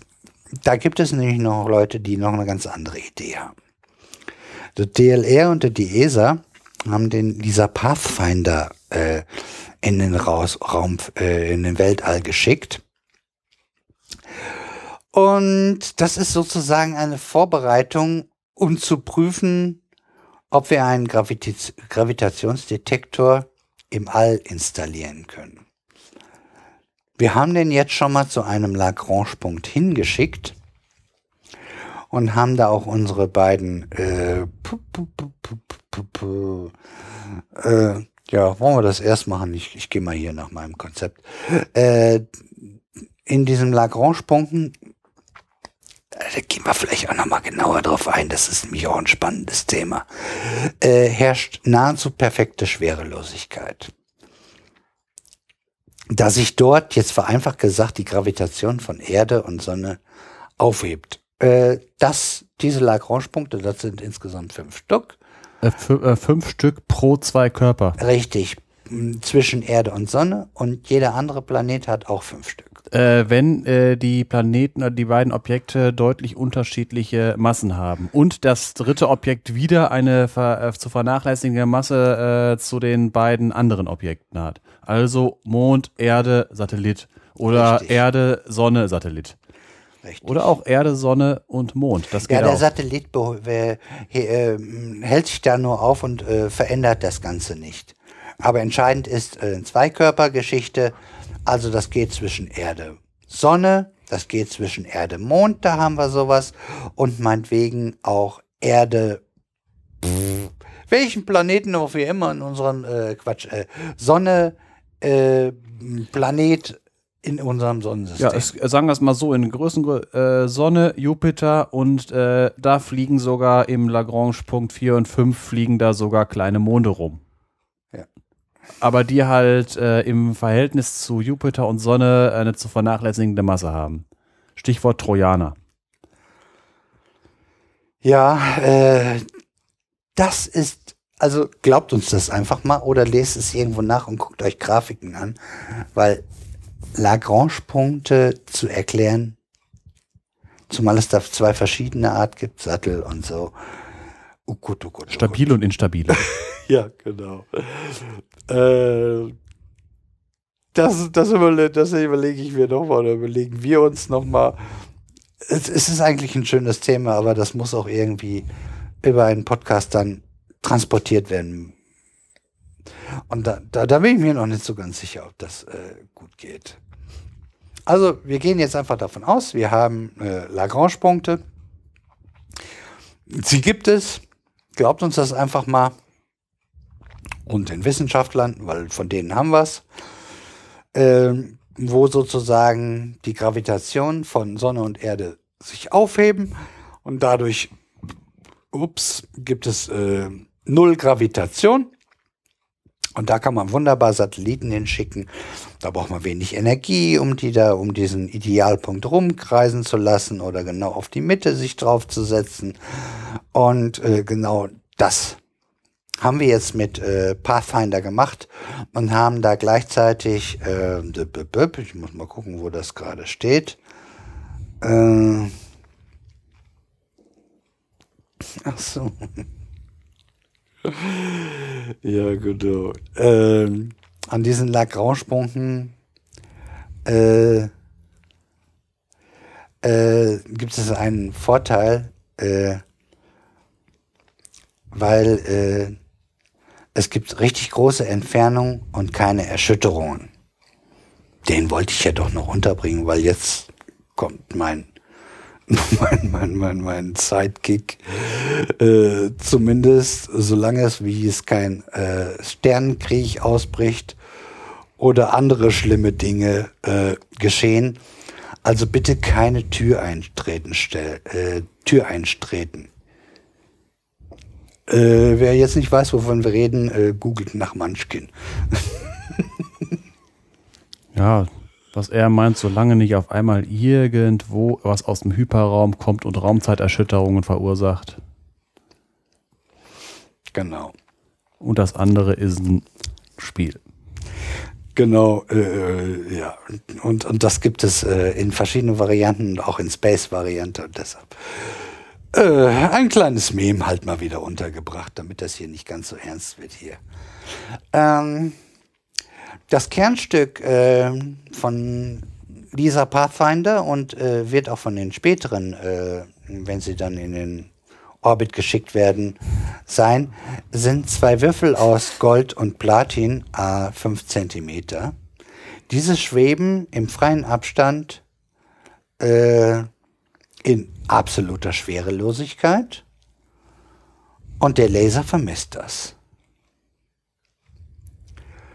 Und wenn das alles ganz gut klappt und wir haben da schon, das Ding ist ja schon oben und die ersten Ergebnisse sehen schon mal nicht verkehrt aus, dann werden wir äh, Lisa starten. Das dauert noch ein bisschen. Von der Idee her ist das genau der gleiche Aufbau wie bei LIGO. Wir haben einen Zentralpunkt, im Prinzip, wobei das variiert sich gleich noch, und zwei Arme. Ich, die werden, was sind die im rechten Winkel wahrscheinlich, ja, und wenn nicht, müssen sie das ein bisschen rausberechnen. Die sollen auf jeden Fall beide gleich lang sein. Und der Abstand zwischen den beiden Armen ist genauso lang. Wir haben also ein gleich seitiges Dreieck. Und Ziel ist, dass wir nicht nur einen Laser von dem Zentrum in die beiden Richtungen äh, schicken, sondern von jedem Satelliten Laser an die anderen beiden Satelliten schicken, womit wir sozusagen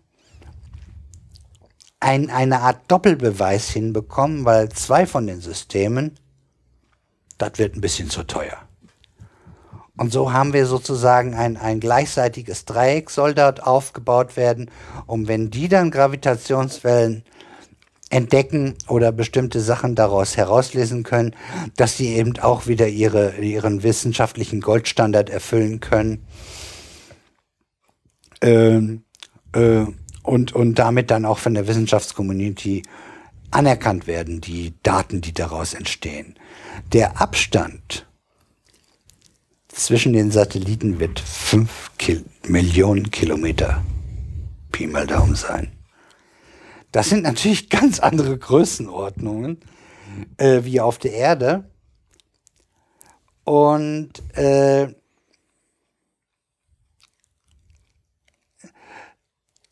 da muss die Abtastrate und, und auch die Genauigkeit und die Messgenauigkeit, die im Weltraum äh, auch ein bisschen schwieriger zu erreichen ist, weil wir müssen die Technik ja alle da hochkriegen, auch gar nicht so, ex so extrem genau sein, weil man das kann man über die Länge sozusagen aushebeln. Weil es ist ja letztendlich nur eine Multiplikationsgeschichte. Und mit den 5 Millionen äh, Kilometer kann man schon mal eine Menge anrichten, ähm, wo man äh, eine ordentliche Gravitationswelle schon ordentlich detektieren kann, sodass diese anderen Voraussetzungen nicht so äh, ins Gewicht fallen. Und das nächste, äh, der nächste Vorteil ist, äh, das Ganze ist ja im All. Wir haben hier auf der Erde das Problem, dass er nicht nur irgendwo die Brandung rauscht von irgendeinem, von einem Ozean oder dass da irgendwo in der Nähe irgendwie ein, ein Transporter über die Straße rumpelt, sondern es gibt sozusagen ein Grundrauschen, ich glaube, ich sage zu viel Grund sozusagen, aber soll ich die Leute darauf aufmerksam machen? Ich weiß nicht. Das ist sozusagen egal. Oder wir machen auch mal ein Bullshit-Bingo. Also sozusagen könnt ihr wahrscheinlich immer ankreuzen. Er kommt nicht drauf, oder? Ja, gut, ich glaube, das, das, Da, dann, dann ist da, wenn ich geredet habe, nach zwei Minuten Bingo. ja, also bei, bei, bei dir kommt auf jeden Fall äh, hier deine Atombombe kommt mit rein. Äh, dann gibt es dieses Mal kein Bombe, kein Bingo. Ja, ja, doch, ich hab's trotzdem gesagt. Also du hast es gesagt. Ja, ja, ist doch egal. Hauptsache es ist im Podcast aufgetaucht.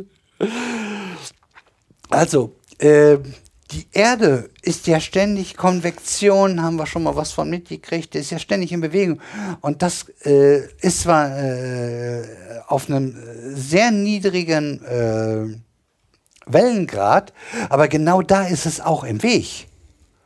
Und das haben wir im Weltraum, diese äh, Belastung sozusagen, diese Schwierigkeit, um die herauszufiltern, haben wir im Weltraum nicht, weil pff, weit weg von der Erde. Die hat mit, mit dem ganzen Gerumpel, was die Erde so äh, äh, veranstaltet, allein durch das, was innerhalb der Erde passiert, das hat die natürlich nicht. Und das wird zumindest äh, in diesen Bereichen auf jeden Fall äh, oder mit, mit sehr hoher Wahrscheinlichkeit bessere äh, Ergebnisse bieten äh, bei dieser Frequenz äh, als auf der Erde, weil, weil, weil sie einfach davon nicht belastet ist. Und das äh, haben wir hier mühevoll mit unseren Pendeln rausgeholt, äh, aber wie gesagt, äh, komplett weg ist natürlich umso besser. Ne? So, und der Start ist äh, geplant für 2034, dauert also noch ein bisschen. Dann haben wir hier, äh, das, mal gucken, wie lange das dauert. Also, wir haben ein, ein, wir haben einen Plan. So wie das A-Team. Es ist nur die Frage, äh, ob irgendeiner zum Schluss sagen kann, ich liebe es, wenn ein Plan gelingt. Funktioniert. Und zwar, eigentlich haben wir hier schon in Deutschland die Idee, ein Einstein-Teleskop, also auch einen äh, großen äh, Gravitationsdetektor zu bauen.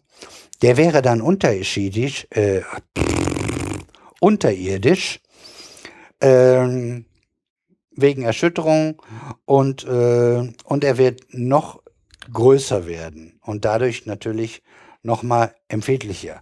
Gleichzeitig wird er, also er wird äh, das machen, was wir sozusagen gerade im Weltall äh, vorhatten. Das wird wieder ein gleichseitiges Dreieck a 10 Kilometer. Wie gesagt, LIGO, warte, 4. Der hier soll 10 werden und unter der Erde gibt's schon mal, jedenfalls von einer bestimmten Art von Störungen weniger. Die in der Erde nicht, aber die auf der Erde äh, werden dadurch äh, schon mal geringer.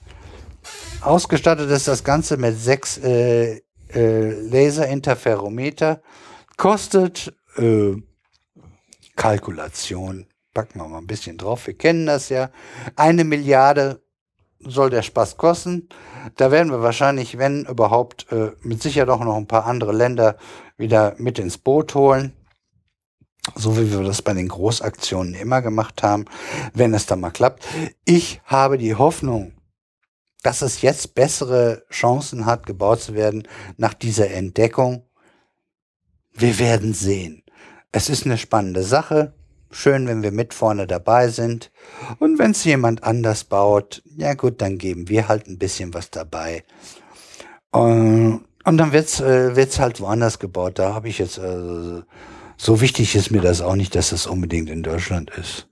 Oh, wenn wir es machen und wenn es bei uns ist, ich meine, so ein Einstein. Mm, Das wird nicht fertig. Wir und Großprojekte. Also wir haben uns in letzter Zeit nicht so mit Ruhm Och, bekleckert. komm, ja, aber äh, unser Wendelstein ist fertig. Gut, alles klar. Wir können nur nicht Flughäfen. Und Tunnel. Äh, Stuttgart 21. Ja, wobei, ja. Ich dachte eher an, an Konzertsäle. Ja, gut. Hamburg. Wobei das Schlimmste ist, glaube ich, so, Äh, was ich höre. äh, BER das- ist so das- das Heftigste. Das mit Tunnel das sollte man nicht in der Nähe von Köln bauen. Das können die nämlich nicht. Ja, äh, äh, ja, ja, wobei die haben das schon gekonnt. Die haben nur dummerweise ist da ein bisschen was eingestürzt. Ich möchte nicht, dass da irgendwie dann äh, was in den Tunnel stürzt. Also wir haben im CERN haben wir Tunnel gebaut. Wir haben in Hamburg ohne Ende Tunnel gebaut, die alle nicht eingestürzt sind. Ähm, also am Desi oben. Äh, Tunnel bauen können wir an sich gar nicht so verkehrt. Das haben wir schon ein paar Mal gemacht. Ach, fragen wir die Schweizer, die können das auch gut. Ja, ja, aber äh, da waren ja unsere Leute mit aktiv dran beteiligt an der ganzen Aktion. Da, da, die sind ja auch, also Hamburg und äh, Desi und, und, und CERN sind ja engstens miteinander. Ich meinte jetzt eigentlich die Schweizer Eisenbahntunnelbauer. Ja, du meinst äh, Gotthardtunnel. Ja. Ja. Äh, ähm, ja. Ich weiß nicht, wie viel voneinander ge äh, gelernt haben und ob das so übertragbar ist, aber äh, Tunnel bauen, ja, können sie. Und, aber wir auch. Und wir können auch manches richtig und manches können, können bestimmte Planungsbüros und die, die, die Falschen in, an den politischen Strippen wohl nicht so gut. Das heißt aber nicht, dass das bei uns grundsätzlich so ist. Das Dumme ist nur, äh, wenn da mal was schief läuft, dann ist es halt über Jahre in den Medien und was, was funktioniert hat, da wird nicht groß drüber erzählt. Ne? Ja, ist klar. War jetzt auch nur ein Kennt bisschen. man, ne? Immer ein bisschen, Ja, ein bisschen, bisschen, bisschen zetern darf man doch mal. Ja, ja. Ich, ich, ich, ich finde das ja auch eigentlich richtig. Ich mache ja gerne mit. Nur halt, äh, äh, dass man das auch im Hinterkopf hat, dass, äh, dass hier in Deutschland doch immer hier und da durchaus doch noch was äh, äh, gelingt und, und nicht alles nur Bauruinen sind, die nicht fertig werden. Von denen hört man halt nur ständig. Ähm, ja, wie ihr ja so mitgekriegt habt, äh, sind das auf jeden Fall eine ganze Ecke äh, Detektoren, die äh, in den Bereich von LIGO kommen werden. Und äh, das ist wie beim GPS. Es wird Triangulation geben. Da habe ich gerade schon darauf hingewiesen. Ich will es nochmal machen. Das bedeutet, dass wir natürlich äh, viel genauer wissen, wo kommt äh, das Signal her, wie weit ist es weg, weil wir kriegen ja die Krümmung dann ein bisschen mit. Äh, die wird ja, je weiter sie weg ist, umso flacher. Kann man sich ja vorstellen. Und dadurch äh, kann man eine Menge und dann kann man das halt den anderen Astronomen mitteilen und dann wollen wir mal gucken, was die da rauskriegen und ob wir das irgendwie miteinander kombinieren können. Ja. Ich glaube, ich bin durch. Aha. Gut. Ich, ich hoffe, es hat euch gefallen. Also, ich fand's interessant. Uli, bist du noch wach? Ich bin noch wach, ja. Aber mit Mühe hört sie so. Sag mal was. Was? Äh, mache ich jetzt noch. Ich bin dafür, wir machen jetzt langsam mal Musik. Gut. Also, was ich noch im Nachhinein sagen wollte, Quellenangabe.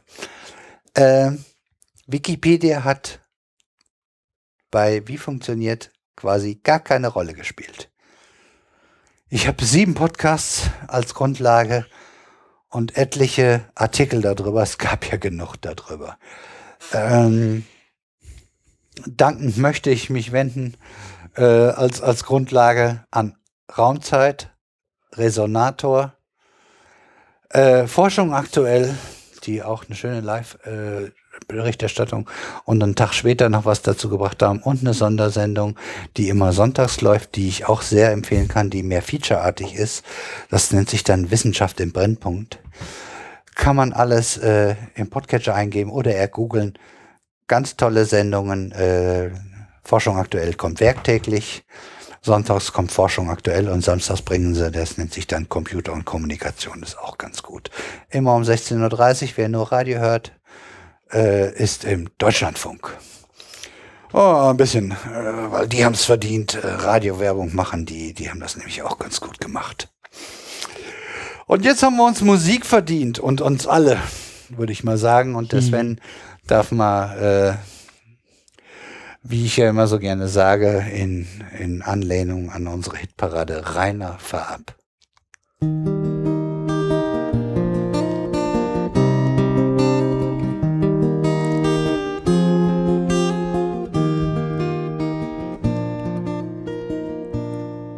In einem Bahnhof liegt ein Brötchen auf der Bank. Es ist Viertel vor zwölf in der Nacht und es macht mich krank. Das Brötchen auf der Bank.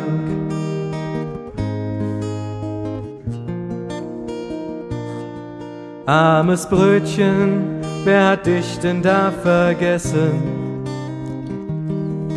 Du liegst da und keiner will dich jetzt noch essen.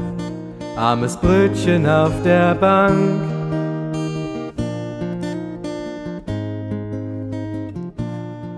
Oh, so viele Brötchen finden einen Menschen, der sie isst. Du tust mir leid, mein armes Brötchen, weil du jetzt so einsam bist, armes Brötchen. liegst so einsam auf der Bank.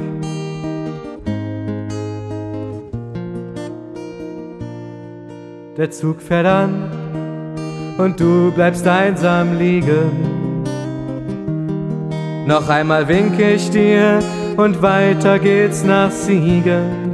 Armes Brötchen auf der Bank, ich wär so gern noch bei dir geblieben armes Brötchen auf der Bank.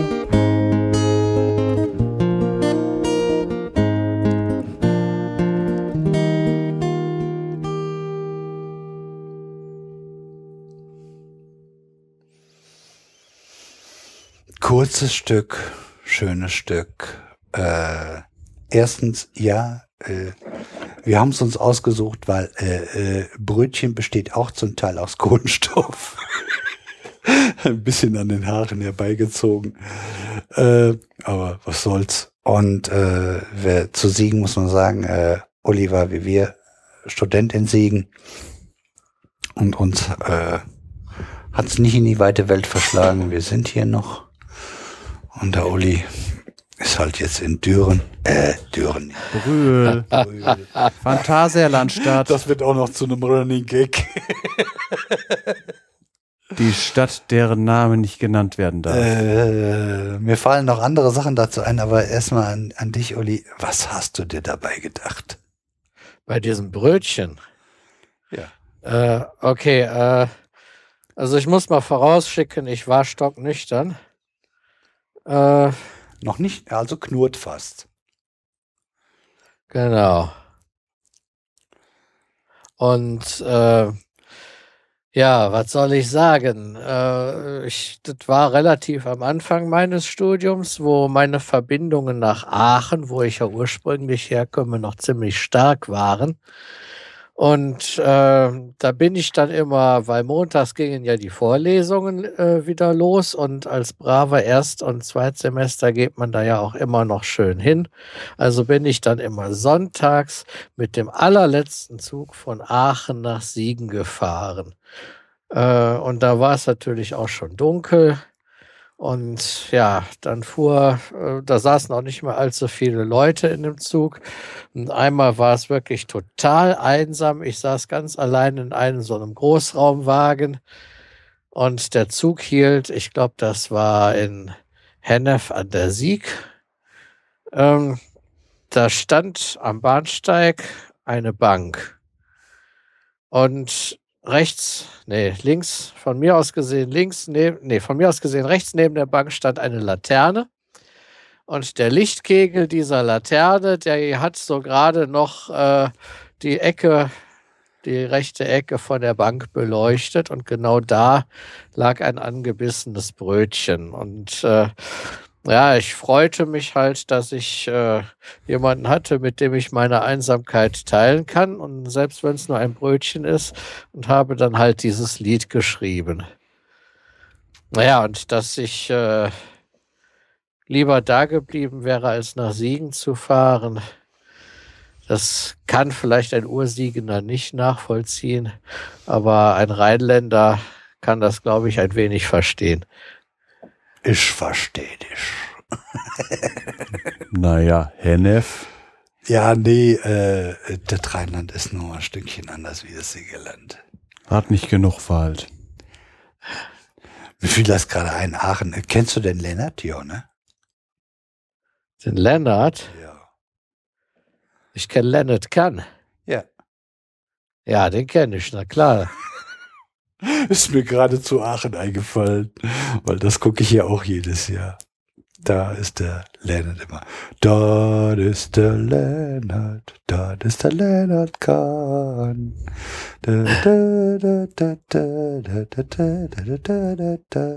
Kommt jedes Jahr. Aber du guckst das wahrscheinlich nicht mehr, ne? Ne, ich gucke das nicht mehr. Also, äh, ich bin hier in Brühl ganz zufrieden. Ja, das äh, ist der falsche Karneval, ne? Ja, äh, also ich, ich tue Teufel und gehe Karneval nach Köln. Das ist äh, Massenabfülle mit auf für Füße treten und auf für Fresse hauen. Da lasse ich mich nicht blicken. Ich fahre ja schön gemütlich hier in Brühl, wo die Leute noch Spaß am Karneval haben. Äh, ja, wo die, wo die, äh, wo die Karnevalsvereine erstmal so in der Ein im Einkaufszentrum einfach so dann äh, Weiberfast nach den Auftakt machen, wo dann ein sehr verhältnismäßig langer Zug mit sehr vielen äh, Motivwagen auch äh, für so eine kleine Stadt äh, direkt bei uns an der Haustür vorbeikommt. Das ist für mich Karneval. Hast du in Orden wieder den tierischen Ernst? Also, weil der kommt jetzt immer im ARD, ne? Ja, ja, das ist, äh, ja, ja, das, die Verleihung, die ist, äh, die findet in Aachen statt. Ja, äh, ja und auch der Karlspreis. Äh, Wobei beim Orden wieder den tierischen Ernst, okay, aber beim Karlspreis konnte ich manchmal nicht nachvollziehen, warum diejenige oder derjenige den jetzt verliehen bekommen hat. Ja, aber den, das ist eine andere Geschichte. Über den diesjährigen Preisträger, äh, ja, äh, er hat sein Fett abbekommen. Aber wir, wir würden politisch, wenn ich jetzt darüber was sagen würde, kann ja jeder mal nachgucken, wer das geworden ist und dann kann er sich mal überlegen, was ich die letzten paar Sendungen für Statements abgegeben hat und ob ich mit dem so unbedingt d'accord gehe. Weißt du, wer es geworden ist? Ich glaube, der ist zurzeit Finanzminister in Bayern. Der äh der. Der soll den, den, den. Du meinst jetzt, meinst du jetzt 2015 oder 2016? Also dieses Jahr, 2016. 2016, da steht hier Franziskus Papst beim Karlspreis. Äh, nee, ich meine nicht den Karlspreis, sondern ich meine Ach, den du Orden meinst wieder den, Orden, den tierischen ach, Ernst. Der Orden wieder den tierischen Ernst. Ja, Gott, äh, das wäre es ja, dem Franziskus, den, wenn der gekommen wäre, wäre das natürlich geil gewesen. Der, der, der, äh, gegen den habe ich, äh, gegen die Nominierung habe ich nichts, weil der hat ja, so viel also Neues ehrlich, reingebracht. Ja, also ganz ehrlich, äh, dem hätte ich den auch eher verliehen, muss ich sagen. Wenn der äh, gekommen wäre, wäre natürlich geil gewesen. Ja. Dann hätte ja, äh, der Orden wieder den tierischen Ernst Kopf gestanden. er hat zwar schon Jünger geschickt, also hier, äh, äh, äh, da waren schon äh, kirchliche Vertreter dabei, äh, hier auch unser, ein relativ liberaler dabei. Ach, ich komme aber nicht drauf, wer es war. Auch, auch einer von, von unseren oberen Leuten aus der katholischen Ecke.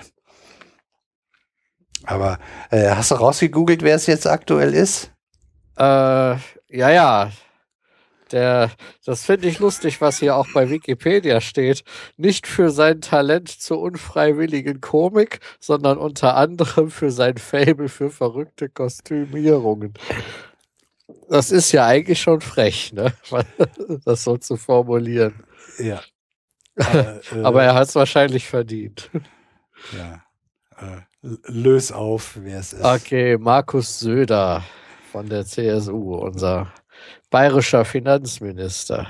Ja, der natürlich seinem, seinem Chef äh, in, in Sprüchen nachgeeifert hat. Aber damit beschließen wir das Thema.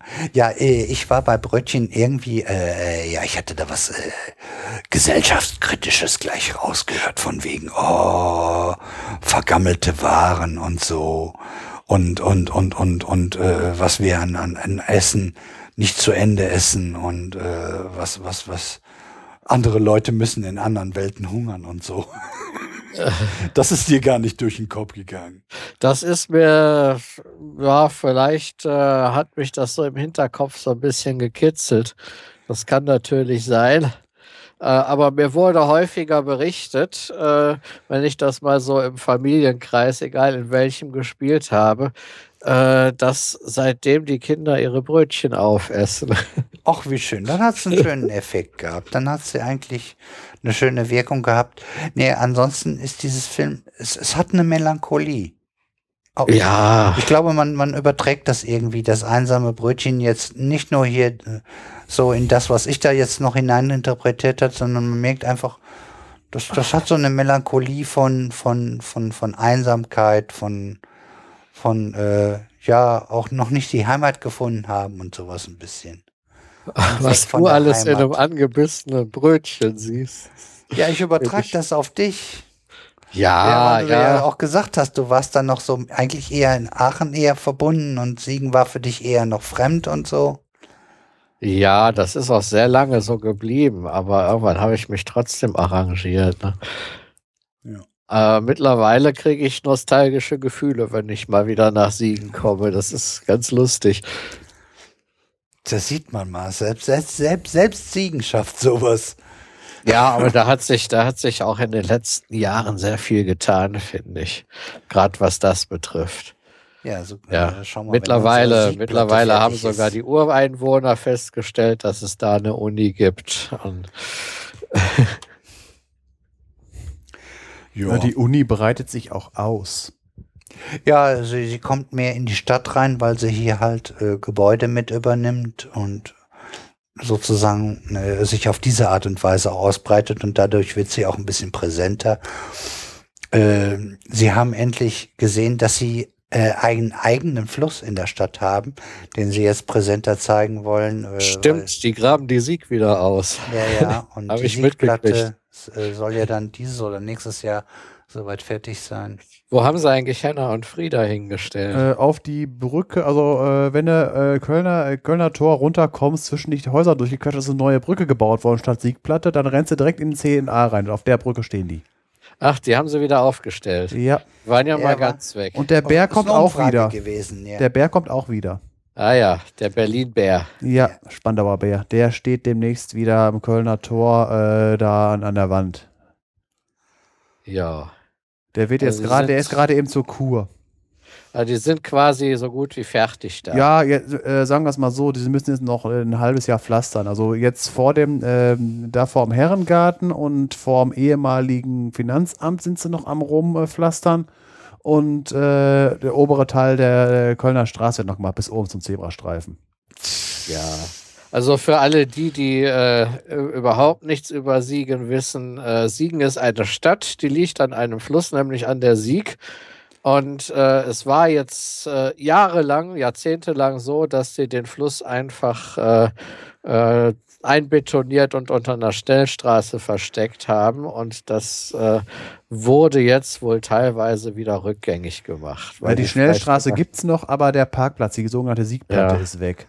Ja, also es ist einiges von dem Beton, äh, den der Otto Quaster überall hingekippt hat, äh, ist jetzt wieder weg. Äh, der darf aber woanders noch kippen. Also der, der Ja. Mann, der, wird, der braucht sein, der Betonmischer, der wird nicht kalt.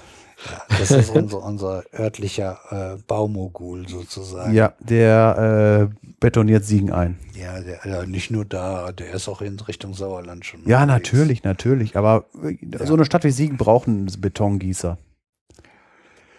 Ja, also ein bisschen Lokalkolorit mal hier reingebracht, sehr schön. Äh, wer sich das angucken will, bitteschön.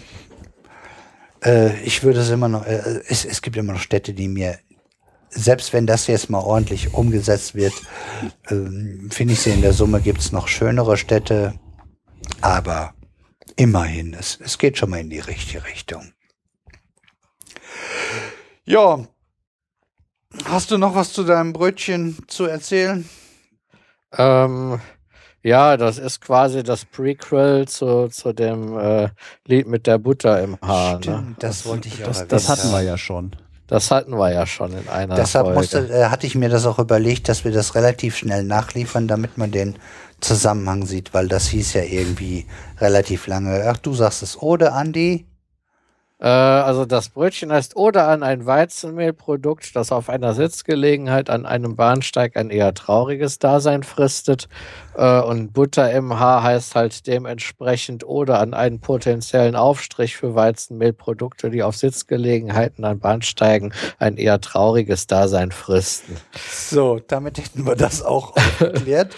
äh, also äh, es gibt jemand, der äh, äh, unser Jörn Schaam hat irgendwie die, äh, die, die Internetseite irgendwie, meine ist die längste URL oder sowas. Meine URL ist länger als deine.de. Genau. Und, und du kannst das jetzt äh, erstmal, bis auf Widerspruch, erstmal äh, deine, dein, deine Liedüberschrift ist länger als äh, äh, die allermeisten Lieder, die es so gibt auf dieser Sagen wir es mal so, in Sachen Albumtitel könnte ich bei einer Albumvorstellung äh, das toppen. Das braucht auch mehrere Zeilen. Ja, äh, äh, Tales and Mysteries of Imagination. Nein, of nicht so- Allan mit so kurz- ja auch schon mal ein Stückchen Mit so länger. kurzem Krempel gebe ich mich da gar nicht ab.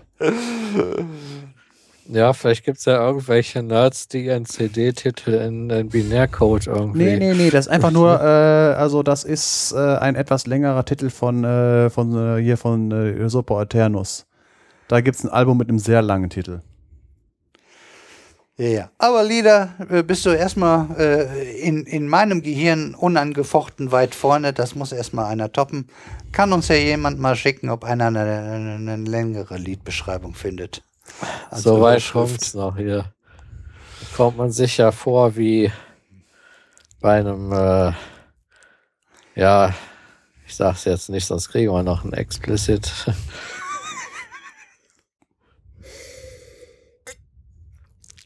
Gut.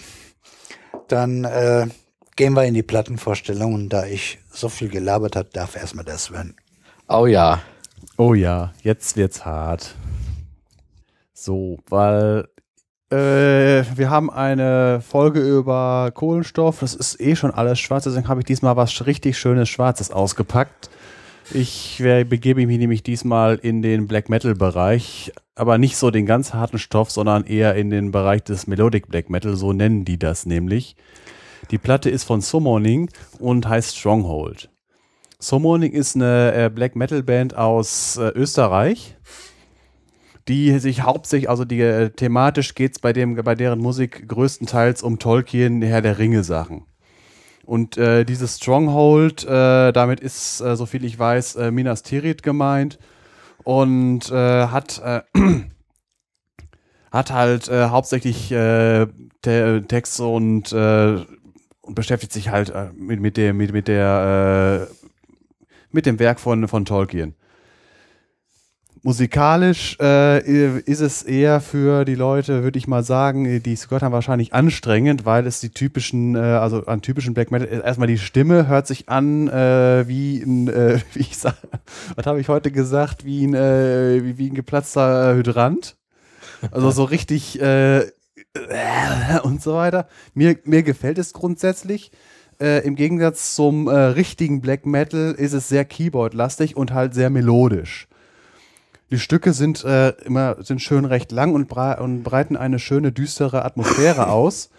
Äh, muss ich jetzt gleich mal direkt erzählen, war, warum mir das von der Atmosphäre her so gefällt und äh, vor allen Dingen Herr der Ringe, äh, wie ich den Herr der Ringe äh, gelesen habe und warum, warum mir das äh, so entgegenkommt. Ich muss erstmal dran, erstmal bedenken, Herr der Ringe war bis Anfang 2000, bis ich nach Siegen gekommen bin, war das für mich der Chef von Audi oder der Vorsitzende vom Internationalen Olympischen Komitee. Ich konnte damit nichts anfangen. Bis mir irgendwann, äh, als die Filme angefangen haben, äh, sind mir die Bücher in die Hände gefallen. Ich habe es gelesen und äh, vor allen Dingen, was mich äh, fasziniert hat an der, äh, die, die Handlung ganz in Ordnung, aber halt die Landschaftsbeschreibung und so weiter. Wir hatten hier ja eine Dreier-WG und der Dritte, der im Bunde, der mittlerweile nicht mehr bei uns hier ist, der äh, hat das Buch auch gelesen und die Stellen, die er anstrengend fand, die fand ich faszinierend, weil Tolkien sich halt äh, seitenlang Landschaftsbeschreibungen äh, auslässt. Und äh, egal, was ich davon gelesen habe, ob es jetzt hier auch äh, der Hobbit gewesen ist oder Herr der Ringe, ich konnte immer herrlich äh, diese, äh, in, die, in diesen Landschaften mitwandern und hatte äh, in der Beziehung eine andere Wahrnehmung davon, weil ich habe mir das Ganze immer, äh, vor allen Dingen, je länger ich das gelesen habe und ich, immer, wenn ich den Metastoff dazu gelesen habe, hier Silmarillion und sowas habe ich auch dazu gelesen, äh, habe dann in diesen Zeitaltern gedacht und das, äh, wenn man äh, sich mit Tolkien auskennt, er hat sich ja dann irgendwann auch mal über das sogenannte vierte Zeitalter, vierte Zeitalter ist das Zeitalter der Menschen, nach den Ereignissen aus dem Herr der Ringe, also den, äh, was in den Filmen vorkam.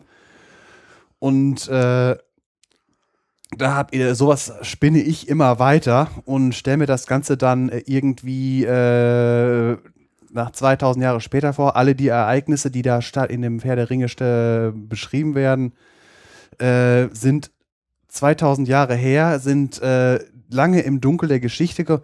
Äh, die Plätze, wo es spielte, sind äh, entweder nur noch Ruinen oder sind äh, überbaut worden mit, mit moderneren äh, Städten und so was. Die Technik ist weitergegangen und wer schon mal auf meinen Twitter-Account ge äh, geguckt hat und um, um, Profil geguckt hat, weiß, dass ich äh, Fantasy ein wenig weiterspinne und im Zeitalter der Menschen ist äh, Mittelerde zwar dünn besiedelt, aber von Autobahnen durchzogen.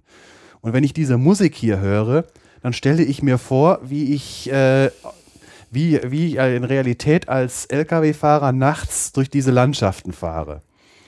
Äh, und äh, Tolkien hat das so beschrieben, also ich stelle mir das immer vor, wenn er irgendwelche äh, Gebirge und Landschaften, immer ist es immer eine weite Landschaft, die Täler wirken sehr breit und äh, nicht so also eingeengt, so, so schmale Täler wie hier im Siegerland oder so, sondern ich stelle mir das so vor, wie zum Beispiel in der Schweiz das Wallis, äh, das äh, im Prinzip äh, auch, auch ein sehr breites Tal ist. Und von den, äh, von den Landschaftsbeschreibungen her, so meinte ich so, äh, eine, der, eine der interessantesten Teile ist der Teil, äh, ist glaube ich das zwei, äh, im, wie im zweiten Film, nachdem die äh, sich an den Wasserfällen, da wo Boromir erschossen wurde, Sam und äh, äh, Frodo äh, zusammen mit Gollum äh, Richtung äh, Mordor ziehen. Äh, erstmal diese seitenlange Beschreibung, äh, durch den, wo die durch die Sümpfe ziehen. Danach kommen sie dann ja nach Italien. Das ist dieses äh, schöne Land äh, zwischen, äh, wie, wie, wie heißt es schon, Osgiliath und dem Gebirge, was von, von Mordor abgrenzt. Und da kommt tatsächlich, wer die Bücher gelesen hat, eine Beschreibung einer Straße, die einer Autobahn recht nahe kommt, so aller Römerstraße mit Einschnitt im Gelände und relativ gerade und gut ausgebaut. Allerdings im Herr der Ringe schon nur noch im Ruinenstatus, weil ja äh, Osgiliath war ja schon zerstört und diese Gegend war ja schon äh, Niemandsland zwischen Mordor und den äh, Streitkräften von, äh, ne, ne, von, hier von Minas Tirith. Und ich, kon, ich kann mir das immer herrlich vorstellen, wenn ich diese Musik dazu höre. War jetzt sehr, sehr äh, weit ausgeholt, aber einfach nur, äh, wenn, wenn ihr euch das anhört, äh, es hört sich halt äh, krass an. Ich finde es aber trotzdem relativ ruhig. Vor allen Dingen hier den, äh, den, den, zweiten äh, Track, Long Lost Where No Pathway Goes. Das ist ein sehr ruhiges St Stück äh, mit äh, Atmosphäre, die für, für mich äh, halt Ruhe ausstrahlt. Zwei, ähnlicher, ähnlicher ist hier Nummer vier was äh, für den Normalhörer noch am anhörbarsten ist, ist, äh, ist Lied Nummer 5, A Hope and Daylight Die. Hört sich gefährlich an, aber äh, dort durfte mal jemand anders singen. Äh, äh, der Hauptsänger, der hat nämlich eine Freundin, die äh, Opernsängerin ist und die hat sich da mal richtig schön in, ins Zeug gelegt und ist ein herrlicher Track bei rausgekommen. Und des Weiteren, mein zweiter Lieblingstrack ist Nummer 7, The Shadow Lies Frozen on the Hills. Äh, da äh, sind äh, zwei, äh, zwei Abschnitte drin, äh, wo die, ich sag mal, ich, ich vergleiche das Gitarrenspiel ähnlich vom, äh, vom Spiel her wie in dem Titeltrack von Pulp Fiction, Miss Lou. So, so in der Art wird die Gitarre gespielt und das finde ich einfach klasse. Und die Melodie ist irgendwie, die hat einen Drive, die, der geht vorwärts. So. Und jetzt dürft ihr euch auslassen. Uli, mach du, weil du am ehesten noch äh, zu Herr der Ringe was hast. Ja, äh, das ist tatsächlich so. Da muss ich dem Sven recht geben. Ich hatte auch äh, die Assoziation äh, Herr der Ringe. Ähm, nicht, weil ich etwa den Text verstanden habe, den versteht man einfach nicht so, wie da gesungen wird. Sondern einfach von der Stimmung her. Also ich glaube nicht, dass diese Musik dafür gemacht worden ist, dass man den Text versteht. Das ist Kann man Black, aber nachlesen. Das ist bei Black Metal äh, normal. Also wenn man richtigen Black Metal aus Norwegen hat, dann wird noch mehr gekrächzt und auf Norwegisch, äh, da ist dann komplett Ende. Ja, auf jeden Fall, als ich diese Stimme hörte, hatte ich erstmal so die Assoziation Gollum. Ja. Ähm, das war das, das, das erstmal zur Stimme. Und wenn ich jetzt die äh, Musik dazu noch betrachte, ähm, die haben es geschafft, aus wirklich sehr einfachen und äh, relativ geraden Harmonien äh, trotzdem ein ziemlich düsteres Bild äh, entstehen zu lassen. Äh, das finde ich auf jeden Fall faszinierend. Und so bin ich halt mit Frodo, Samwise und Gollum durch die Todessümpfe gewandert äh, beim Hören und äh, ja, mal war es halt Gollums Verzweiflung über seinen verlorenen Schatz, äh, den ich Schatz. daraus gehört habe, und mal war es einfach nur Gollum, der äh, fröhlich darum bittet, ihm den Fisch doch rot zu servieren. Äh, das also, wechselte sich so ein bisschen ab. Und diese, Assozi diese Assoziation hattest du unabhängig davon, ohne dass irgendwer da äh, äh, gespoilert hätte oder so? Ja, ziemlich. Dann haben die aber ihr, ihre Arbeit richtig gut gemacht. Also ja, finde ich auch. Also was das betrifft, auf jeden Fall. Ja. Ja, und gut, in der Mitte der CD äh, äh, verliert Gollum vorübergehend seine Testikel, aber das äh, gibt sich dann ein Lied weiter wieder. Äh, ja, es ist halt nicht unbedingt meins, mein Musikstil, es mit dem ich viel anfangen kann, aber ich scheine ja doch die richtigen Assoziationen gehabt zu haben. Ja, ich war mir vollkommen im Klaren, dass das jetzt mal, äh, dass ich da jetzt nicht gerade viele Daumen nach oben bekommen werde, aber es ist nun mal ein Teil von der, von der Musik, die ich sehr gerne höre. Und das ist auch eine von denen, die äh, von, von Black Metal, dass ich mir länger hintereinander anhören kann. Weil wenn ich mir so den, den richtigen an, da, da ist nach drei Liedern Schluss, dann brauche ich was anderes. Selbst ich. Ja, gut, ich habe die ganze Platte gehört. Ja, bei dem hier, das, das, ich sage halt, das ist ja, ja Melodic ja. Black Metal, das kann man sich auch durchgehend anhören. Ja, ich, ich fand es von den Harmonien her teilweise ein bisschen einfach gestrickt. Das kenne ich von Black Metal eigentlich in der Form weniger, üblicherweise. Äh, es, ge es geht noch einfacher. Also hier, äh, äh, hier Burzum äh, kann, da kann da auf zwei Riffs sieben Minuten rumreiten. Ja, ja, das geht alles. Ja. Ja, ich gebe mal weiter an Detlef. Ja. Detlef ist ja schon von, mit einigen von den Liedern schon häufiger beschallt worden. Ja, ich, ich kenne ja Sven seine Sachen und äh, ich, ich habe mit vielem mich angefreundet, meinen Frieden gemacht ich, ich, weiß, äh, dass er noch ganz andere Sachen im Petto hat. Da ist das hier noch, noch Gold gegen. ich ich, ich mag es halt nicht, wenn Menschen aus der Gruft kommen.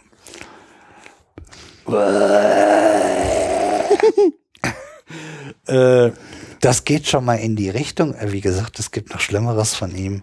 Ich muss sagen, da wo es instrumental wird, Lied 1 gefällt mir sehr gut. Lied 5 mit der Frauenstimme äh, werde ich mir wahrscheinlich hier auch noch abonnieren auf äh, Apple Music. Das ist ein richtig schönes Lied. Ich mag die Musik selbst, weil ich mag es, wenn Musik etwas schafft. Und da bin ich nah auch beim Olli. Es hat Atmosphäre geschaffen. Und das ist auch eine Fähigkeit, die, die lange nicht alle beherrschen. Manche äh, bezwecken das wahrscheinlich auch gar nicht, müssen sie auch gar nicht. Aber es ist eine Spezialform von Musik, dass man äh, eine Düsternis hinbekommt. Manchmal ist es fast eine, wie nenne ich das, Aufgewühltheit, die mir schon nicht gut tut. Deshalb würde ich mir das überlegen, ich, ich habe mir die gesamte Platte natürlich hier angehört. Das machen wir traditionell hier so, dass wir uns irgendwie hier hinsetzen und äh, die beiden Platten, also meine und Sven seine, hier gemeinsam auf der Anlage hören, um die nochmal so komplett auf uns wirken zu lassen.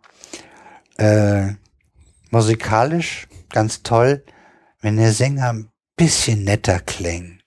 Er darf ja düster klingen dann, dann, dann würde sie wahrscheinlich sogar in, in, in, in, in mein äh, äh, Heavy Rotation wahrscheinlich rum, äh, reinkommen. So wird wahrscheinlich nur ja zwei oder drei vereinzelte Lieder reinkommen, weil ich, ich, ich mich einfach mit Leuten, mit Stimmen, die so so wie sie dort halt klingen, irgendwie nicht anfreunden kann. Aber so ist das nun mal, die Musik. Es gibt so viele verschiedene Art von Musik und äh, da darf man auch mal unterschiedliche äh, äh, Geschmäcker haben. Was soll das denn? Wir sind so, also ich, ich bezeichne mich mit als, als äh, Musikliebhaber mit einem sehr weiten, breiten Musikgeschmack und ich weiß, dass der beim Sven eigentlich auch noch recht breit ist. Äh, aber äh, er hat halt nur eine gewisse Schnittmenge und manches geht halt äh, außen raus und hört's euch an. Vielleicht findet ihr es toll. Vielleicht findet ihr meins zu langweilig und sagt, das, was Sven gemacht hat, ist super toll. Das ist doch schön, dass wir so äh, auch so weit auseinanderliegende äh, Vorschläge haben, weil mein, mein, mein, meiner grunzt nicht. Meiner krächzt nicht, gar nichts. Der ist richtig lieb dagegen. ja, allerdings. Also dagegen ist aber eigentlich jeder relativ lieb. Ja, äh, aber wie gesagt, äh, ich habe jetzt hier, als ich die Platte gehört habe, äh, kein Problem damit. Ich, abgesehen davon, äh, Sven tut hier auf die Anlage öfters auch seine Heavy Rotation. Und pff, da kommt halt mal was, was nicht unbedingt meine Rechnung ist. Wenn das leise genug ist, kann man das alles äh, wunderbar verkraften. Und dann kommt dann das nächste Lied. Und äh, wenn ich meine Heavy Rotation habe, dann habe ich irgendwelches Pling-Plong, was im Sven so ruhig ist. Es gibt ein Lied, da stehe ich für auf und drücke auf weiter, wenn du gerade rauchen bist. das werde ich jetzt nicht erwähnen, sonst habe ich wieder ein Ohrwurm und du willst es jetzt nicht anstimmen. Ich, ich sag nix. Ich, ich, ja. ich, weiß die Lieder, die du. Äh, das Lied. Also er hat ein Lied, aber ich sage es nicht, äh, dass, äh, dass er nicht mag und trotzdem, wenn er es gehört hat, hat er es eine Zeit lang als Ohrwurm. Das ist der Ärger. Also wenn, wenn ich dieses Lied gehört habe, dann muss ich erstmal eine halbe Stunde Burzum hören und da um mir die Ohren durchzuspülen. Deshalb darf ich es jetzt auch nicht anspielen und ich bin so nett, das auch nicht zu tun. Darfst du es denn erwähnen? äh, darf ich das? Ja, mach. Sweet Like Chocolate. Ist eigentlich ein Popliedchen. Aber anstimmen darf ich es nicht. Da Nein, dann gibt's Ist auch nicht so so dolles Lied, aber äh, es ist ein Running Gag in der WG gewesen. Ja, und äh, abgesehen davon, dass das Video ist auch noch süß dazu. Ist in, in Comic Art gemacht. Ja, es ist so, so ein Cartoon-Gedönse. Es war damals, als es hier noch einen Fernseher gab, lief es auch mal, weil damals war MTV ja sogar noch äh, da, oder irgendwie so Musik. Da machte das noch Sinn, da mal reinzuschauen. Ja. Naja. Und natürlich Beavis and Butthead. Ja. genau. Ja, also äh, eigentlich äh, eigentlich kein Verriss von der Musik, sondern äh, äh, tendenziell liege ich bei der Stimme ein bisschen woanders, da, da liegen halt meine Grenzen. Musikalisch ist das in Ordnung. Äh, äh, Mache ich eher tendenziell eher Daumen hoch.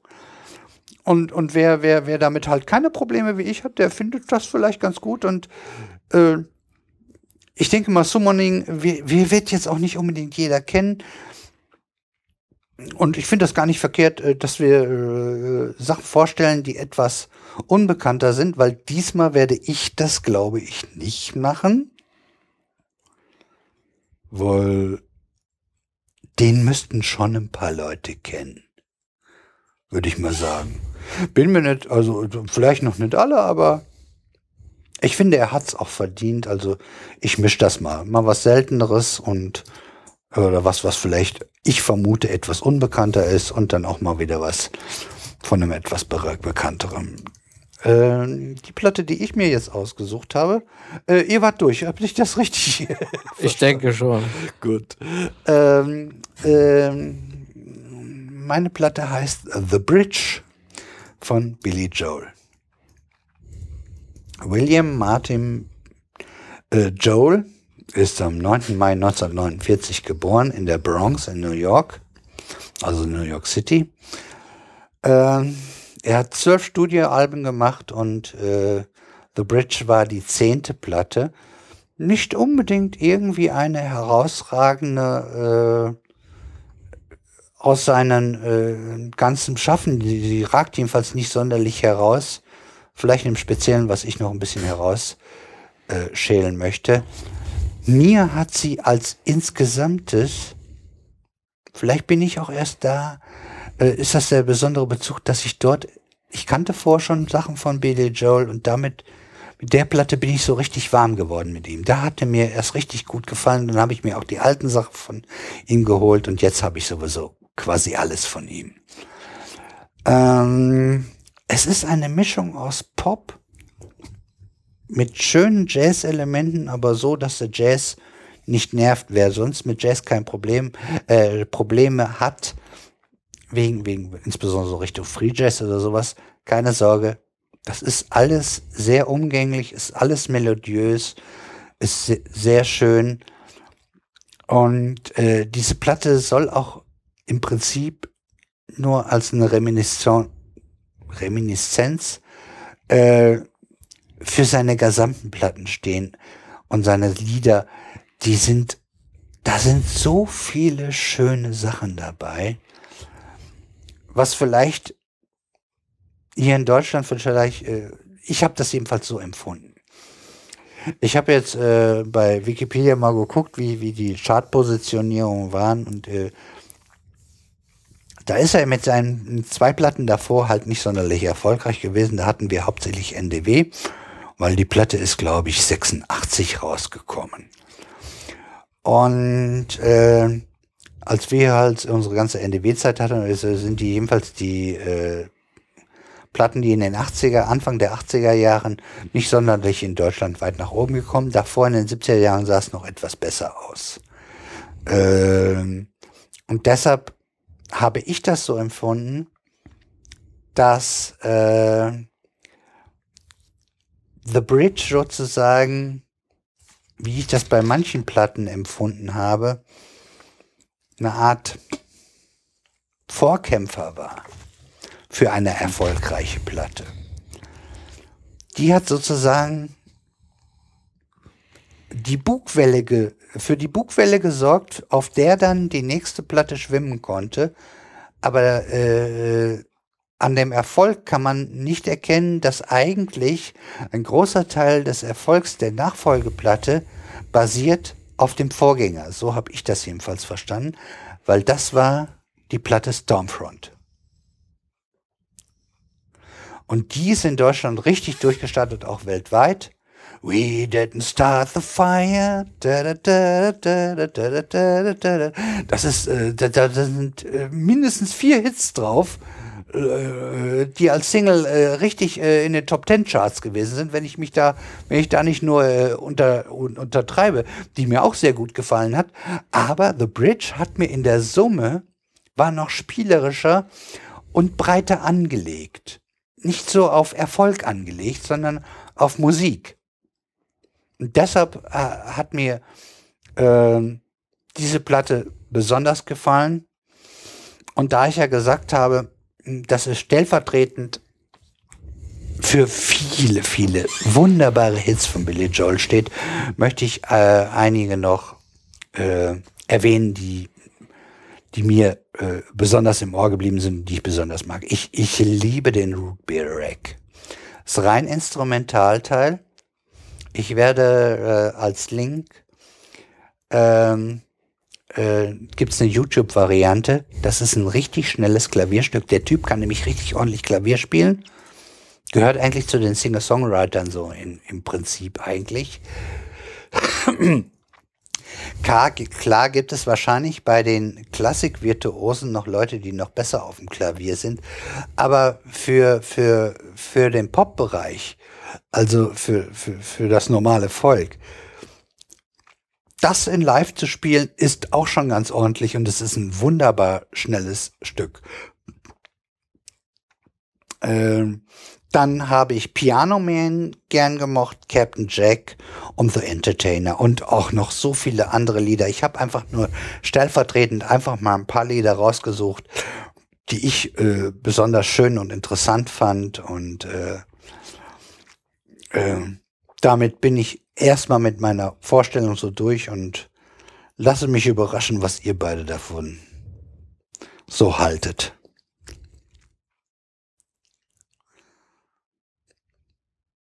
Ja, wer dran. hat den Ball? Wer hat den Ball? Wer will? Sven oder du? Ich bin gerade noch was am gucken. Ja, dann mach Ja, dann, dann mach ich.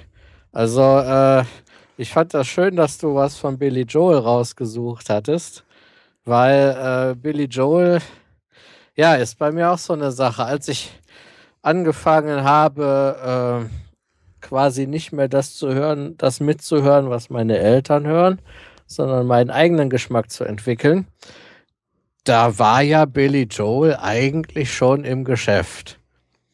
Aber wirklich aufgefallen ist, ist er mir eigentlich erst, als ich so Ende 30 war. Ja, und ich habe mich auch heute mal wieder gefragt, woran das liegt. Ähm, also aufgefallen ist er mir, äh, weil ich im Radio sein Lied Leningrad gehört habe. Das gehört, glaube ich, auch zu der Nachfolgeplatte, ne? Ich weiß es nicht, glaub, auf welcher Platte es äh, ist. Wenn ich, ich es hier so sehe, auf Wikipedia muss es so sein, weil ich das, weil ich das, die nächste Platte nämlich nicht lesen kann. Das ist nämlich auf Russisch. Ja, Kohept. Ah ja. Ja, genau. Genau, und äh, dieses Lied, das fand ich sowas von schön. Da habe ich dann wirklich mal geguckt, von wem ist das? Äh, ja, zum Glück haben ja die meisten Radiosender so die Möglichkeit, dass man dann im Nachhinein noch gucken kann, welches Lied wurde um die Uhrzeit gespielt. Da habe ich gedacht, ah, Billy Joel.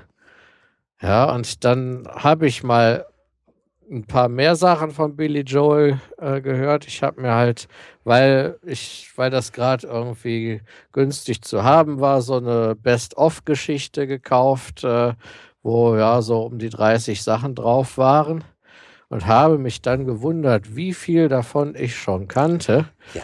äh, aber es nie irgendwie mit dem Namen Billy Joel in Verbindung gebracht habe. Das, das ging mir genauso. Ich denke, die Lieder kennst du ja alle. Als ich dann ja. irgendwann gesagt habe, so jetzt gucke ich mal, was es alles gibt und pipapo. Wunderbar. Ja, und ähm, ich habe auch, ich habe immer überlegt, äh, wie das, äh, wie das kommen konnte. Ich habe äh, so diese Best-of-Sachen habe ich auch in meinem Auto rauf und runter gehört. Ähm, ich glaube, dass bei all seiner Genialität, vor allem was sein Pianospiel betrifft, ähm, was den Aufbau und die Struktur der Lieder betrifft und teilweise auch die Texte, ja, äh, dass er bei all dem trotz allem irgendwie immer so eine gewisse Unverbindlichkeit hat. Äh, was meinst du mit Unverbindlichkeit? Also, äh, ja, wenn, wenn ich es so deute, dass es äh, Massen, tendenziell eher etwas massentauglich ist, kann ich damit leben. Aber ja, unverbindlich. Ähm, ja, nicht, nicht so wirklich, sonst hätte ich massentauglich gesagt. Wenn man genau hinhört bei Billy Joel, dann sieht man die Genialität. Ja, oder man hört die Genialität, äh, die dieser Mann hat. Gut, man hört sie jetzt nicht unbedingt bei diesen Krachern, die jeder kennt. Also We Didn't Start the Fire finde ich ein scheiße langweiliges Lied. Ja. Äh, in Und- Relation sehe ich das auch so. Deshalb Ja. habe ich es auch nicht aufgelistet.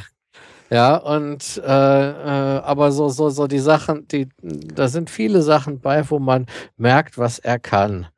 Aber er schafft es trotzdem irgendwie, ja, es ist, ich rede halt jetzt in Metaphern, weil ich es äh, nicht präzise ausdrücken kann einfach. Ich finde, er schafft es einen trotzdem emotional auf Distanz zu halten. Äh, was mir auf jeden Fall, ich weiß, äh, ich kann nur sagen, was mir so durch den Kopf ging, der hat immer Jazz-Elemente drin gehabt, aber er hat sie so im, im äh, untergeschoben den Leuten, dass denen gar nicht aufgefallen ist, dass sie Jazz bekommen. Das Äh, hat ja. mich immer fasziniert äh, dran, wo ich immer gesagt habe, ah, hier ist, hier hat er wieder einem Instrument Freiraum gelassen, was, was finde ich gerade bei The Bridge, je, äh, quasi jedes Lied oder jedenfalls äh, drei von vier Liedern äh, hat er einem, mindestens einem Instrument wirklich äh, den Freiraum gelassen, irgendwie rum zu experimentieren und, und, und jazzig zu sein. Und es fällt äh, dem normalen Hörer, wenn man da einfach so das so durchlaufen lässt, überhaupt nicht auf. Er war da äh, sehr geschickt da drinne, das auch äh, nicht zu übertreiben, so dass er auch keinen abgeschreckt hat. Ob man mh, der, der vielleicht der, der ganz große Fan von Free Jazz ist, der wird das äh, wahrscheinlich als relativ langweilig empfinden. Das kann sein. Ja, es, das ist es ja. Es ist ja eigentlich gar nicht langweilig. Ja. was er macht, ja. Aber trotz allem äh, bin ich nie richtig warm geworden. Äh, mit, bis, auf, bis auf ein paar Sachen. Also Leningrad ist toll. Äh, sind noch zwei, drei andere Sachen, die ich, äh, wo, wo mir jetzt gerade der Name entfallen ist. Äh, Ansonsten diesen Root Break, weißt du überhaupt äh, Melodie? nee, der sagt mir jetzt gar nichts.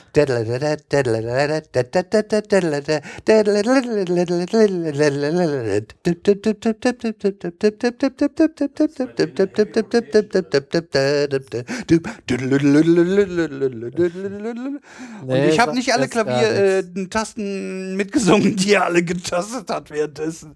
Ja, also Klavier spielen kann er wirklich. Äh. Wunderschönes Klavier spielen Stück. kann er wirklich, ja. Das, äh, das sehe ich auch so. Ja, ich habe auch mal, ich habe auch mal so, einen- so einen Live-Mitschnitt von ihm gesehen und da saß er am Klavier. Ich glaube, am Klavier fühlt er sich auch so ziemlich am wohlsten. Unterstelle ich jetzt einfach mal. Ich Ja, nicht umsonst. nicht Piano Man war wohl äh, seine persönlichste Platte und auch das Lied selbst ist äh, äh, mit das persönlichste. Ja, Weil er da auch ein bisschen in der Zeit erlebt, äh, weil er hat, ja, äh, in der Zeit, als er noch nicht erfolgreich war, ist er damit halt äh, durch, durch rumgetourt, ne? Und hat geguckt, dass er irgendwie am Leben blieb, ne? ja. Ja, also äh, ein Billy Joel-Fan äh, wusste nicht, dass du einer warst. Freut mich. Aber äh, naja, vielleicht wirst du noch wärmer mit ihm. Wenn du dir Ja, was, was nicht ist, kann noch werden. Also ich kann mir das gut durchaus vorstellen, weil äh, er, er ist ja genial eigentlich, ne? Ja, das habe ich durchgehört und deshalb habe ich dich trotzdem Billy Joel-Fan genannt. Ja. äh, weil ich das so ein bisschen durchgehört habe, dass du ihn. Ja. eigentlich äh, schon toll findest. Äh, Besonders Ja. wenn man überlegt, äh, äh, in den ersten obersten fünf bis zehn Prozent der Musik kann man dann allemal äh, reinpacken, wenn man sich überlegt, was es alles für, sorry, ein Mist auf der Welt gibt. Äh, ja, das sowieso. Musik. Also davon mal ganz abgesehen. Das ist, das ist klar. Auf jeden Fall. Ja, schön. Dann bist du, Sven, bist du auch bereit? Äh, Ja, äh, ich habe jetzt gerade, das war gerade eben, ich wollte einfach nur mal die Tracklist aufklären, weil ich habe äh, ehrlich gesagt äh, heute, äh, eher gesagt gestern, äh, die Platte zum ersten Mal gehört. Und dadurch, dass halt da jetzt nicht so die Hits drauf waren, die man so auch als normaler äh, Radiocharts oder sonst irgendwas Hörer mal mit, automatisch mitbekommt, wenn man nicht irgendwo aktiv nach irgendwas sucht, äh, muss, muss ich erstmal, äh, weil, weil ich ja, weil ich es heute Nachmittag das erste Mal gehört habe und nicht so viel äh, geguckt habe, wie die Lieder hießen, was mir eigentlich davon gefallen hat, ist äh, vom ähm, weil als du jetzt gerade eben das, was du hier äh, so vorgedudelt hast, dieses Dingens-Rack, wie auch immer. Root Beer Rack. Das, das, das habe ich nämlich schon häufiger bei dir gehört und das finde ja, ich auch. es gibt auch eine wunderbare Interpretation von Wise Guys, die das gesungen ja, haben. ich, war, ich weiß, ich weiß. Das ist nämlich auch nicht einfach. ja, äh, dieses Ding, also wenn, wenn, wenn, wenn du die Platte, wo das drauf war, dann, dann äh, hätte es bei mir mehr eingeschlagen, weil die, die, die jetzt, diese Bridge, die du jetzt vorgestellt hast, äh, es fing mit dem ersten Lied schon äh, experimentell an. Ich hatte schon äh, schon gedacht, äh, äh, könnte glatt irgendwas von mir sein. Und dann, äh, dass das jazzig ist, habe ich auch gemerkt. Äh, ich bin jetzt keiner, der äh, jetzt aktiv immer Jazz hört, aber so ansonsten die Atmosphäre, die davon ausgestrahlt wird, habe ich ja auch mal ganz gerne. Kommt, glaube ich, daher, dass ich hier äh, diese eine Interpretation, äh, die, die dieses Steppenwolf-Hörspiel, ähm, das hast du ja auch mal gehört. Ja. Da, äh, das spielt ja in einer Zeit, wo Jazz neu in Deutschland war und Ja. deswegen wurde es für das Hörspiel ziemlich oft äh, von äh, in, in, in, dieser Art Musik äh, begleitet, also als, äh, als Untermalung. Und äh, das, das verbinde ich allgemein mit einer allgemeinen schönen Atmosphäre. Und das hatte ich jetzt bei der Platte auch gehabt, obwohl ich jetzt mit den einzelnen Liedern und der einzelnen, dadurch, dass es halt keine Hits und Ohrwürmer dabei waren und ich sie zum ersten Mal gehört habe, äh, erstmal es relativ neutral gesehen habe, aber äh, als äh, positive, äh, als äh, gute Laune Musik. Und vor, all, äh, vor allen Dingen im Kontrast, wir haben direkt davor nochmal meine Platte gehört. Ja, die ist nicht. das ist ein Kontrast. Aua. Ja. Das war also in der Beziehung auch schön. Und vor, also wie gesagt, vor allen Dingen das erste Lied hat mir gefallen. Ja, äh. Ja. Da, da, da, da kommt auch dieses Jazzige nochmal. Da, da, da, da, da. Richtig schön rüber, ne? Da, da, da, da, da.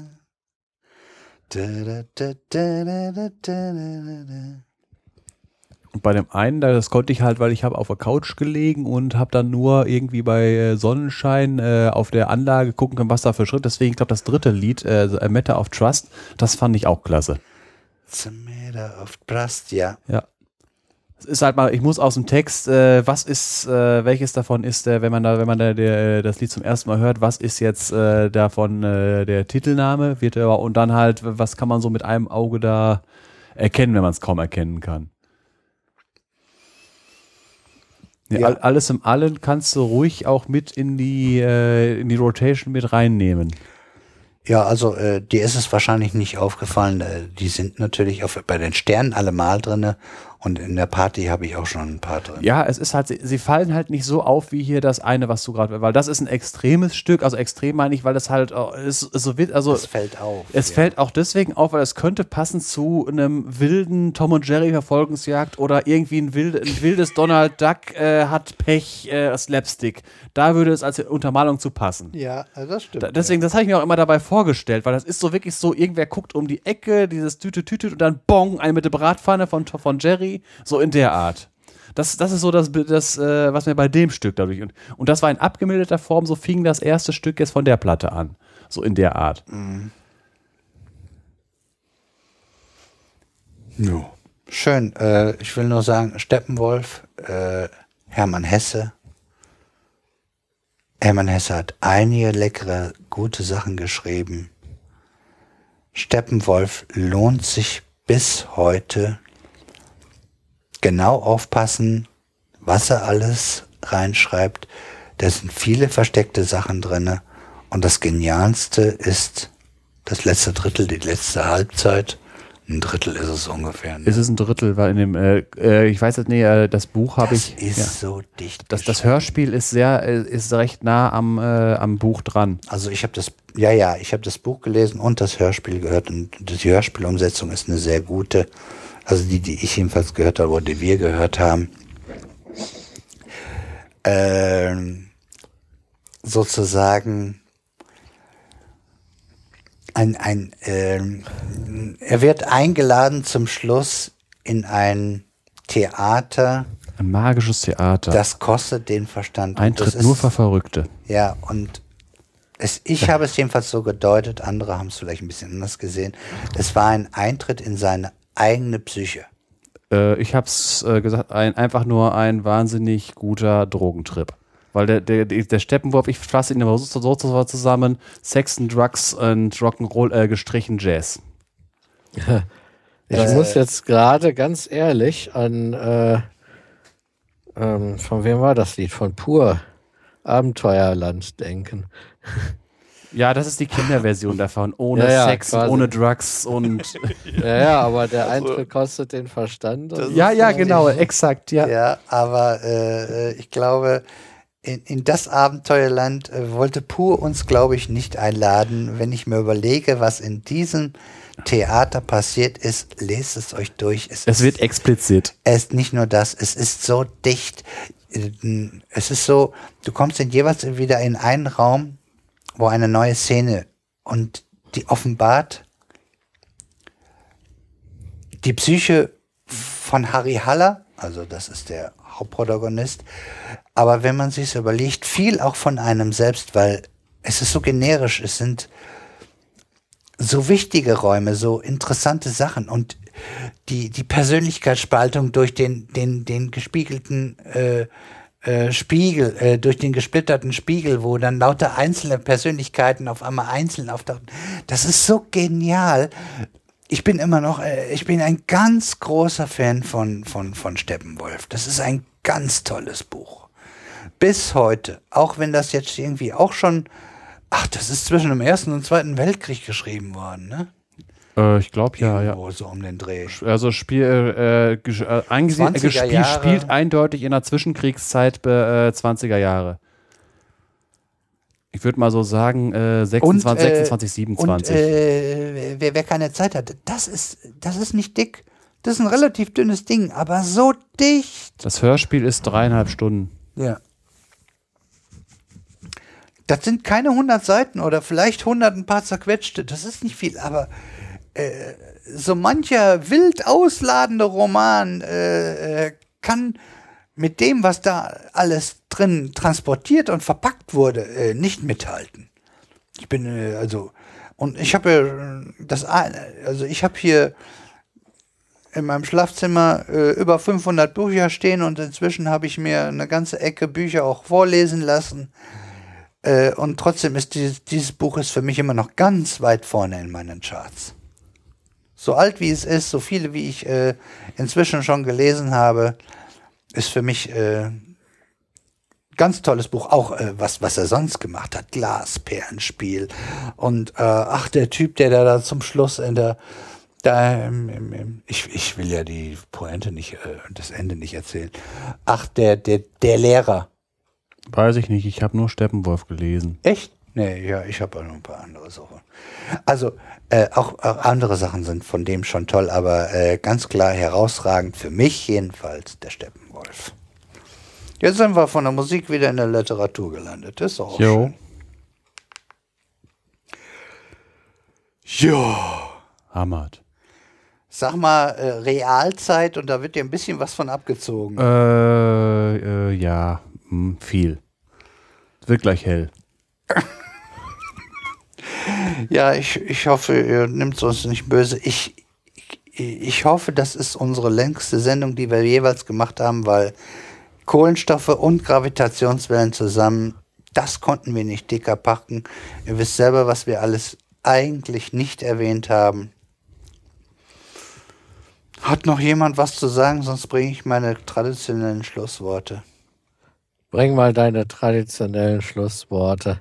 Okay. Ich glaube, das tut uns jetzt allen gut. Alles klar. Das war's für heute. Danke fürs Zuhören und wir hören uns bald.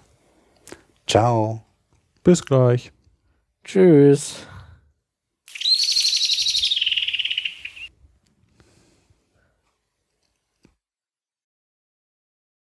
Und damit gebe ich ab wieder an den Sven, der vielleicht noch ein bisschen was zu CO2 hat. Ja, da habe ich noch was groß, weil wir haben, ich habe ja gerade eben über den geologischen äh, CO2-Kreislauf geredet. Jetzt gibt es auch noch den, äh, den organischen. Äh, der ist Quick and Dirty ist, ist von wegen Pflanzen erzeugen in der Photosynthese äh, Sauerstoff und äh, Kohlenhydrate. Und äh, Pizza. Gut, du machst Pause, ne? Ja, genau.